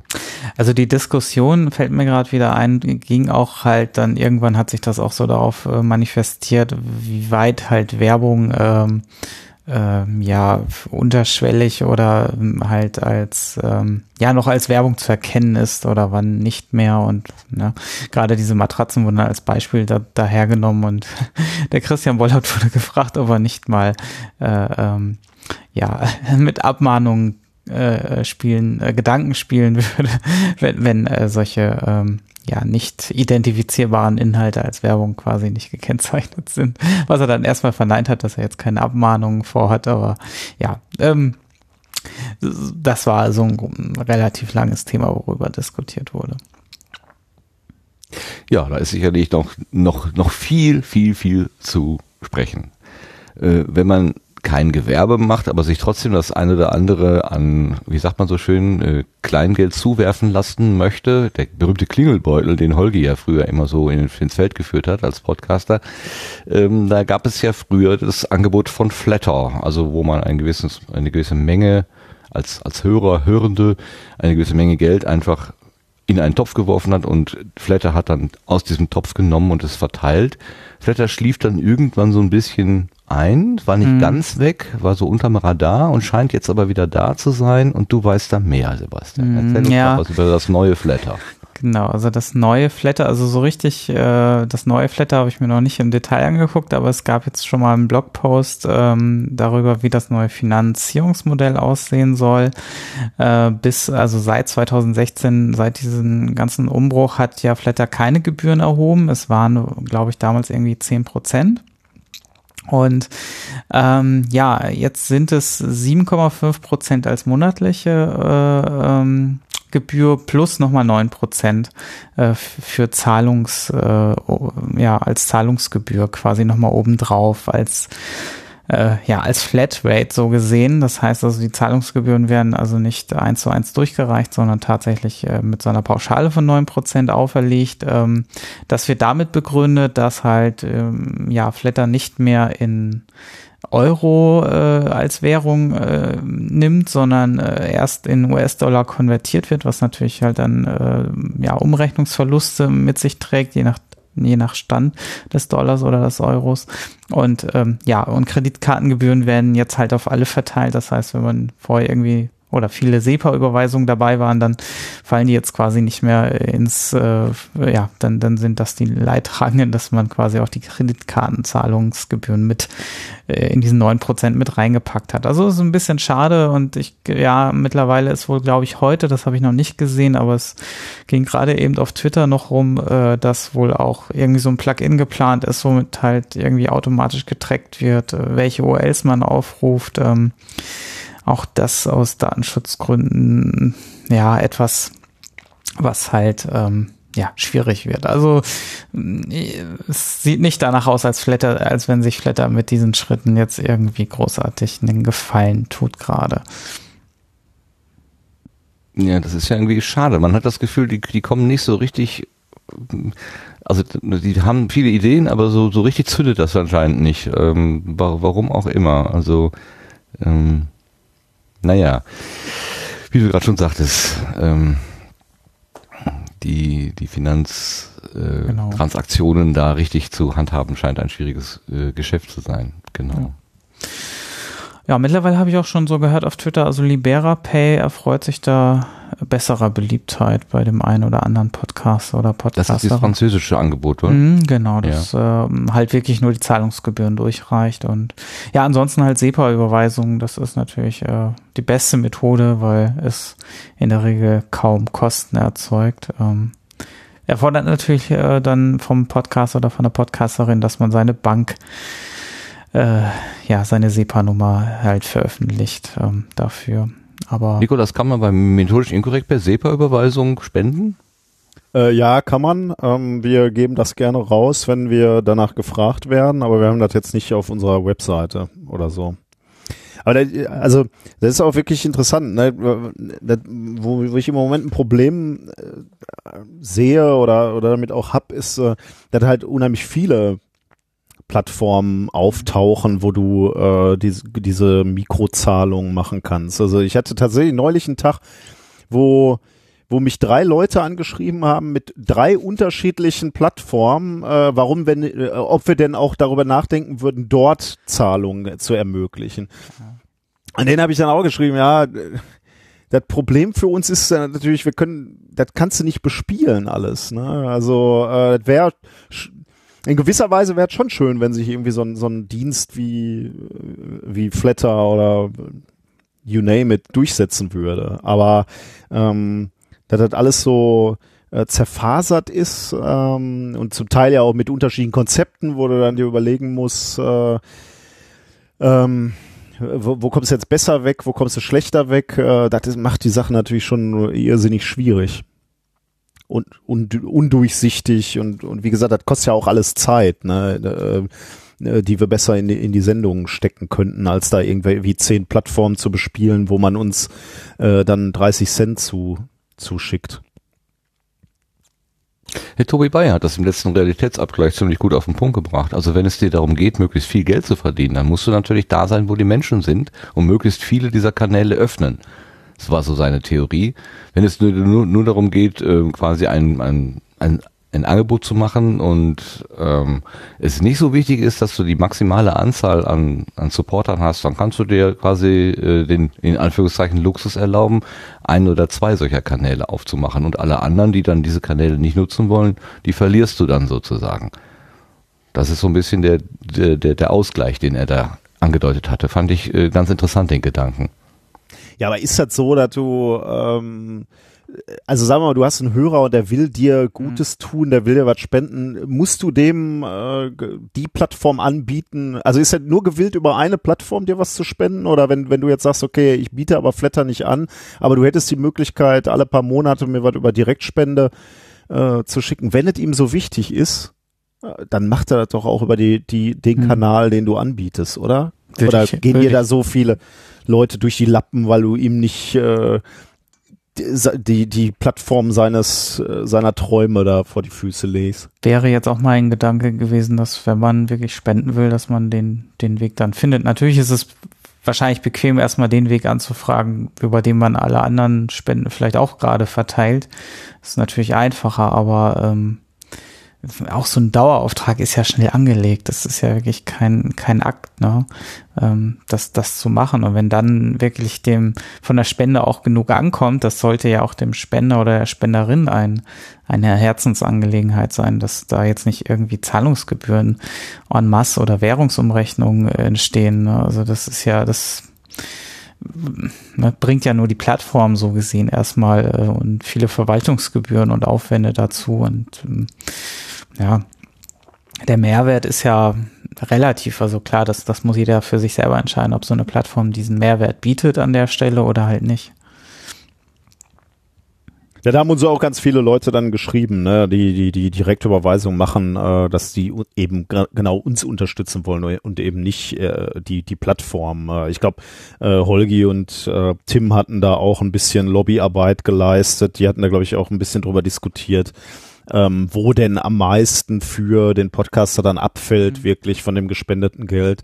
Ähm, und klar, das meiste ist natürlich Direktüberweisung. Ne? Da bist du abgesehen davon, dass du das halt irgendwie dem Finanzamt ähm, äh, noch vorstellen muss, äh, kommt erstmal alles bei dir an. Hm. Ja gut, das musst du bei den Plattformen auch, aber da wird's halt ein bisschen Klar, aggregiert. Ähm, da hast du es halt vielleicht nur eine Überweisung im Monat und halt nicht zig Kleinspenden, das ist klar. Ähm, das ist auch natürlich, je nachdem, wie man das dann bucht oder was man halt überhaupt selber für einen Buchhaltungsaufwand betreibt. Also klar, wenn man selber schon selbstständig ist, dann ist das wahrscheinlich weniger Aufwand, aber wenn man das auch schon teilweise durchautomatisiert hat, ich, es gibt ja mittlerweile en masse Buchhaltungssoftware, die halt automatisiert alle ähm, Zahlungseingänge mit einem Klick dann wegbuchen kann und ähm, dann ist das auch kein Drama mehr. Äh, aber ja, mh, das stimmt, das, äh, das ist auch nochmal ein Punkt, ja. Jo, okay. Aber, aber klar, also äh, Ja. lass mich noch ein Wort, wäre natürlich schon schön, eine Plattform zu haben, die, äh, die, die noch einfacher machen würde. Also so ein, äh, so ein, so ein Podcatcher, wo ich äh, in dem Moment, wo ich einen Podcast höre und, und diese Momente, die wir ja alle immer haben bei Podcasts hören oder, oder äh, regelmäßig zumindest haben, wo wir so denken, oh, das war jetzt hier so ein Moment, der hat Hm. mich weitergebracht. Da habe ich jetzt was gehört. Äh, da, so habe ich die Welt noch nie gesehen und, und da habe ich was gelernt. Dass du dann sofort auf den Knopf drückst, ne? Und so, so sagst, okay, hier geht ein Euro mal in die Kasse ähm, von den Jungs oder von den Mädels, die, die mich ja gerade weitergebracht haben, über we- weiß ich welche Mechanismen, das wäre natürlich schon schön. Klar, das würde sicherlich auch äh, zu mehr Impulsspenden führen, keine Frage. Je, je geringer die Hürden sind, desto besser. Ähm, da ist sicherlich noch Spiel, also keine, Mhm. keine Frage. Ja, wobei das dann auch wieder schwierig äh, geworden ist. Also Flatter war ja mal eine Zeit lang, glaube ich, in der Ja, ja, Podcast-App stimmt, ja. und dann wurde es halt verboten, weil es halt ein alternatives Zahlungsmodell zu, zu Apple zum Beispiel war und Okay, ja. Dann äh, musst du das irgendwie mit Inner Purchase machen und dann wird das halt auch wieder schwierig. Dann das geht bestimmt irgendwie, aber da wirklich einen gemeinsamen Nenner zu finden, das das könnte wirklich schwierig werden. Ja, ja gut, aber es gibt ja genug Optionen, also vielleicht kristallisiert sich über die nächsten Jahre noch was heraus. Also Libera Pay fand ich jetzt wirklich bisher die spannendste und humanste Option neben Direktspenden. Ja, ich, ich teile äh, Nikolas Eindruck, dass da ganz viel jetzt plötzlich entsteht und dieser Markt der Dienstleister äh, erst noch im Aufbau ist. Also ich denke, es wird in nächster Zeit noch viel mehr Neugründungen geben von Dienstleistern, die sich plötzlich äh, finden und anbieten. Und danach erst wird es eine Marktbereinigung, wo die einen oder anderen dann wieder zurückziehen, weil sie merken, dass ihr Konzept nicht aufgeht. Und vielleicht bleiben dann ein paar wenige große Player übrig, die dann genau dieses dieses eine Ding irgendwie äh, anbieten, bei dem man dabei sein möchte. So ist meine Theorie. Aber ist natürlich auch klar, dass jetzt die ganzen äh, Plattformen auftreten, ne? Denn die äh, die Inhalteanbieter werden halt auch immer äh, differenzierter so. Äh, also die ähm, vor, vor 30 Jahren war es halt, waren es die großen Medienhäuser, die Inhalte angeboten haben. Die hast du halt bezahlt durch äh, dein Abo von, äh, von deiner Illustrierten oder deiner Zeitung oder durch, ähm, durch die ähm. GZ-Gebühren. Lesezirkel, genau. Ähm, und da war ganz klar, wer, wer das Geld, das waren die großen Medienhäuser so. Und die, dieses System ist ja auch im völligen Einsturz. Ähm, also ich meine, wir sind Produzenten, alle, wie wir hier sitzen. Ähm, Leute, die Blogs schreiben, sind Produzenten und äh, äh, Produzenten von hoch, äh, also qualitativ hochwertigen ähm, Erzeugnissen, sei es seine Podcasts oder Texte oder, oder Videos. Und klar, also wenn, wenn jetzt plötzlich jeder ähm, äh, hochqualitative äh, f- Inhalte produziert, ähm, dann, dann willst du natürlich, dann, dann wird dieses ganze Spiel neu äh, aufgestellt, ne? Und dann, dann hast du natürlich auch äh, die Leute, die auftauchen und sagen, pass mal auf, äh, wie wird denn jetzt das Geld verteilt, was vorher in, in ganz klare Kanäle lief, äh, wird jetzt nochmal völlig anders verteilt. Und da hast du dann natürlich ganz klar die Mittelsmänner, die sich dazwischen werfen und sagen, okay, wir helfen euch beim Verteilen, aber dafür wollen wir dann auch was abhaben. Also so, genauso wie diese diese diese äh, Inhalte Produzenten gerade wie, die, wie dieses Gewerbe im völligen Umbruch ist und in gewisser Weise auch eine Goldgräberstimmung äh, da ausbricht, gibt's das natürlich auch beim Verteilen von dem Geld. Also das wundert mich jetzt nicht. Und ich bin mir auch nicht sicher, ob wir wieder zurückkommen zu einem äh, zu, zu einem Status, wo ganz klare große Player gibt. Weiß ich nicht. Weiß, weiß auch nicht, ob man sich das wünschen würde. Also ich meine, mein, äh, Sebastian hatte gerade das Beispiel mit dem mit Apple, ne, die dann irgendwie so sagen, nö, also äh, in-App äh, ähm, ähm, Flatter machen wir nicht, äh, dat, da haben wir keine Kontrolle mehr dann drüber. Ah, Ist ja scheiße, ne? Weil dadurch ist dieses, dieses Feature halt uns abhanden gekommen. Ähm, und irgendwie sowohl die Produzenten als auch die Hörer äh, haben ein schönes Feature äh, verloren. Aber gut. Ulrike, nutzt du irgendwelche solche Dienstleister? Also ich hatte immer Flatter eingebunden, aber als da jetzt so viel im Umbruch war und ich gerade auch irgendwie mit Masterarbeit und so nicht den Kopf hatte, mich da wirklich reinzudenken, was das jetzt für mich bedeutet, hatte ich, glaube ich, bei mir jetzt das Plugin von Flatter einfach mal rausgeschmissen. Ich meine, ich produziere auch gerade nichts, äh, da fände ich sowieso blöd, wenn mir denn noch einer was in den Hut wirft. Ähm, habe ich dann erstmal weggenommen. Also wenn ich jetzt wieder weitermache, müsste ich mir halt mal überlegen, was ich äh, da einbinden will, aber da denke ich mich dann rein. Ja, äh, kann ich durchaus natürlich verstehen, aber auf der anderen Seite, ich meine, du hast das Zeug ja mal produziert und wenn das jetzt jemandem äh, gefällt und der da einen Wert drin sieht, äh, hättest du schon das Anrecht darauf, dass die Leute dir dafür auch was spenden. Aber also du solltest nicht so ein schlechtes Gewissen haben, weil du mal eine Zeit lang nichts produziert hast, wollte ich damit sagen. Du weißt doch gar nicht, wie sich das anfühlt. Ja, das möchte ich, das würde ich auch nicht ertragen. Genau. Genau deswegen. Das wäre, als würde er bei Wasser und Brot daherdarben. Ach, wo wir gerade von Brot sprechen. Es gibt eine lustige kleine Kurzmeldung von Tim Pritloff, nämlich dass eine Episode von seinem CRE tatsächlich inzwischen 100.000 Mal downgeloadet worden ist. Das finde ich eine ziemlich interessante Zahl, äh, weil sie einfach so groß ist, so, so ziemlich groß ist. Ähm, na klar, für eine ähm, öffentlich-rechtliche Produktion sind 100.000 äh, Zuschauer oder Downloads vielleicht äh, nicht so nennenswert, aber für den ähm, Independent Podcast CRE, den er da gemacht hat, äh, sicherlich schon und das ist mal eine Erwähnung wert, finde. Also an 100.000 muss man auch erstmal rankommen. Und ich finde es, ich finde es in, deswegen auch besonders nennenswert, weil wir über diese Folge schon mal ganz unabhängig von irgendwelchen Downloadzahlen gesprochen hatten.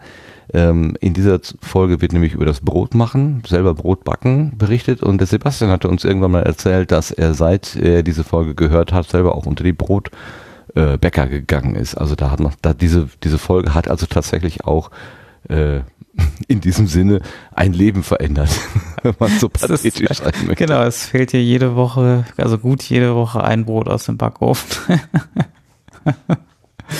Ja. Super.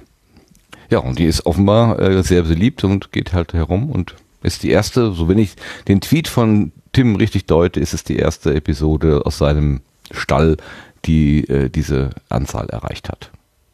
Super. Ja, man kann mal sagen Glückwunsch dafür. Schön. Jetzt werden wir etwas wissenschaftlich. da haben wir genau den richtigen Menschen mit dem Nikolas hier an Bord und Ulrike ist ja auch vom Fach. Ähm, es geht um die Online-Studie von ARD und ZDF. Der Sebastian hat sich da mal ein bisschen näher mit beschäftigt. Was hast du da rausgefunden? Ach so, ich habe äh, eigentlich nur herausgefunden, dass diese Studie veröffentlicht wurde. okay. Ja, schon mal was. Existenz und Eindeutigkeit wurde gezeigt. Genau, also ich habe mich jetzt nicht mit der Studie an sich äh, intensivst beschäftigt. Es sind wohl, äh, es sind halt Zahlen drin. Man mag es kaum glauben. Und ja, sie sind anders zum letzten Jahr und ähm, das kann man sich jetzt anschauen.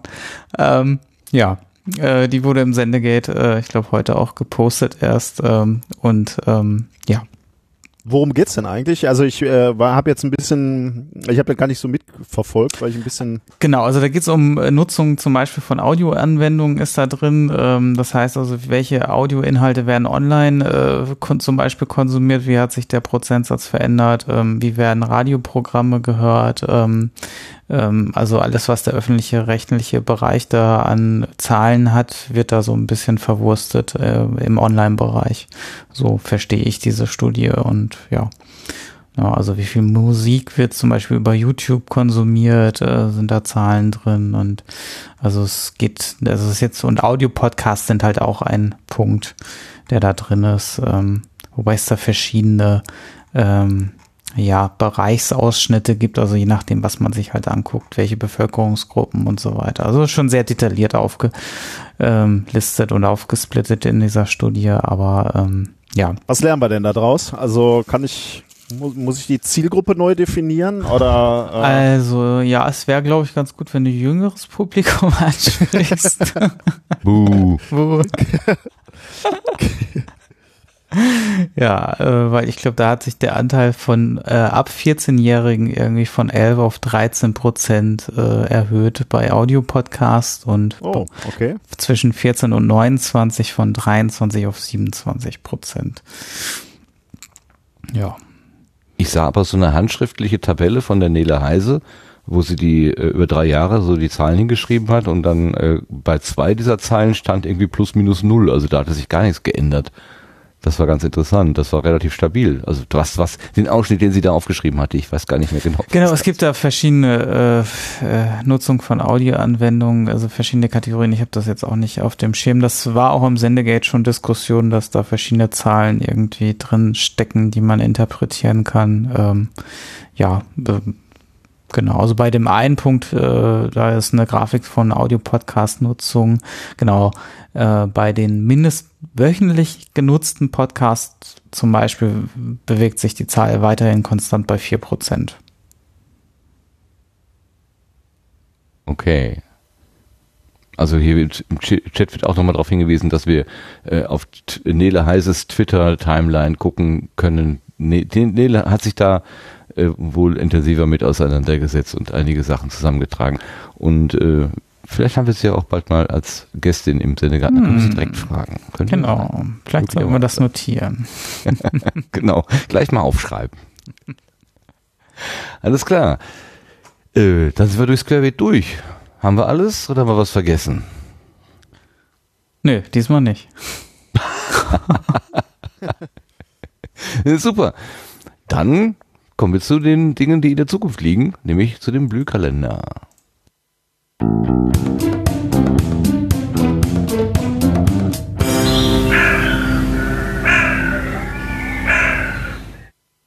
Und das ist ja seit einiger Zeit äh, Larsens äh, Aufgabe, die er sich selber gestellt hat, die, die Termine zusammenzutragen.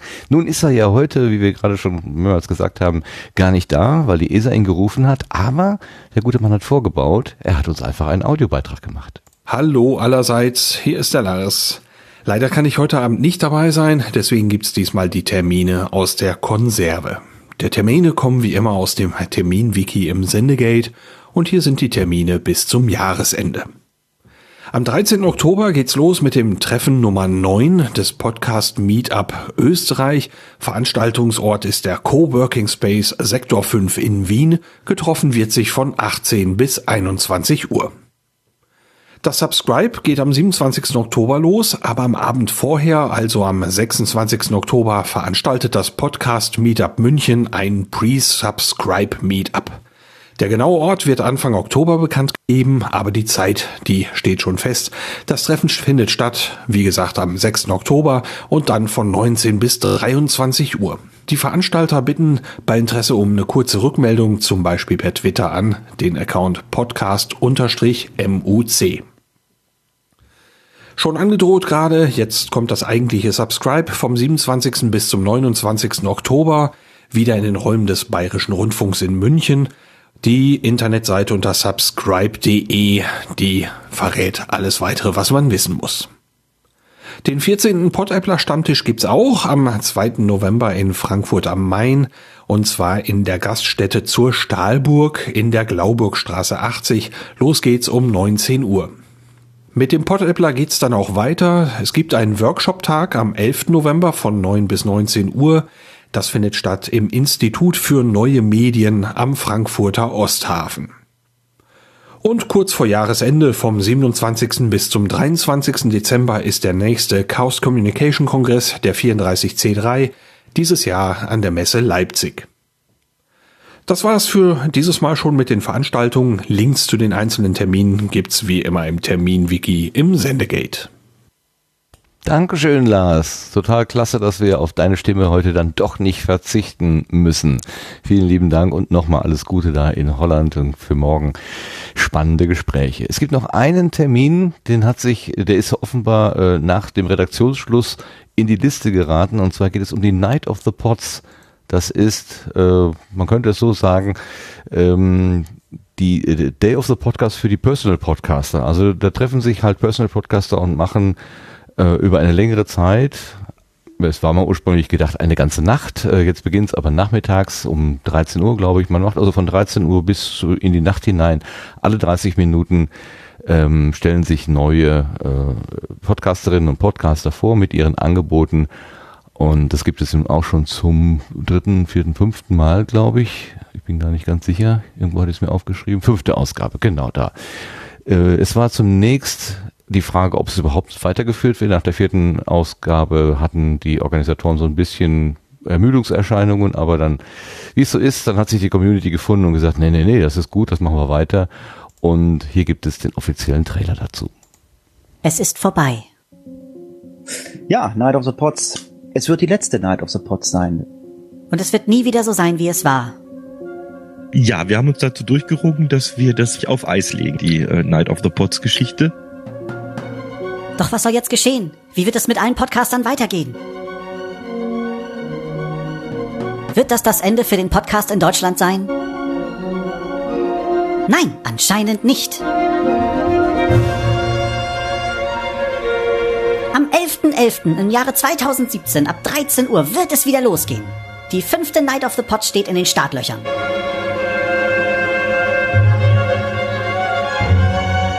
Anmeldefrist ist bis zum 4. November, wo sich alle Podcaster, die wollen, anmelden können. Vorausgesetzt, es ist genug Platz im Terminplan. Alle Infos dazu findet ihr wie immer auf raucherbalkon.de unter NOTP. Komm auch du und werde ein Teil von Night of the Pots. Und ich werde durch den Chat gleich korrigiert. Es sind nicht nur Personal Podcaster, die sich da treffen bei Night of the Pod, sondern eben auch alle anderen, die sich gerne oder ihr Angebot einmal vorstellen dürfen. Ähm, es ist sind in der, in der Vergangenheit, in den vier äh, Ausgaben vorher überwiegend Personal Podcaster gewesen, nach meiner Wahrnehmung. Ich habe da reingehört und äh, es waren relativ viele dabei. Deshalb ist dieser Eindruck entstanden. Aber es ist nicht ausschließlich gedacht. Also jeder, der einfach ein Angebot hat, was er mal vorstellen möchte, äh, kann sich da bei Night of the Pots, also unter raucherbalkon.de und dann muss man einmal gucken, da gibt es einen Link, NOTP, ähm, weiter informieren und anmelden. Die Anmeldung läuft, glaube ich, noch 11.11., 11 Uhr 11 hätte ich gesagt, aber nein, es ist 13 Uhr, wenn es da losgeht. Okay, damit haben wir diese Termine durch und wir kommen in den Bereich der Setzlinge.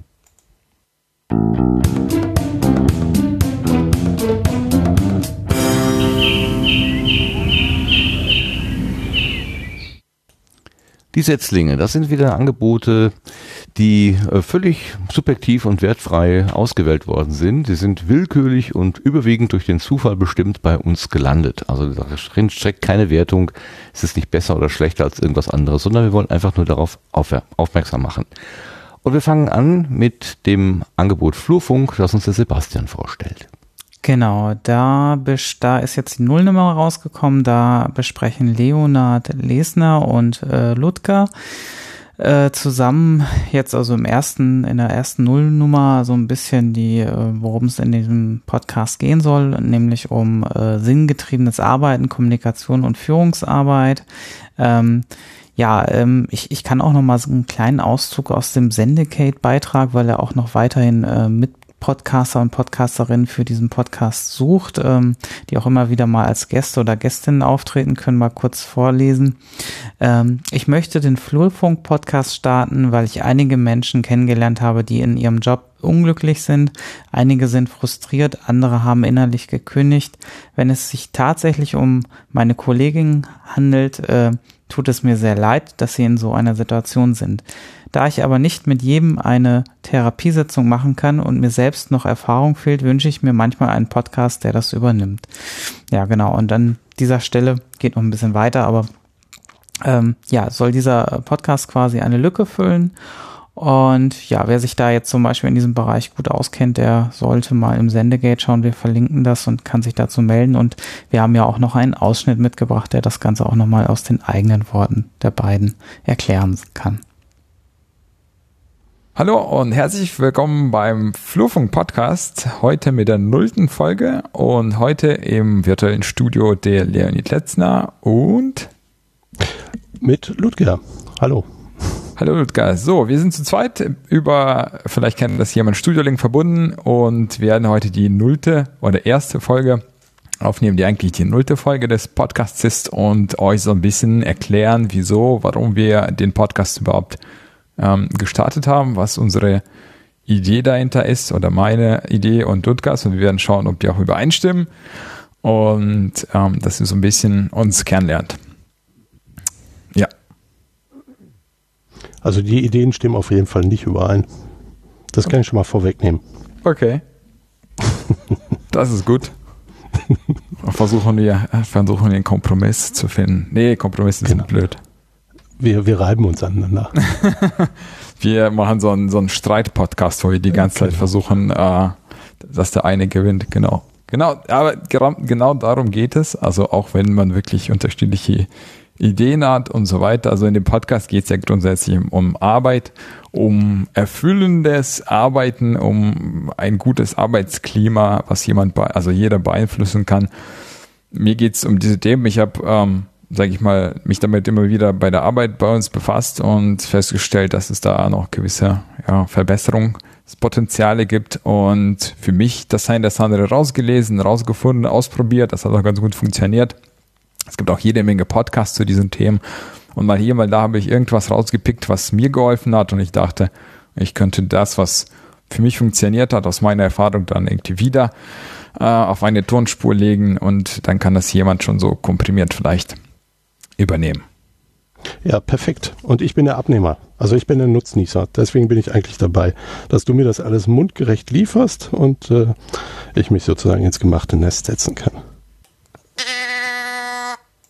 Ich freue mich ganz besonders, die Stimme von Ludger zu hören. Das ist nämlich ein Patenkind meinerseits. Und äh, an dieser Stelle ganz herzliche Grüße an Ludger und schön, dich am Mikrofon zu hören.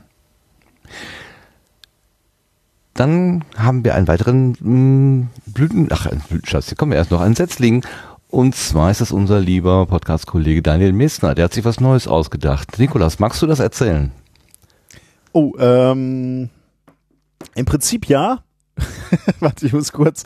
Äh, er hat nämlich äh, quasi ein, wie sagt man das bei Serien, wenn aus einer Serie noch ein Spin-off genau ähm, zu ähm, seinem eigentlich Stamm-Podcast, kann man sagen. Ne? Wir, ähm, helft mir mal eben. Ich habe gerade Zeitsprung, Zeitsprung, Zeitsprung, mit, genau. Äh, ähm, Stormgrass. Ja. ja. Äh, och, mein Gott. Ja. Richard? Daniel und äh, Richard. Richard Hemmer, genau. Oh, jetzt ist es. ähm, den, den ich auch begeistert höre. Aber ähm, er hat jetzt sich was Neues einfallen lassen, und zwar genau wie gesagt als Spin-off, nämlich den Rückpass. In dem Fall geht es nicht um Geschichten aus der Geschichte, sondern es geht um Geschichten aus der Fußballgeschichte. Ähm, und das ist natürlich äh, für mich als Fußballfan äh, etwas Besonderes, weil ich habe mal irgendwie vor, weiß ich nicht, drei, drei vier Jahren mal angefangen, mich äh, für Fußballgeschichte zu interessieren. Also wie, wie hat sich der Fußball überhaupt entwickelt? Also sowohl in Deutschland, aber auch ähm, europäisch oder äh, ganz im Allgemeinen in, äh, in der ganzen Welt. Also wie hat sich das Spiel entwickelt? Wie, äh, wie kommt man als erstes mal auf die Idee, äh, einen Ball in die Mitte zu legen und zu sagen, wir schießen jetzt mal Tore und dann zu überlegen, okay, wie, mit welchen, wa- was sind so die ersten Strategien oder welche, was waren die ersten Regeln und wie haben die Regeln dann das Spiel beeinflusst? Und ähm, ich glaube, es geht jetzt nicht nur um, um das Spiel an sich, also die, die, die, die Regeln oder die Taktik, wie man Fußball spielt, sondern äh, auch einfach Geschichten aus der Fußballgeschichte. Also wie, wann war man das erste Mal im Stadion? Ähm, und äh, ja, das finde ich äh, schon. Ähm, ich glaube, Fußball ist insbesondere im Ruhrgebiet ein Stück der Kultur und da freue ich mich auf die nächsten Folgen. Also die erste ist jetzt gerade draußen. Ähm, die äh, heißt, glaube ich, auch irgendwie so die Anfänge des Fußballs in Deutschland, wenn ich mich nicht täusche.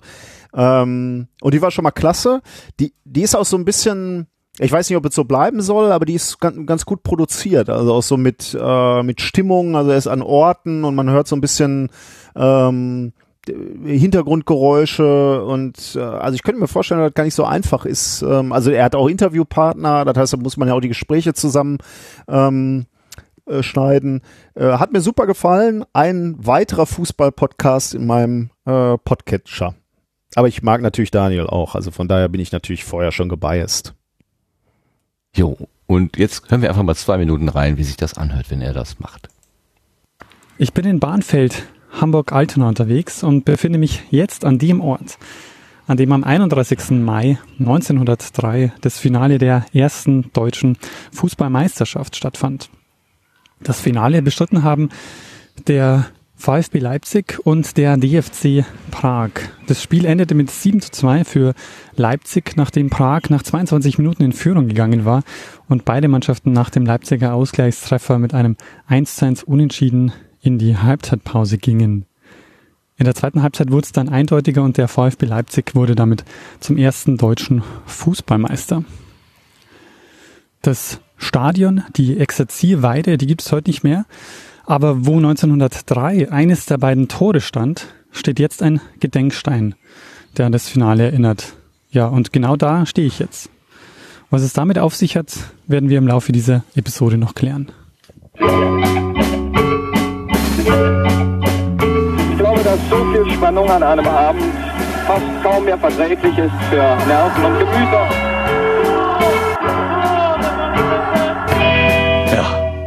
Damit herzlich willkommen zur ersten Episode von Rückpass, einem Podcast über die Geschichte des Fußballs. Ich bin Daniel Messner, at Messner mit SZ auf Twitter und Rückpass ist ein Podcast-Spin-off, nämlich vom Geschichtspodcast Zeitsprung, den ich gemeinsam mit Richard Hemmer mache. Wir sind zwei Historiker und wir erzählen jede Woche eine Geschichte aus der Geschichte. Und ähm, mit Fußball kann ich den Richard nur sehr wenig begeistern. Und da habe ich beschlossen, das Zeitsprung-Universum um ein Format zu erweitern. Fußball ist voll von Anekdoten, Geschichten und spannenden, bisweilen tragischen Ereignissen und Schicksalen. Und in diesem Podcast geht es um alle Facetten der Vergangenheit des Fußballs. Alles, was den Fußball geprägt hat, auf und neben dem Platz. Ja, da ist sicherlich einiges zu holen für jemanden, der sich da tatsächlich dafür interessiert. Tuck und weg. Ich laufe aber nicht weg, weil ich den dritten Setzling vorstellen möchte. Und zwar hat etwas- eine etwas kuriose Geschichte. Letzten Freitag war in Essen äh, angekündigt das Pottruhe Podcaster-Treffen des, des Ruhrgebietes. Und äh, das wird ja von Thorsten Runte äh, organisiert, beziehungsweise Thorsten Runte macht ja auch den Podcastverein und das, das fließt da alles so ein bisschen zusammen. Und Thorsten hatte offenbar über Facebook äh, gefragt, nach Teilnehmern an dem Abend und dort keine Response bekommen. Also es hatte sich einfach keiner gemeldet, der da hinkommen wollte. Ähm, und daraufhin hat er dann äh, diesen Termin abgesagt. Das hat er Freitagmorgen herumgeschickt auf Twitter. Und äh, Lars und ich, wir hatten uns schon vor Wochen verabredet, äh, uns an dem Tag eben da in dem Unperfekthaus zu treffen, aus Anlass des Portruhe und ähm, waren etwas überrascht von der Absage äh, und haben dann einfach gesagt, ja, pff, jetzt haben wir uns den Abend eh freigenommen, dann fahren wir trotzdem dahin und dann quatschen wir halt so für uns. Äh, wir haben ja immer genug zu erzählen. Ähm, dann machen wir eben Portruhe für uns alleine oder wir treffen uns einfach nur so. Ähm, jetzt war das aber wohl so, dass die Absage beim Unperfekthaus nicht vollständig angekommen war. Jedenfalls stand auf einem Tisch dort in, in dem Saal, wo normalerweise das Portruhe stattfindet, auch so ein Aufsteller. Da stand eben drauf, hier Portruhe um 19 Uhr. Ähm, der Saal war aber leer, bis auf eine Person, die da hinten in der Ecke saß und so vor sich hin codete, scheinbar. Und da haben wir gedacht, na ja, gut, das ist ein zufälliger Gast, der hat da nichts mit zu tun. Aber so gegen halb acht ist Lars nochmal rübergegangen und hat den Herrn angesprochen und dann stellte sich fest, der war tatsächlich für Potro gekommen. Und dann hatten wir also einen Podcaster da, den Hanno von äh, aus Essen, der sich einfach mal so ein bisschen mit Podcastern auseinandersetzen wollte und zusammensetzen wollte. Ähm, und der fand jetzt also nur Lars und mich vor. Und dann haben wir halt zu dritt den ganzen Abend oder den restlichen Abend dann äh, geschnackt und, und so erzählt. Und der Hanno hat uns unter anderem erzählt, dass er den Wahl-O-Cast Podcast macht. Das ist kein Setzling mehr, weil es schon neun Episoden gibt. Das ist mehr so ein Steckling. Aber ich denke, man könnte an der Stelle trotzdem nochmal sehr darauf aufmerksam machen. Da geht es darum, die Wahl-O-Maten ähm, zu vergleichen, die es in den vergangenen Jahren gegeben hat, beziehungsweise grundsätzlich die Wahl in Deutschland, in den Ländern, im Bund und so weiter als Prozess ähm, oder als ja, äh, als, als Ablauf, als Methode zu beschreiben. Also was ist da zu beachten? Wie läuft das eigentlich ab? Ähm, in dem Gespräch habe ich mich ganz oft erinnert gefühlt an das, was Ayuvo uns hier erzählt hat, als er bei uns auf der Gartenbank gesessen hat, der ja auch äh, Wahlvorstand in einem Wahlkreis gewesen ist. Äh, wir haben über die Ausstellung gesprochen und so weiter. Das hat Hanno da auch alles nochmal äh, mit uns durchgesprochen. Ähm, das ist einer von zwei Podcasts, die er macht. Äh, äh der andere kommt aus dem Chaos wie nennt man das, Erfa-Kreis Essen. Ähm, aber dieser Valocast, den wollte ich hier heute einfach mal vorstellen. Ähm, die haben einen Claim, der heißt, wir unterhalten uns über die Wahlomaten der vergangenen Wahlen und vergleichen sie mit denen der kommenden. Ich spiele mal was aus der Nullnummer vor, die ist vom April 2017, da hat es die Bundestagswahl, die wir jetzt hinter uns haben, natürlich noch nicht gegeben und deshalb sprechen sie auch darüber in der Zukunftsform. Herzlich willkommen zum Valocast. Das ist jetzt hier ein äh, neuer Podcast, den wir starten wollen. Ähm, das wird die Nullnummer. Und ich stelle uns drei hier, die wir hier zusammengekommen sind, mal vor. Ich bin ähm, der Hanno. Ich komme aus dem Ruhrgebiet, bleiben wir erstmal dabei und höre schon was länger Podcast und ähm, ist halt jetzt die Idee aufgekommen, mal auch einen Podcast aufzunehmen. Und damit wollen wir heute hier starten. Äh, ich bin der Mathis. Ich komme auch aus dem, also ich komme eigentlich vom Niederrhein, aber wohne auch im Ruhrgebiet und genau, höre gerne Podcasts und bin ganz gespannt, wie das jetzt hier so ist. In so ein Mikrofon reinzuquatschen ist schon ein bisschen strange, aber okay. Hallo, mein Name ist Christian und ich schließe mich meinen beiden Vorrednern an, komme auch aus dem Ruhrgebiet und habe mich der Truppe angeschlossen, um mal zu schauen, wie man Podcasts macht. Ja, die Idee, äh, die wir jetzt für dieses Format äh, entwickelt haben, ist, wie gesagt, es soll Valocast heißen. Und derzeit steht die, ähm, Landtagswahl, äh, die Landtagswahl in NRW bevor, 2017 äh, in einigen Wochen und ähm, man kann die, ähm, es ist noch nicht veröffentlicht, der aktuelle Valomat der Bundeszentrale für politische Bildung. Aber man kann die Wahlomaten der vorherigen Wahlen bis 2002 zurück ähm, im Internet aufrufen, herunterladen komplett. Und ähm, die Idee ist jetzt ähm, in den folgenden Folgen mal den, zunächst mal den Wahlomaten von 2012 von der äh, Landtagswahl NRW durchzuklicken und die verschiedenen politischen Ansichten, die wir so haben, zu vergleichen, die einzelnen Punkte, die der Wahlomat aufwirft, die Thesen äh, ein bisschen zu diskutieren und am Ende dann sozusagen unser Endergebnis ähm, zu vergleichen und mal zu gucken, wie die Parteien sich dazu verhalten haben. Und das dann in weiteren Folgen in Beziehung zu setzen zu den ähm, anderen Wahlomaten, also zum Beispiel eben dem Wahlomaten für die jetzt kommende Wahl 2017 und dann darauf folgend möglicherweise auch noch die ähm, Wahlomaten für die Bundestagswahl von 2013, glaube ich, und die dann folgende Bundestagswahl im September 2017 eben auch. Ja, soweit ein Ausschnitt aus Wahlocast. Ähm, ihr hattet im Methodisch Inkorrekt Podcast auch über einen Ocast gesprochen, das ist äh, ein Wahlocast, der aus der Perspektive der Wissenschaft. Ähm, hatte das irgendwas damit zu tun? Ich meine, der Hanno hätte gesagt, er hätte mit euch Kontakt aufgenommen oder irgendwas. Gab es da eine Querverbindung oder ist das reiner Zufall gewesen? Äh, ja, die äh, hatten uns mal angeschrieben, ob wir ähm, uns vorstellen könnten, da eben auch äh, aufzutreten und äh, den, also die, die Fragen zu äh, besprechen quasi. Also äh, ähm, aber ich habe mich damit echt äh, wirklich schwer getan. Also ich finde die Idee super. Ich finde den, äh, den Podcast von den beiden auch gut. Ähm, ich finde es super interessant, äh, anderen Leuten dabei zuzuhören, wie die über diese Themen sprechen. Äh, Mhm. für, für mich ist schwierig, äh, ähm,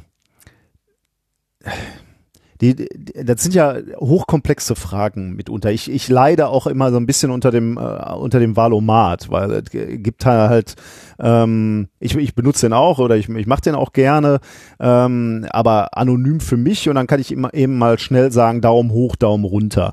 Aber die Fragen sind halt zum Teil unglaublich komplex. Äh, also äh, da wird zwar nach Ja oder Nein gefragt, sind Sie der Meinung, dass Ja oder Nein?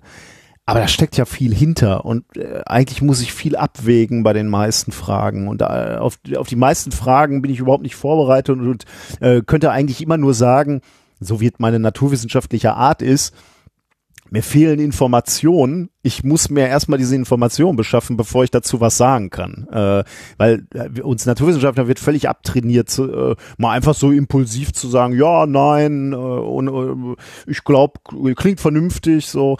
Ähm, deswegen könnte ich mir überhaupt nicht vorstellen, dass irgendwie äh, vor, vor laufendem Mikrofon da einfach so spontan reinzusprechen. Find's super, wenn die Jungs das machen. Find's super, wenn ich zuhören kann und mir daraus dann meine eigene Meinung aggregieren kann.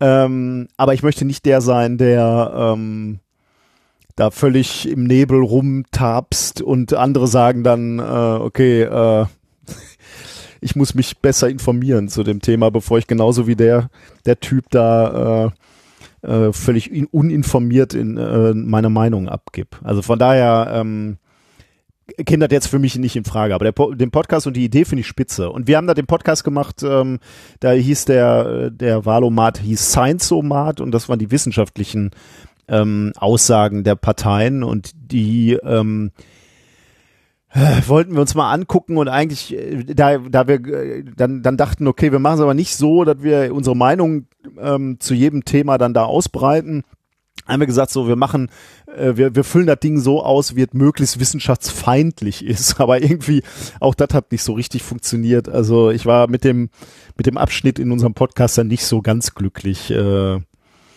aber okay, das, äh, das passiert auch mal.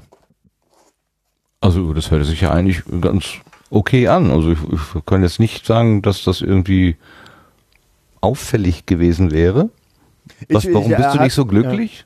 Weil, weil du was Ach, weiß- gesagt ich hast, weiß was nicht. du nicht hättest sagen wollen? Oder warum? Nee, nee, ich, ich hatte das nur so irgendwie als, als, äh, äh, als so, eine, so eine eher lustigen Abschnitt im Podcast äh, ähm, empfunden oder so, so war es geplant, so wir gehen das mal lustig durch und, und, und kreuzen alles möglichst wissenschaftsfeindlich an und dann kommt dann irgendwann eine Partei raus, äh, die wir eh doof finden und dann lachen wir herzlich drüber und dann wartet. Aber irgendwie äh, habe ich dann so während des Ausfüllens, so während des darüber Sprechens, habe ich gemerkt, irgendwie ist, sind mir die Fragen alle zu wichtig, um das hier alles so äh, so äh, so albern runterzuziehen. Mhm. Und der, Mhm. ich war, ich glaube, der wurde ganz gut rezipiert. Der wurde dann auch nochmal von Philipp Banse äh, ka- tatsächlich aufgenommen äh, und im äh, tatsächlich im Radio gespielt, unser, unser Abschnitt davon. ähm, Äh, von daher bin ich dann darüber wiederum ganz glücklich, dass, dass wir diese Aufmerksamkeit ähm, erreicht haben. Äh, aber ähm, ich weiß nicht, das ist ja manchmal so, du kommst aus, aus so einer Aufnahme raus und denkst so, ach irgendwie, das hat nicht so funktioniert, wie man sich das vorgestellt hat. Ja, aber gut. Ja, man muss ja auch nicht mit allem zufrieden sein, wäre ja auch komisch.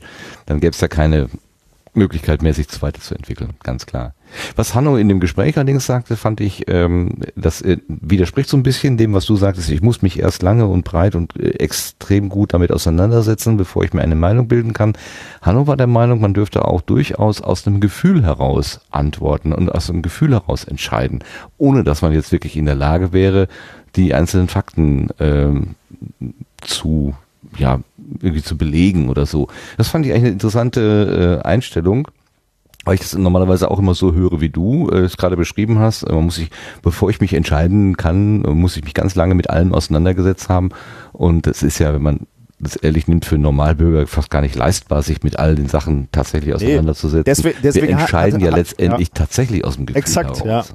ja. Äh, Exakt. Deswegen hat, hat Hanno natürlich im, im Prinzip damit recht, dass die, die meisten Wahlentscheidungen werden aus dem Bauch raus ge, ge, ge, getroffen. Ne? Also, du kannst mir, ich, das will man wahrscheinlich gar nicht wissen, wie viele Leute äh, sein äh, das Kreuz wirklich irgendwie aus rationalen Gründen äh, irgendwo machen oder äh, welche wer wer alles sagt so äh, Merkel muss weg oder wer sagt einfach aus dem Bauch raus äh, oh die die alte Frau ist mir sympathisch soll sie halt weitermachen in dem Fahrwasser.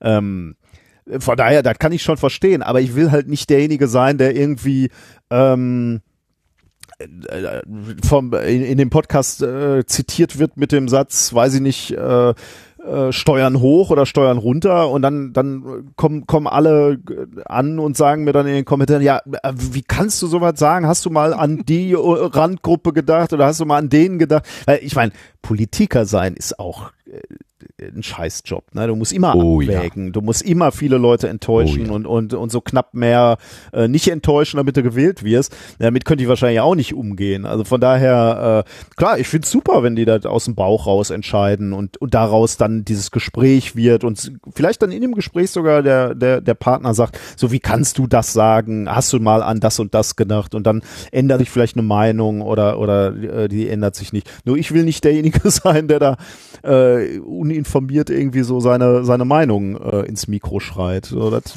ist einfach nicht meine Art, aber das ist wahrscheinlich eher ein Problem, was ich mit mir habe. Oder eben kein Problem, damit bin ich ja im Rein. Ich finde auch, du musst gar kein Problem mit haben. Ich kann das sehr, sehr, sehr, sehr gut nachvollziehen.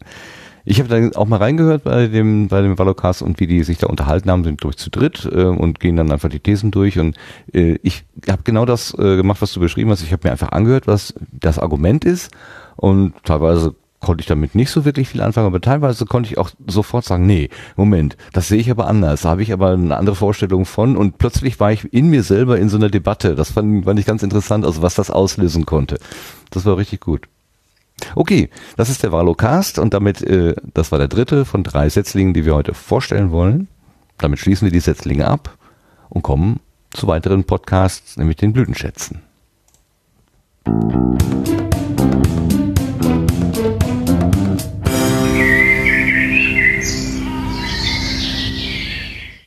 Blütenschätze sind ja Sachen, die uns einfach in der letzten Zeit besonders aufgefallen sind, wo wir irgendwie gemerkt haben, oh, das ist aber toll, ähm, das hat mich irgendwie bewegt, angesprochen. Das kann ein Podcast sein oder eine Episode eines Podcasts, äh, das kann aber auch irgendwas anderes sein, das kann ein Ereignis sein, ein Blog-Eintrag, irgendein Erlebnis, was man am Ententeich gehabt hat, keine Ahnung.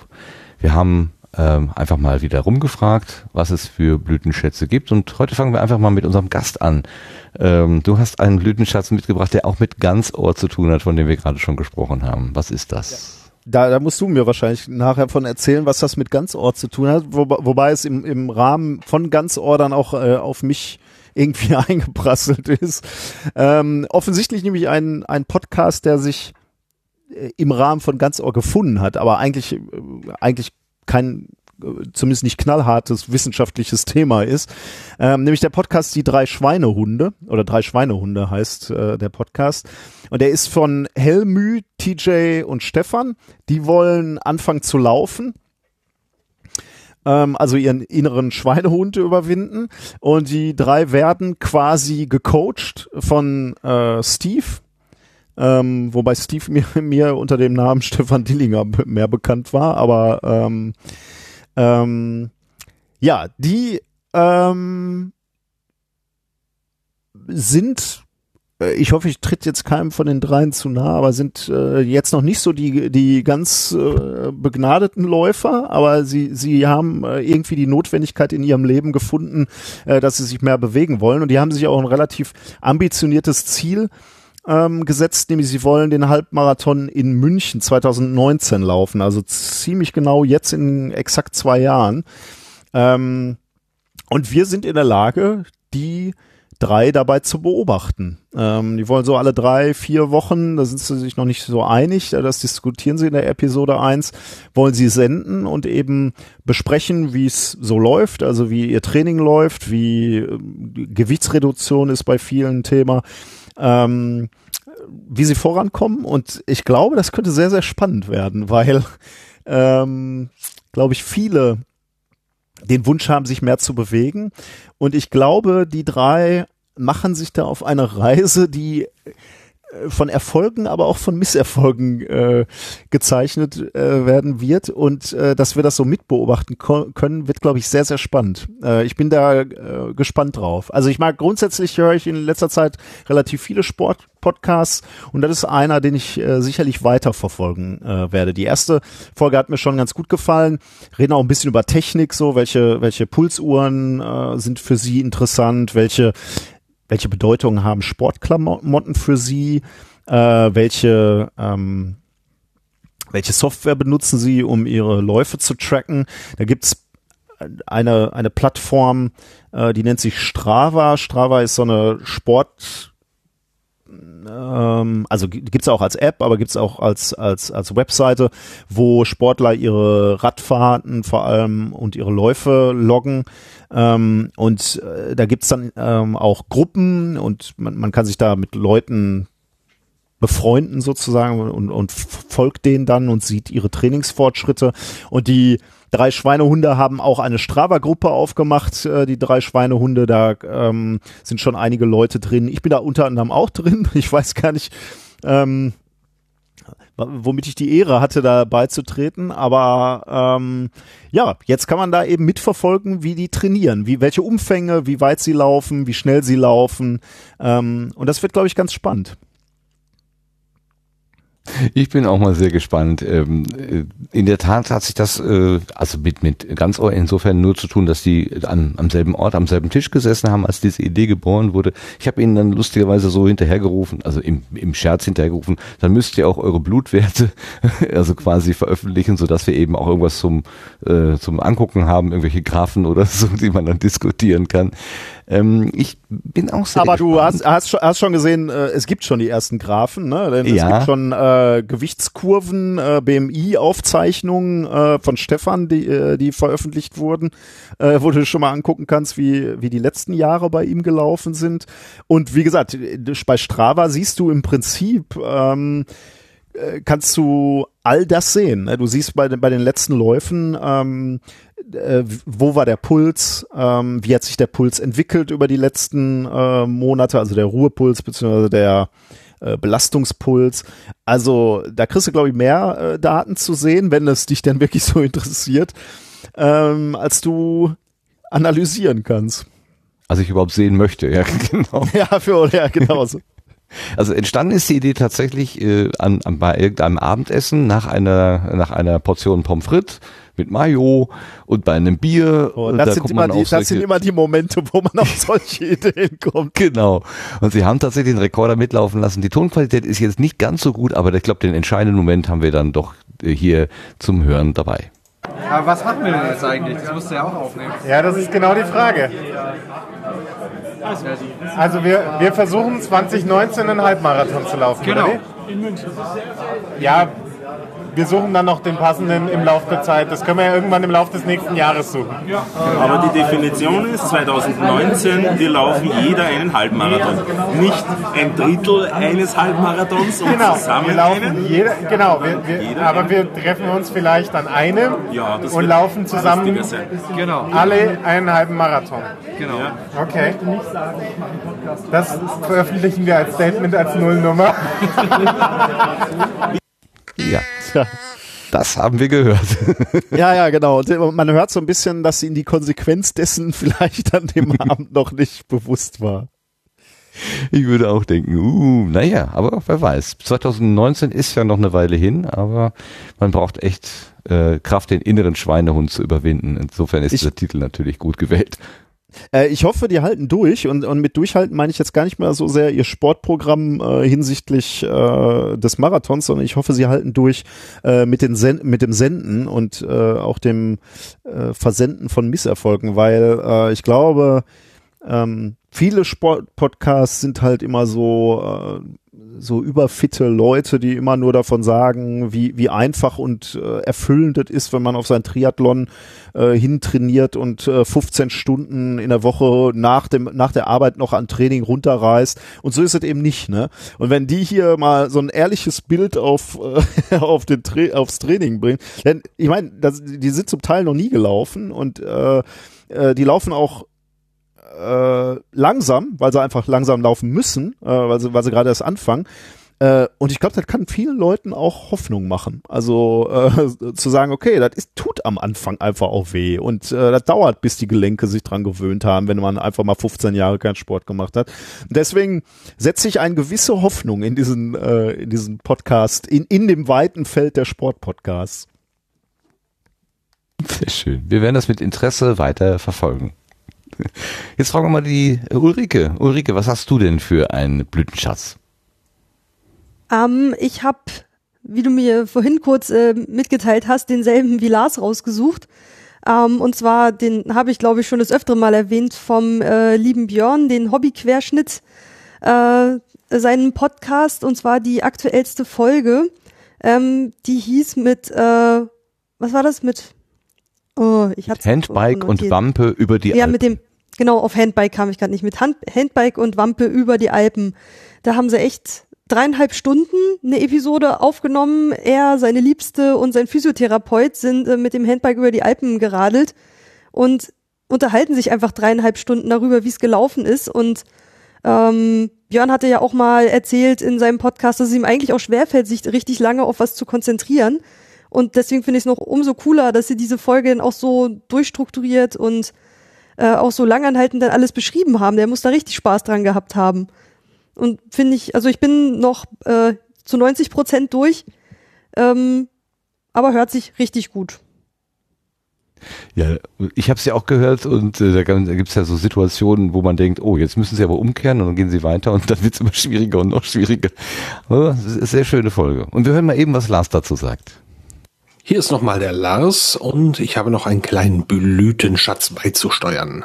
Und zwar ist das vom Hobby-Querschnitt-Podcast die Episode 10, die heißt Mit Handbike und Wampe über die Alpen. Äh, Der Hobby-Querschnitt-Podcast wird ja aufgenommen von Björn Schulz, der ja nun, so kommt der Titel ja zustande, im Rollstuhl sitzt. Und der ist mit einem Handbike und Rollstuhl über die Alpen gefahren, begleitet von seinem Freund und Physiotherapeuten Daniel.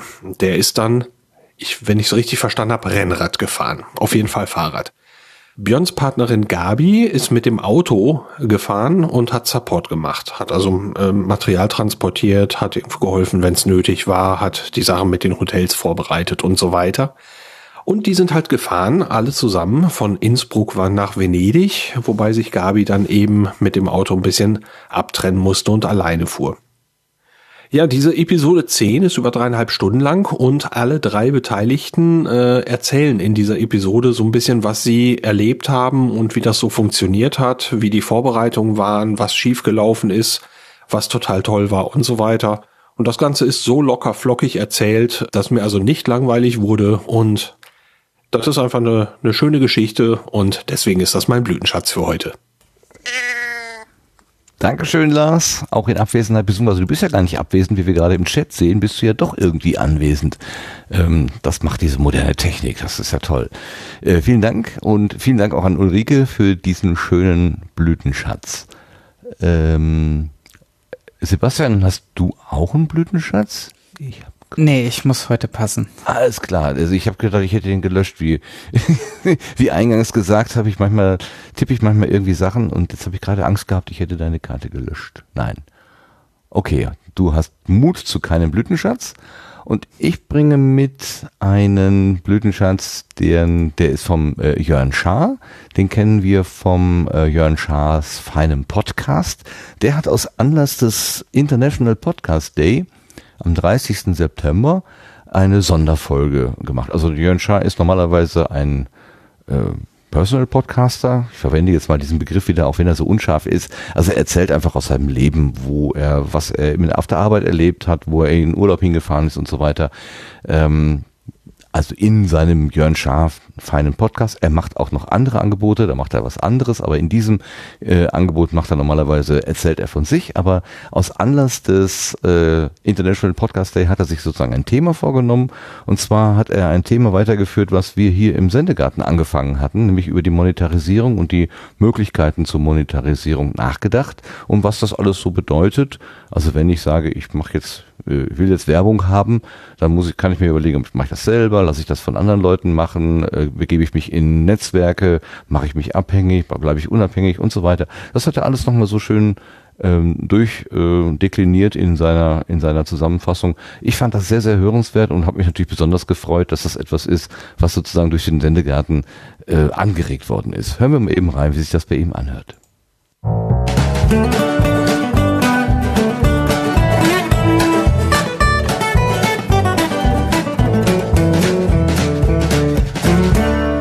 Und herzlich willkommen zu Jörn Schars feinem Podcast Episode 174.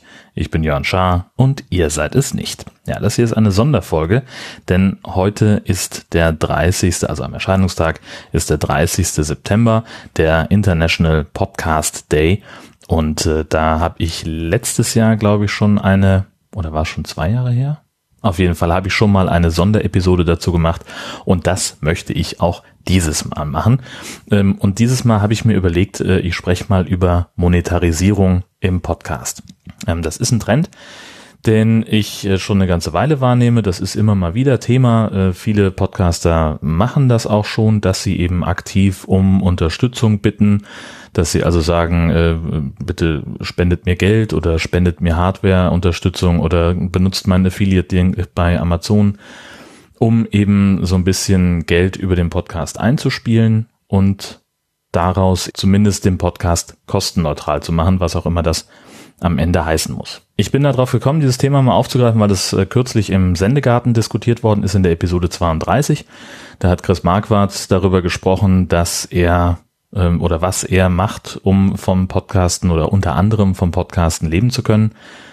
Und da sind so ein paar Sachen äh, dabei. Ich habe mich dabei ertappt, dass ich sozusagen mitdiskutiert habe.